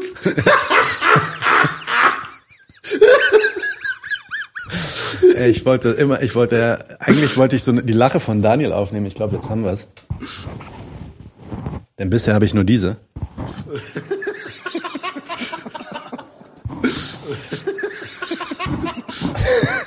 Aber ich glaube, die Lache jetzt war besser. Die, äh, dann wissen wir, wo wir den, Sound, den Soundbite rausnehmen. Ähm, ja, aber der andere, Fasch äh, die andere, die andere, bist aus dem Konzept. die andere ähm, Faschistin, Die Hillary Clinton. die Hillary Clinton, Clinton, Clintonin, äh, freut sich total darüber, dass äh, eine Powerfrau im Amt ist. Schauen wir mal, was sie zu sagen hat. Io non so molto di lei, però posso dire una cosa. Okay, shit, it's Italian. Ja, aber sie, sie, sie äußert sich jedenfalls begeistert darüber, dass es eine, eine weibliches Staatsoberhaupt in Italien gibt. Und ich habe auch tatsächlich auch schon, haben wir den irgendwo, einen Tweet heute gesehen, dass Leute, die sagen, sie seien Faschisten, seien Sexisten. Ja, also jetzt dieser Frau vorzuwerfen, sie sei Faschistin, ist Ach so, ja, ja, ja, klar, klar. Das ist äh, generell Leute, die, die, ja, die Sachen, die sie sagt, wenn das ein Mann sagen würde, dann würden wir ja gar nicht reagieren. Ja, äh, was ich auch interessant finde, ist, dass die irgendwie, hatten wir letztens im Discord auch, die äh, als Vorbild, als, als ideologisches Vorbild oder mythologisches Vorbild ihr Weltbild quasi informiert aus Herr der Ringe und die unendliche Ja, da bin ich aber leider, ja, da bin ich leider in eine Paywall, Paywall gerannt. Ich muss diesen Artikel unbedingt, äh, der war im, im New Yorker drinnen. Ja, dann zahl doch mal. Ja, bin geizig. Okay, das Video von Hillary besorgen wir in Englisch, nicht in Italienisch äh, untertitelt und Aber ich habe noch direkt zeigen eins von von von von der Dame selber. Warte Mhm, mal. Meloni? Meloni, genau. Ich habe noch ein ein Video, wo sie wo sie äh, wo sie redet. Warte. Warte. Dann so von wegen Genau, das sagt. Hm?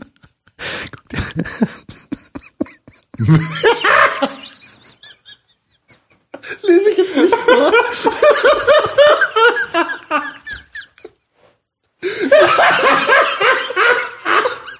Scheiße. Knolle. Danke, wir können es nicht vorlesen, aber, aber, oh mein Gott. Oh mein Gott.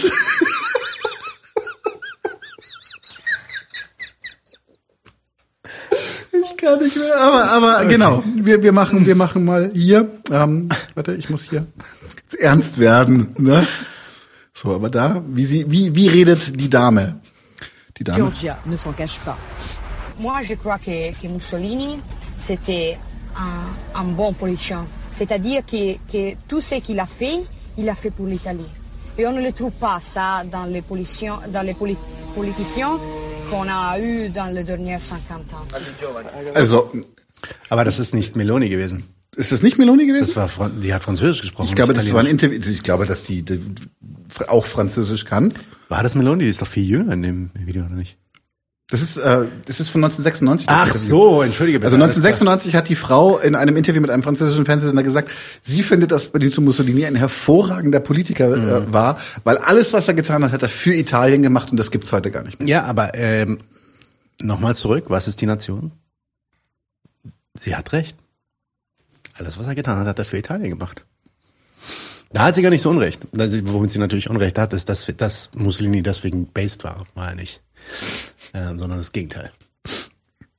Jo. Okay. Friedrich Merz? Ach, das ist die Entschuldigung, ne? Das, Ja, die müssen wir jetzt nicht vorlesen. Na, wobei, was hat er denn da geschrieben? Ja, dass das, dass das ein Fehler war.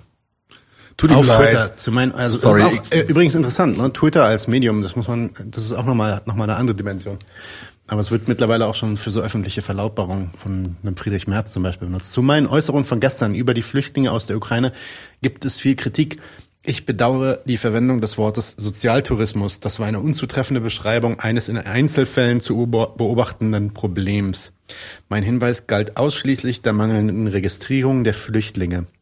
Mir lag und mir liegt es fern, die Flüchtlinge aus der Ukraine, die einem harten Schicksal konfrontiert sind, zu kritisieren. Ja, ja, klar. Ähm, wenn meine Wortwahl als verletzend empfunden wird, dann bitte ich dafür in aller Form um Entschuldigung. Ja, ja, ja, ja. Hat er sich entschuldigt. Okay. Kommen wir jetzt zu den Nord Stream Sachen?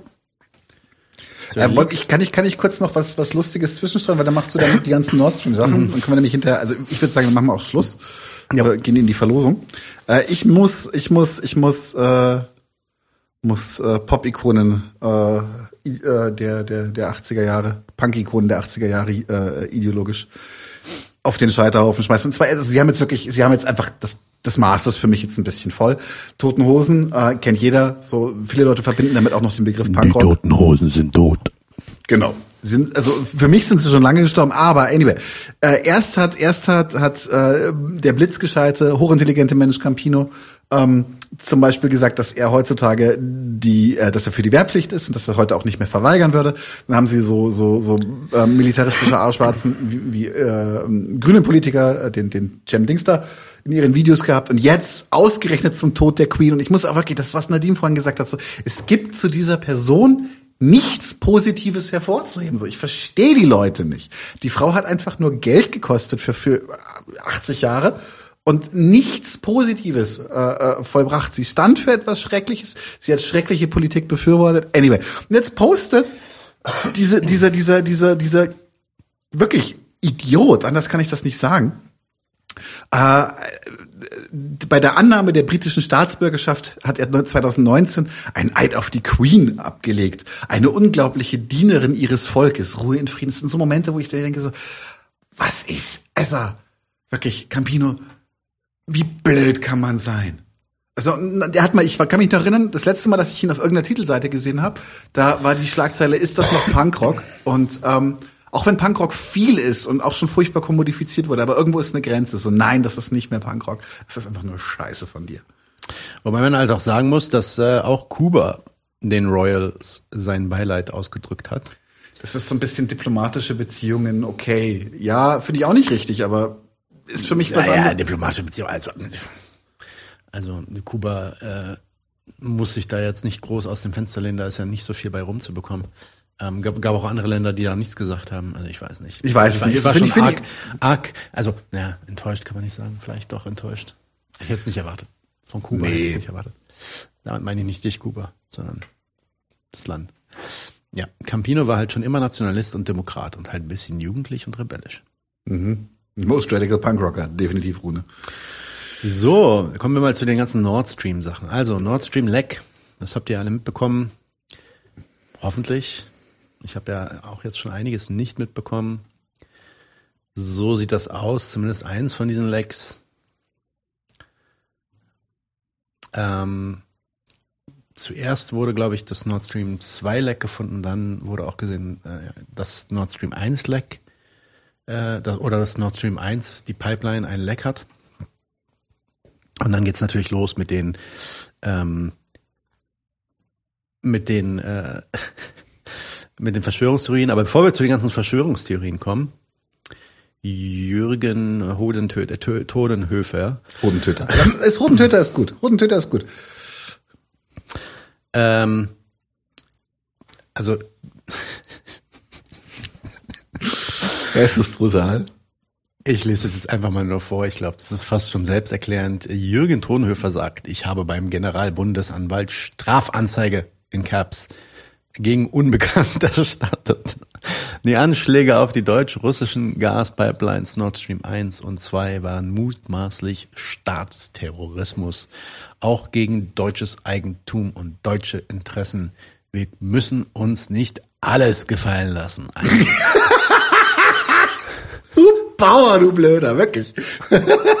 Sorry, Bauer sollte man gar nicht als Schimpfwort verwenden, aber.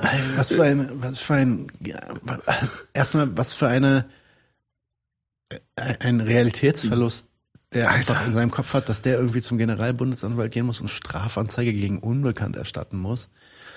Ähm, und was das dann alles für so ein kleinbürgerliche Korinthenkacker-Scheiße ist, ja. Das ist so krass, der Typ ist so hammerhart. Also, Tonhöfer, nein, danke. So, aber dann gab es natürlich noch einiges mehr. Dann kamen nämlich die ersten Verschwörungstheorien und der hier von Twitter, äh, vom Bild, natürlich nicht Twitter, ist schon geil. Einfach nur, also ich meine, das Bild an sich ist schon der Hammer. Ja, man stellt sich ja vor, das ist ja unter Wasser. Das heißt, man muss da irgendwie mit irgendwelchen U-Booten ran und dann gibt's dieses Bild von diesem Submarine mit Putin vorne drin. Ist vielleicht ein richtiges Bild von einem, von einem kleinen U-Boot, äh, von vor Jahren aufgenommen. Und oben drüber steht halt westliche Sicherheitsbehörden vermuten, Putin ließ Nord Stream schon beim Bau verminen. Also der hat schon beim Bau schon vorausgesehen in seiner ähm, äh, Bond-Villen äh, so Genialität, dass irgendwann der Westen ihm in den Rücken fällt und dann müsste er nur noch den Knopf drücken. Der hat das wahrscheinlich neben seinen drei Telefonen und hat dann noch so einen Knopf, wo er dann nur raufdrücken muss und dann machen die die Pipelines gehen in die Luft und Europa hat kein Öl mehr. Ja, ja, das, das kann Putin. Das kann Putin. Ähm, liest, Pipeline, liest Putin die Pipelines schon beim Bau verminen? Das ist die Frage. So, was ist der nächste Take? Das ist hier, glaube ich, im ARD ausgestrahlt worden. Der Typ sagt folgendes. Es sei, mittler, es sei möglicherweise ein Signal an den Westen gewesen. Alles darauf hin, dass es ein Sabotageakt seitens der Russischen Föderation war. Aus russischer Perspektive ist aber das Interessante, dass es Oh, entschuldigt, hab falsch geklickt. Es tut mir leid. Ich fange nochmal neu an. Carlos Massala heißt der Typ. Politikwissenschaftler, Universität der Bundeswehr, München. Mhm. Keine gute Werbung, also vielleicht sollte man doch nicht in die Bundeswehr gehen, um, um, damit man studieren kann und so. alles darauf hin, dass es ein Sabotageakt seitens der Russischen Föderation war. Aus russischer Perspektive ist aber das Interessante, dass es möglicherweise, wenn es Russland war, ein Signal gewesen sein kann. Nämlich das Signal, wir sind in der Lage, so etwas unbemerkt zu tun. und damit sind wir auch in der Lage, eure Unterseewasserkabel, über die Teil der Kommunikation Oh. die aufzukappen. Oh. Also es ist sozusagen möglicherweise ein Signal an den Westen gewesen. Wir haben hier Möglichkeiten, eure Kommunikation nachhaltig zu stören, indem wir Unterseekabel kappen. Äh, möglicherweise, möglicherweise. Aber, aber, aber das ist doch gar kein Jagt der Typ eine Milliard, Milliarden teure Infrastruktur in die Luft und zerstört die wahrscheinlich irreparabel. Einfach nur, um den Amerikanern und dem Westen zu sagen, was sie natürlich noch überhaupt nicht wissen, nämlich, dass der ein Unterseeboot hat oder einen Typen in einem fucking Tauchanzug mit einer Heckenschere, der, sich dann ihn ablassen kann, um den Kabel durchzuschneiden. Alter, diese Leute haben doch alle ein Rad ab, Mann. Das geht doch, das geht doch nicht mehr auf eine Kuh. Hast du nicht, das gibt's nicht diesen einen, den einen Fascho, der noch einen ganz eigenen Take hat? Ja, Moment, ja, ich habe noch mehr. Sag mal, Lefty, ich hör's rauschen. Ja, da muss man ja auch bedenken, dass es, also ich will gar nicht sagen, dass Russland es nicht war, aber man muss ja auch bedenken, dass es eigentlich für Russland ein Leverage ist, äh, immer wieder das Nord Stream 2 noch aufmachen könnte. Das haben sie ja jetzt dann nicht mehr. Also aus ihrer Perspektive taktisch ein bisschen unklug. Das war ja auch, das war ja auch von Anfang an immer deren Game gewesen, dass sie, auch, auch als diese Turbine damals ausgefallen ist in der Nord Stream 1, dass sie äh, von Anfang an gesagt haben, oder von Anfang an tatsächlich ein Signal rübergeben wollten, hier, ähm, wir arbeiten an dem Reparieren von dem Ding und damit natürlich das Signal geben, dass sie eigentlich noch interessiert sind daran, dass das weiterläuft. Und dass sie auch Nord Stream 2 eigentlich wieder installieren wollten, war eigentlich auch von Anfang an klar und wurde auch oft von Putin und Lavrov immer wieder wiederholt. Ist natürlich ein Leverage. Es ist auch, ist auch natürlich ein Leverage bei einem, bei den möglichen Verhandlungen, die irgendwann eintreten. Definitiv. Die jetzt nicht mehr da sind. Gab es nicht ein Ähm, Video von Biden, der gesagt hat, in dem Moment, wo Russland angreift, werden wir Nord Stream 1 und 2 als Projekte beenden? Und die Journalistin hat gefragt, wie? Und er sagt, no, trust me, we will. Äh, das gab's, stimmt. Ja, aber das habe ich jetzt auch nicht mehr. Ist natürlich jetzt auch nur Spekulation. Ich kann auch nur, nur spekulieren, aber das war, ist schon, ist ein sehr, sehr, passt halt wie Arsch auf einmal, das Video. Nee, nächster Take. Markus Pindur. Es gibt einen Hauptverdächtigen. Putin. Niemand sonst hat ein glaubwürdiges Interesse an einem kriegerischen Angriff auf die europäische Infrastruktur. Das ist ja nicht nur europäische Infrastruktur. Ist es doch schon Teil. Also das hat auf jeden Fall hauptsächlich Europa eigentlich bereitgestellt. Zumindest auf der europäischen Seite. Aber das, da, damit verkaufen die Russen doch ihr Zeug, oder? An uns. Ja, natürlich. Okay. Und? Aber die Pipelines waren, waren wertlos für ihn geworden. Das Erpressungspotenzial ist erschöpft. Er hat das Öl abgestellt. Der Westen, Europa will dieses Öl noch. Die fänden das eigentlich geil, wenn das weiterfließt. Das haben sie ja auch immer wieder gesagt. Gas meinst du? Äh, das- ja, ja, Gas, ja. Ähm, das ist nicht der Westen, der hier sagt, wir nehmen jetzt ein Gas nicht mehr. Naja, äh, er sagt weiter, so kann er sie wenigstens noch nutzen, die nutzlosen Pipelines. Nämlich, und jetzt kommt der Zweck, dadurch, dass er sie in, der Luft, in die Luft sprengt, seht er Verschwörungstheorien und Ungewissheit und Hysterie. Also das ist eine, das ist eine Doppelebenigkeit, die in, diesem, in dieser speziellen Verschwörungstheorie drin ist, dass Putin das Ding sprengt, damit wir Verschwörungstheorien teilen. Bedeutet das auch, dass Putin das Ding gesprengt hat, damit dieser Typ hier seine Verschwörungstheorie darüber teilt, dass Verschwörungstheorien geteilt werden? Ich glaube, das ist so ein Inception-Ding, da kannst du äh, verrückt werden, wenn du darüber bis zum Ende nachdenkst. So, er sagt weiter, so kann Putin den Krieg in die EU tragen, ohne dass man ihm das nachweisen kann. Die Indizien zeigen aber klar auf ihn. Welche Indizien zeigen klar auf ihn? Kein einziges Indiz, das auf ihn zeigt. Um diesen Anschlag zu bewerkstelligen, muss man über Fähigkeiten verfügen, die in der Regel nur Staaten haben. Das ist kein Indiz dafür, dass es Putin war. Das ist ein Indiz der dafür, dass es ein Staat, daran Staat war. beteiligt. Was übrigens auch nicht stimmt. Aber selbst wenn es stimmen würde, Unsinn. Niemand sonst hätte ein Motiv. Mm, Doch. Gleichzeitig ist das ein Wink mit dem Zaunpfahl an den Westen. Ich kann überall zuschlagen, seht euch vor. Ja, weil er, weil er jetzt irgendwie die Pipeline, seine, die Pipeline, die ihm selber was bringt, zerstören muss, damit alle Leute wissen, dass er überall zuschlagen kann mit dem, mit dem zweitgrößten Waffenarsenal auf diesem Planeten. Die Atommacht muss eine Pipeline kaputt machen, um zu zeigen, dass Damit alle Leute ist. auch wissen, ja, ja, der kann überall zuschlagen. Wir sollten uns gegen weitere Angriffe auf unsere Infrastruktur, Infrastruktur, und jetzt kommt's, analog und digital wappnen. Putin ist skrupellos. Okay. Das erinnert mich jetzt an Pacific Rim. wo, wo, wo der Roboter trotzdem noch funktioniert, weil der Roboter ist ja analog. Ah ja, sehr Gypsy geil. Danger, bester Roboter Gypsy ever. Danger, ja, ja, ja. so, nächster Take. Was haben wir da noch? Wir haben noch den, den, den Fascho. Na, aber hier gibt's äh, Dekanus. Ja, der ist, das ist ein Fascho. Das ist ein Fascho, oder? Und das ist auch eine Karikatur, die ich sonst, also die, die, diese Karikatur mit diesem Händereiben und mit der Hakennase, die wird sonst nur Ja, für Juden verwendet. Das ist auch antisemitisch. Ähm, Ja. Wobei das Adidas stört mich gerade. Nee. Ähm, Das soll, ja, anyway. soll ja ein polnischer Jude wahrscheinlich sein. Also. Ja, genau. Aber der We all know who actually blew up Nord Stream 1 und Nord Stream 2. Also wir wissen alle, wer tatsächlich die Nord Stream 1 und Nord Stream 2 Pipeline in die Luft gejagen haben, in die Luft gejagen hat. The Polish prove on a daily basis that they are our eternal enemies and from now on we have to treat them as such. Die Polen beweisen tagtäglich, dass sie unsere ewigen Feinde sind und von jetzt an müssen wir sie als solche behandeln. Keine, no more silly illusions of friendship, keine dummen Illusionen von Freundschaft mehr, sagt Dekanus mit der Deutschlandflagge im Account.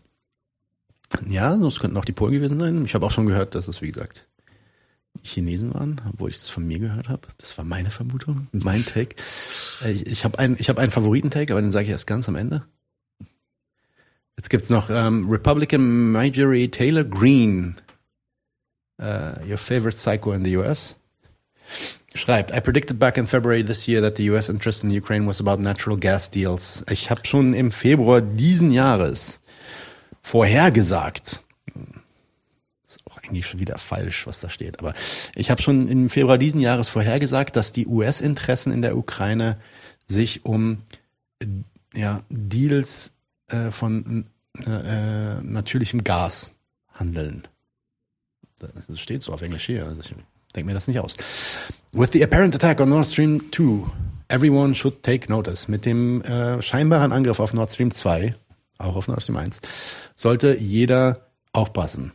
I have voted no to every penny and US involvement in the war in Ukraine because it has nothing to do with democracy. Ich habe Nein gewählt ähm, für jeden Penny und jedes US-Involvement, also yes, ähm, amerikanische Einmischung. Ein, für jede amerikanische Einmischung Mischung in den Krieg in der Ukraine, weil es nichts mit Demokratie zu tun hat, sagt Republican Majorie, Majorie, Majorie, Majorie, Majorie Taylor Green. Also für sie war es die USA. So, interessant. Das waren die USA. Ähm, jetzt vielleicht der letzte Take. War das der letzte? Ich glaube, das war schon der letzte, oder? Ja, der beste Take war der. Und der kam, der kam von Hölle, Hölle, Hölle Podcast. To be clear, kam von Marlene vom Hölle, Hölle, Hölle Podcast. Die meinte nämlich, Cthulhu ist aufgewacht. Und ist dann mit seinem Fuß auf die Pipeline aufgetreten. Yeah, den yeah. Fuß auf die andere Pipeline. Cthulhu-Tagen, Cthulhu-Tagen. Bester Take. Bester Take, ist es, ist ja, es. definitiv. Was ist dein, Ähm, was ist dein persönlicher Tag? Mein persönlicher Take? Äh, Was hatte ich mir ausgedacht? Ich hatte, zuerst hatte ich gesagt, der Chinese.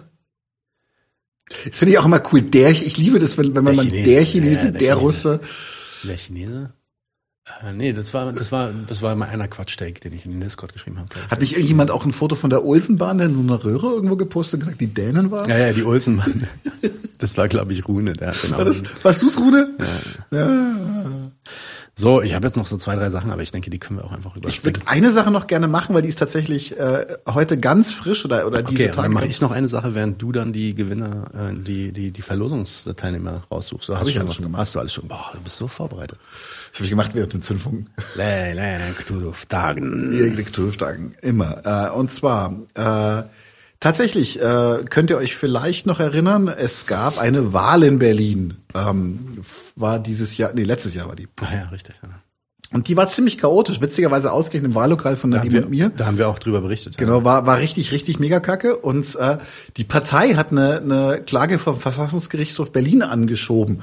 Und ich habe das erst für einen Joke gehalten, als Sonneborn das gepostet hat, aber es geht inzwischen auch durch die Berliner Presse. Also das äh, Verfassungsgerichtshof in Berlin hält es für sehr gut möglich, dass die Wahl des, äh, die Senatswahl Berlin komplett wiederholt werden muss, weil es genügend Ungereimtheiten und äh, Fuck-ups gab, als dass diese Wahl nicht gültig sein kann. Und der Take von Sonneborn ist natürlich fantastisch. Ab sofort gilt, Wahlen, die wir verlieren, lassen wir ab sofort einfach wiederholen. Smiley. Zwinker-Smiley. Tatsächlich ähm, muss ich sagen, dass das das äh, wieder schönes Beispiel, dass Sonneborn bei allem Quatsch, den er auch mit mit Begeisterung redet, solche Aktionen, dass sie dann diese diese Klage treiben, finde ich dann wieder, das ist nicht schlecht. Respekt. Juti, ich bin durch für heute. So, dann share ich mal das Wheel of Names. Was haben wir denn verlost? Du musst es jetzt hast du es wieder weggelegt. Nein, nein, nein, das ist hier. Pock, pock. Boing, boing, boing, ding, ding, hier. Genau. Die Z, und zwar nicht nur dieses Exemplar, sondern ein ganzes Abo, ein Jahresabo von der Z. Zwei davon. Stellt uns die Z zur Verfügung, freundlicherweise. Ähm, viele Leute haben teilgenommen, glaube ich, diesmal, ne? Eine ganze Menge. Eine ganze Menge, ja. Zwei können nur gewinnen. Und ähm, das werden wir jetzt sehen, wer gewinnt. Letztes Mal war tatsächlich Lefty ein Gewinner unserer Verlosung, korrekt, Lefty? Yeah. So, bitte. Suche gerade noch was? Wir haben hier Wheel of Names. Äh, wo ist es? Äh, jetzt bin ich hier rausgeflogen. Wheel of Names. Wheel of Names, da ist es. Also, zweimal ein Jahresabo der Z. Zeitschrift für marxistische Erneuerung. Wie gesagt, aber so eine gute Ausgabe wie die aktuelle wird es einfach nicht nochmal geben.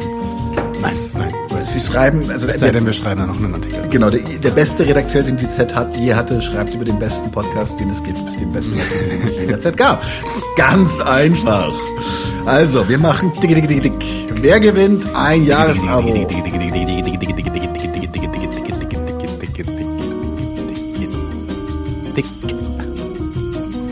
Chaos. Chaos. Chaos. Hervorragend. Gorbachev Chaosny. Oder sowas. So, remove Chaos. Remove Chaos. remove Chaos. Deep, deep, man. Yo, das zweite Jahresabo geht an.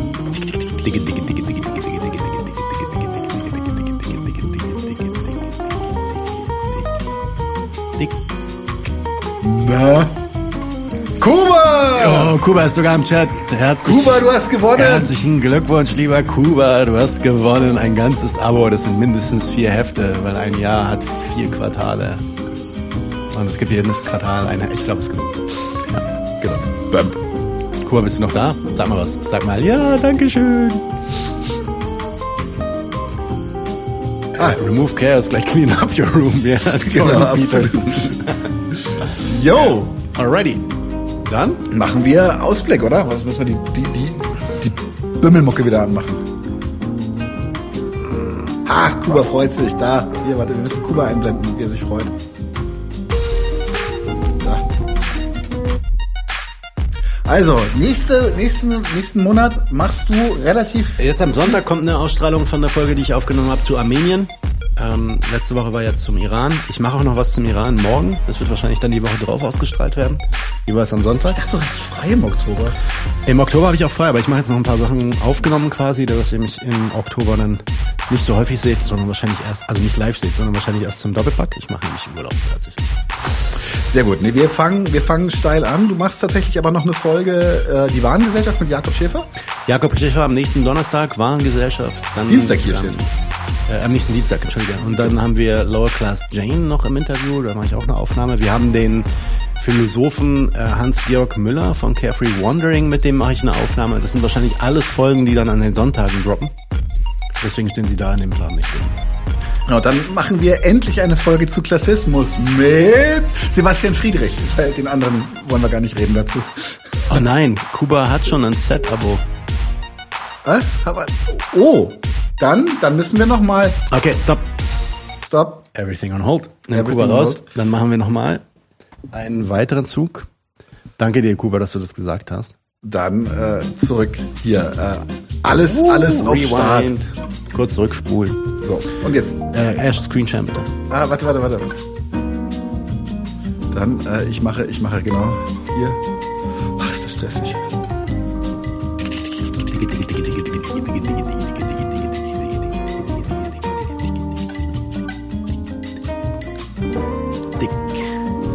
Max. Max.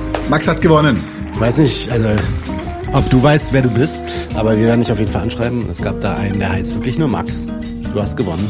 Das Abo für die Z. Ein Jahr lang. Wunderbar. Äh, und jetzt kommen wir zurück zu unserem Ausblick, den wir leider unterbrochen haben. Um fair zu bleiben. So, genau. Wir haben, wie gesagt, Sebastian Friedrich, Klassismus als Ideologie der Ungleichwertigkeit. Dann haben wir, ähm, mache ich mit Nina Scholz, Wundepunkte des Kapitals äh, über Google, Amazon und Co. Wird auch geil. An dem darauffolgenden Donnerstag ein Gast, den ich immer wieder gerne habe. Wir reden mit dem Hahnloser Gerd Yay. über sein neues Buch Identität und Politik. Ihr könnt jetzt dreimal raten, um was es in diesem Buch geht. Ähm, ist noch gar nicht raus, das Buch, aber, aber bestimmte mega geile Podcasts haben vorab Informationen, die sie nutzen können, um ein mega geiles Interview mit dem Harnloser Gerd aus äh, auf vorzubereiten. Genau. Dann machen wir ähm, Multilateralismus mit Volker Hermsdorf. Weiters gibt es dann noch den Rechtsstaat mit Andreas Fiesam und als letzte Interviewfolge im Oktober noch die Diversität der Ausbeutung. Wir reden mit BAFTA und Hele über ihr soeben erschienenes Büchlein. Genau, und dann gibt's Ende Oktober wieder einen Doppelpack, dann bin ich auch wieder zurück in Berlin und dann geht's wieder weiter mit dem nächsten Senf, Zündfunken, Stammtisch etc. Lefty, tausend Dank, dass du hier warst. Es war mir eine Ehre. Uns auch. Und, Uns jeder, auch. und jederzeit wieder. Und auch vielen Dank an alle im Chat.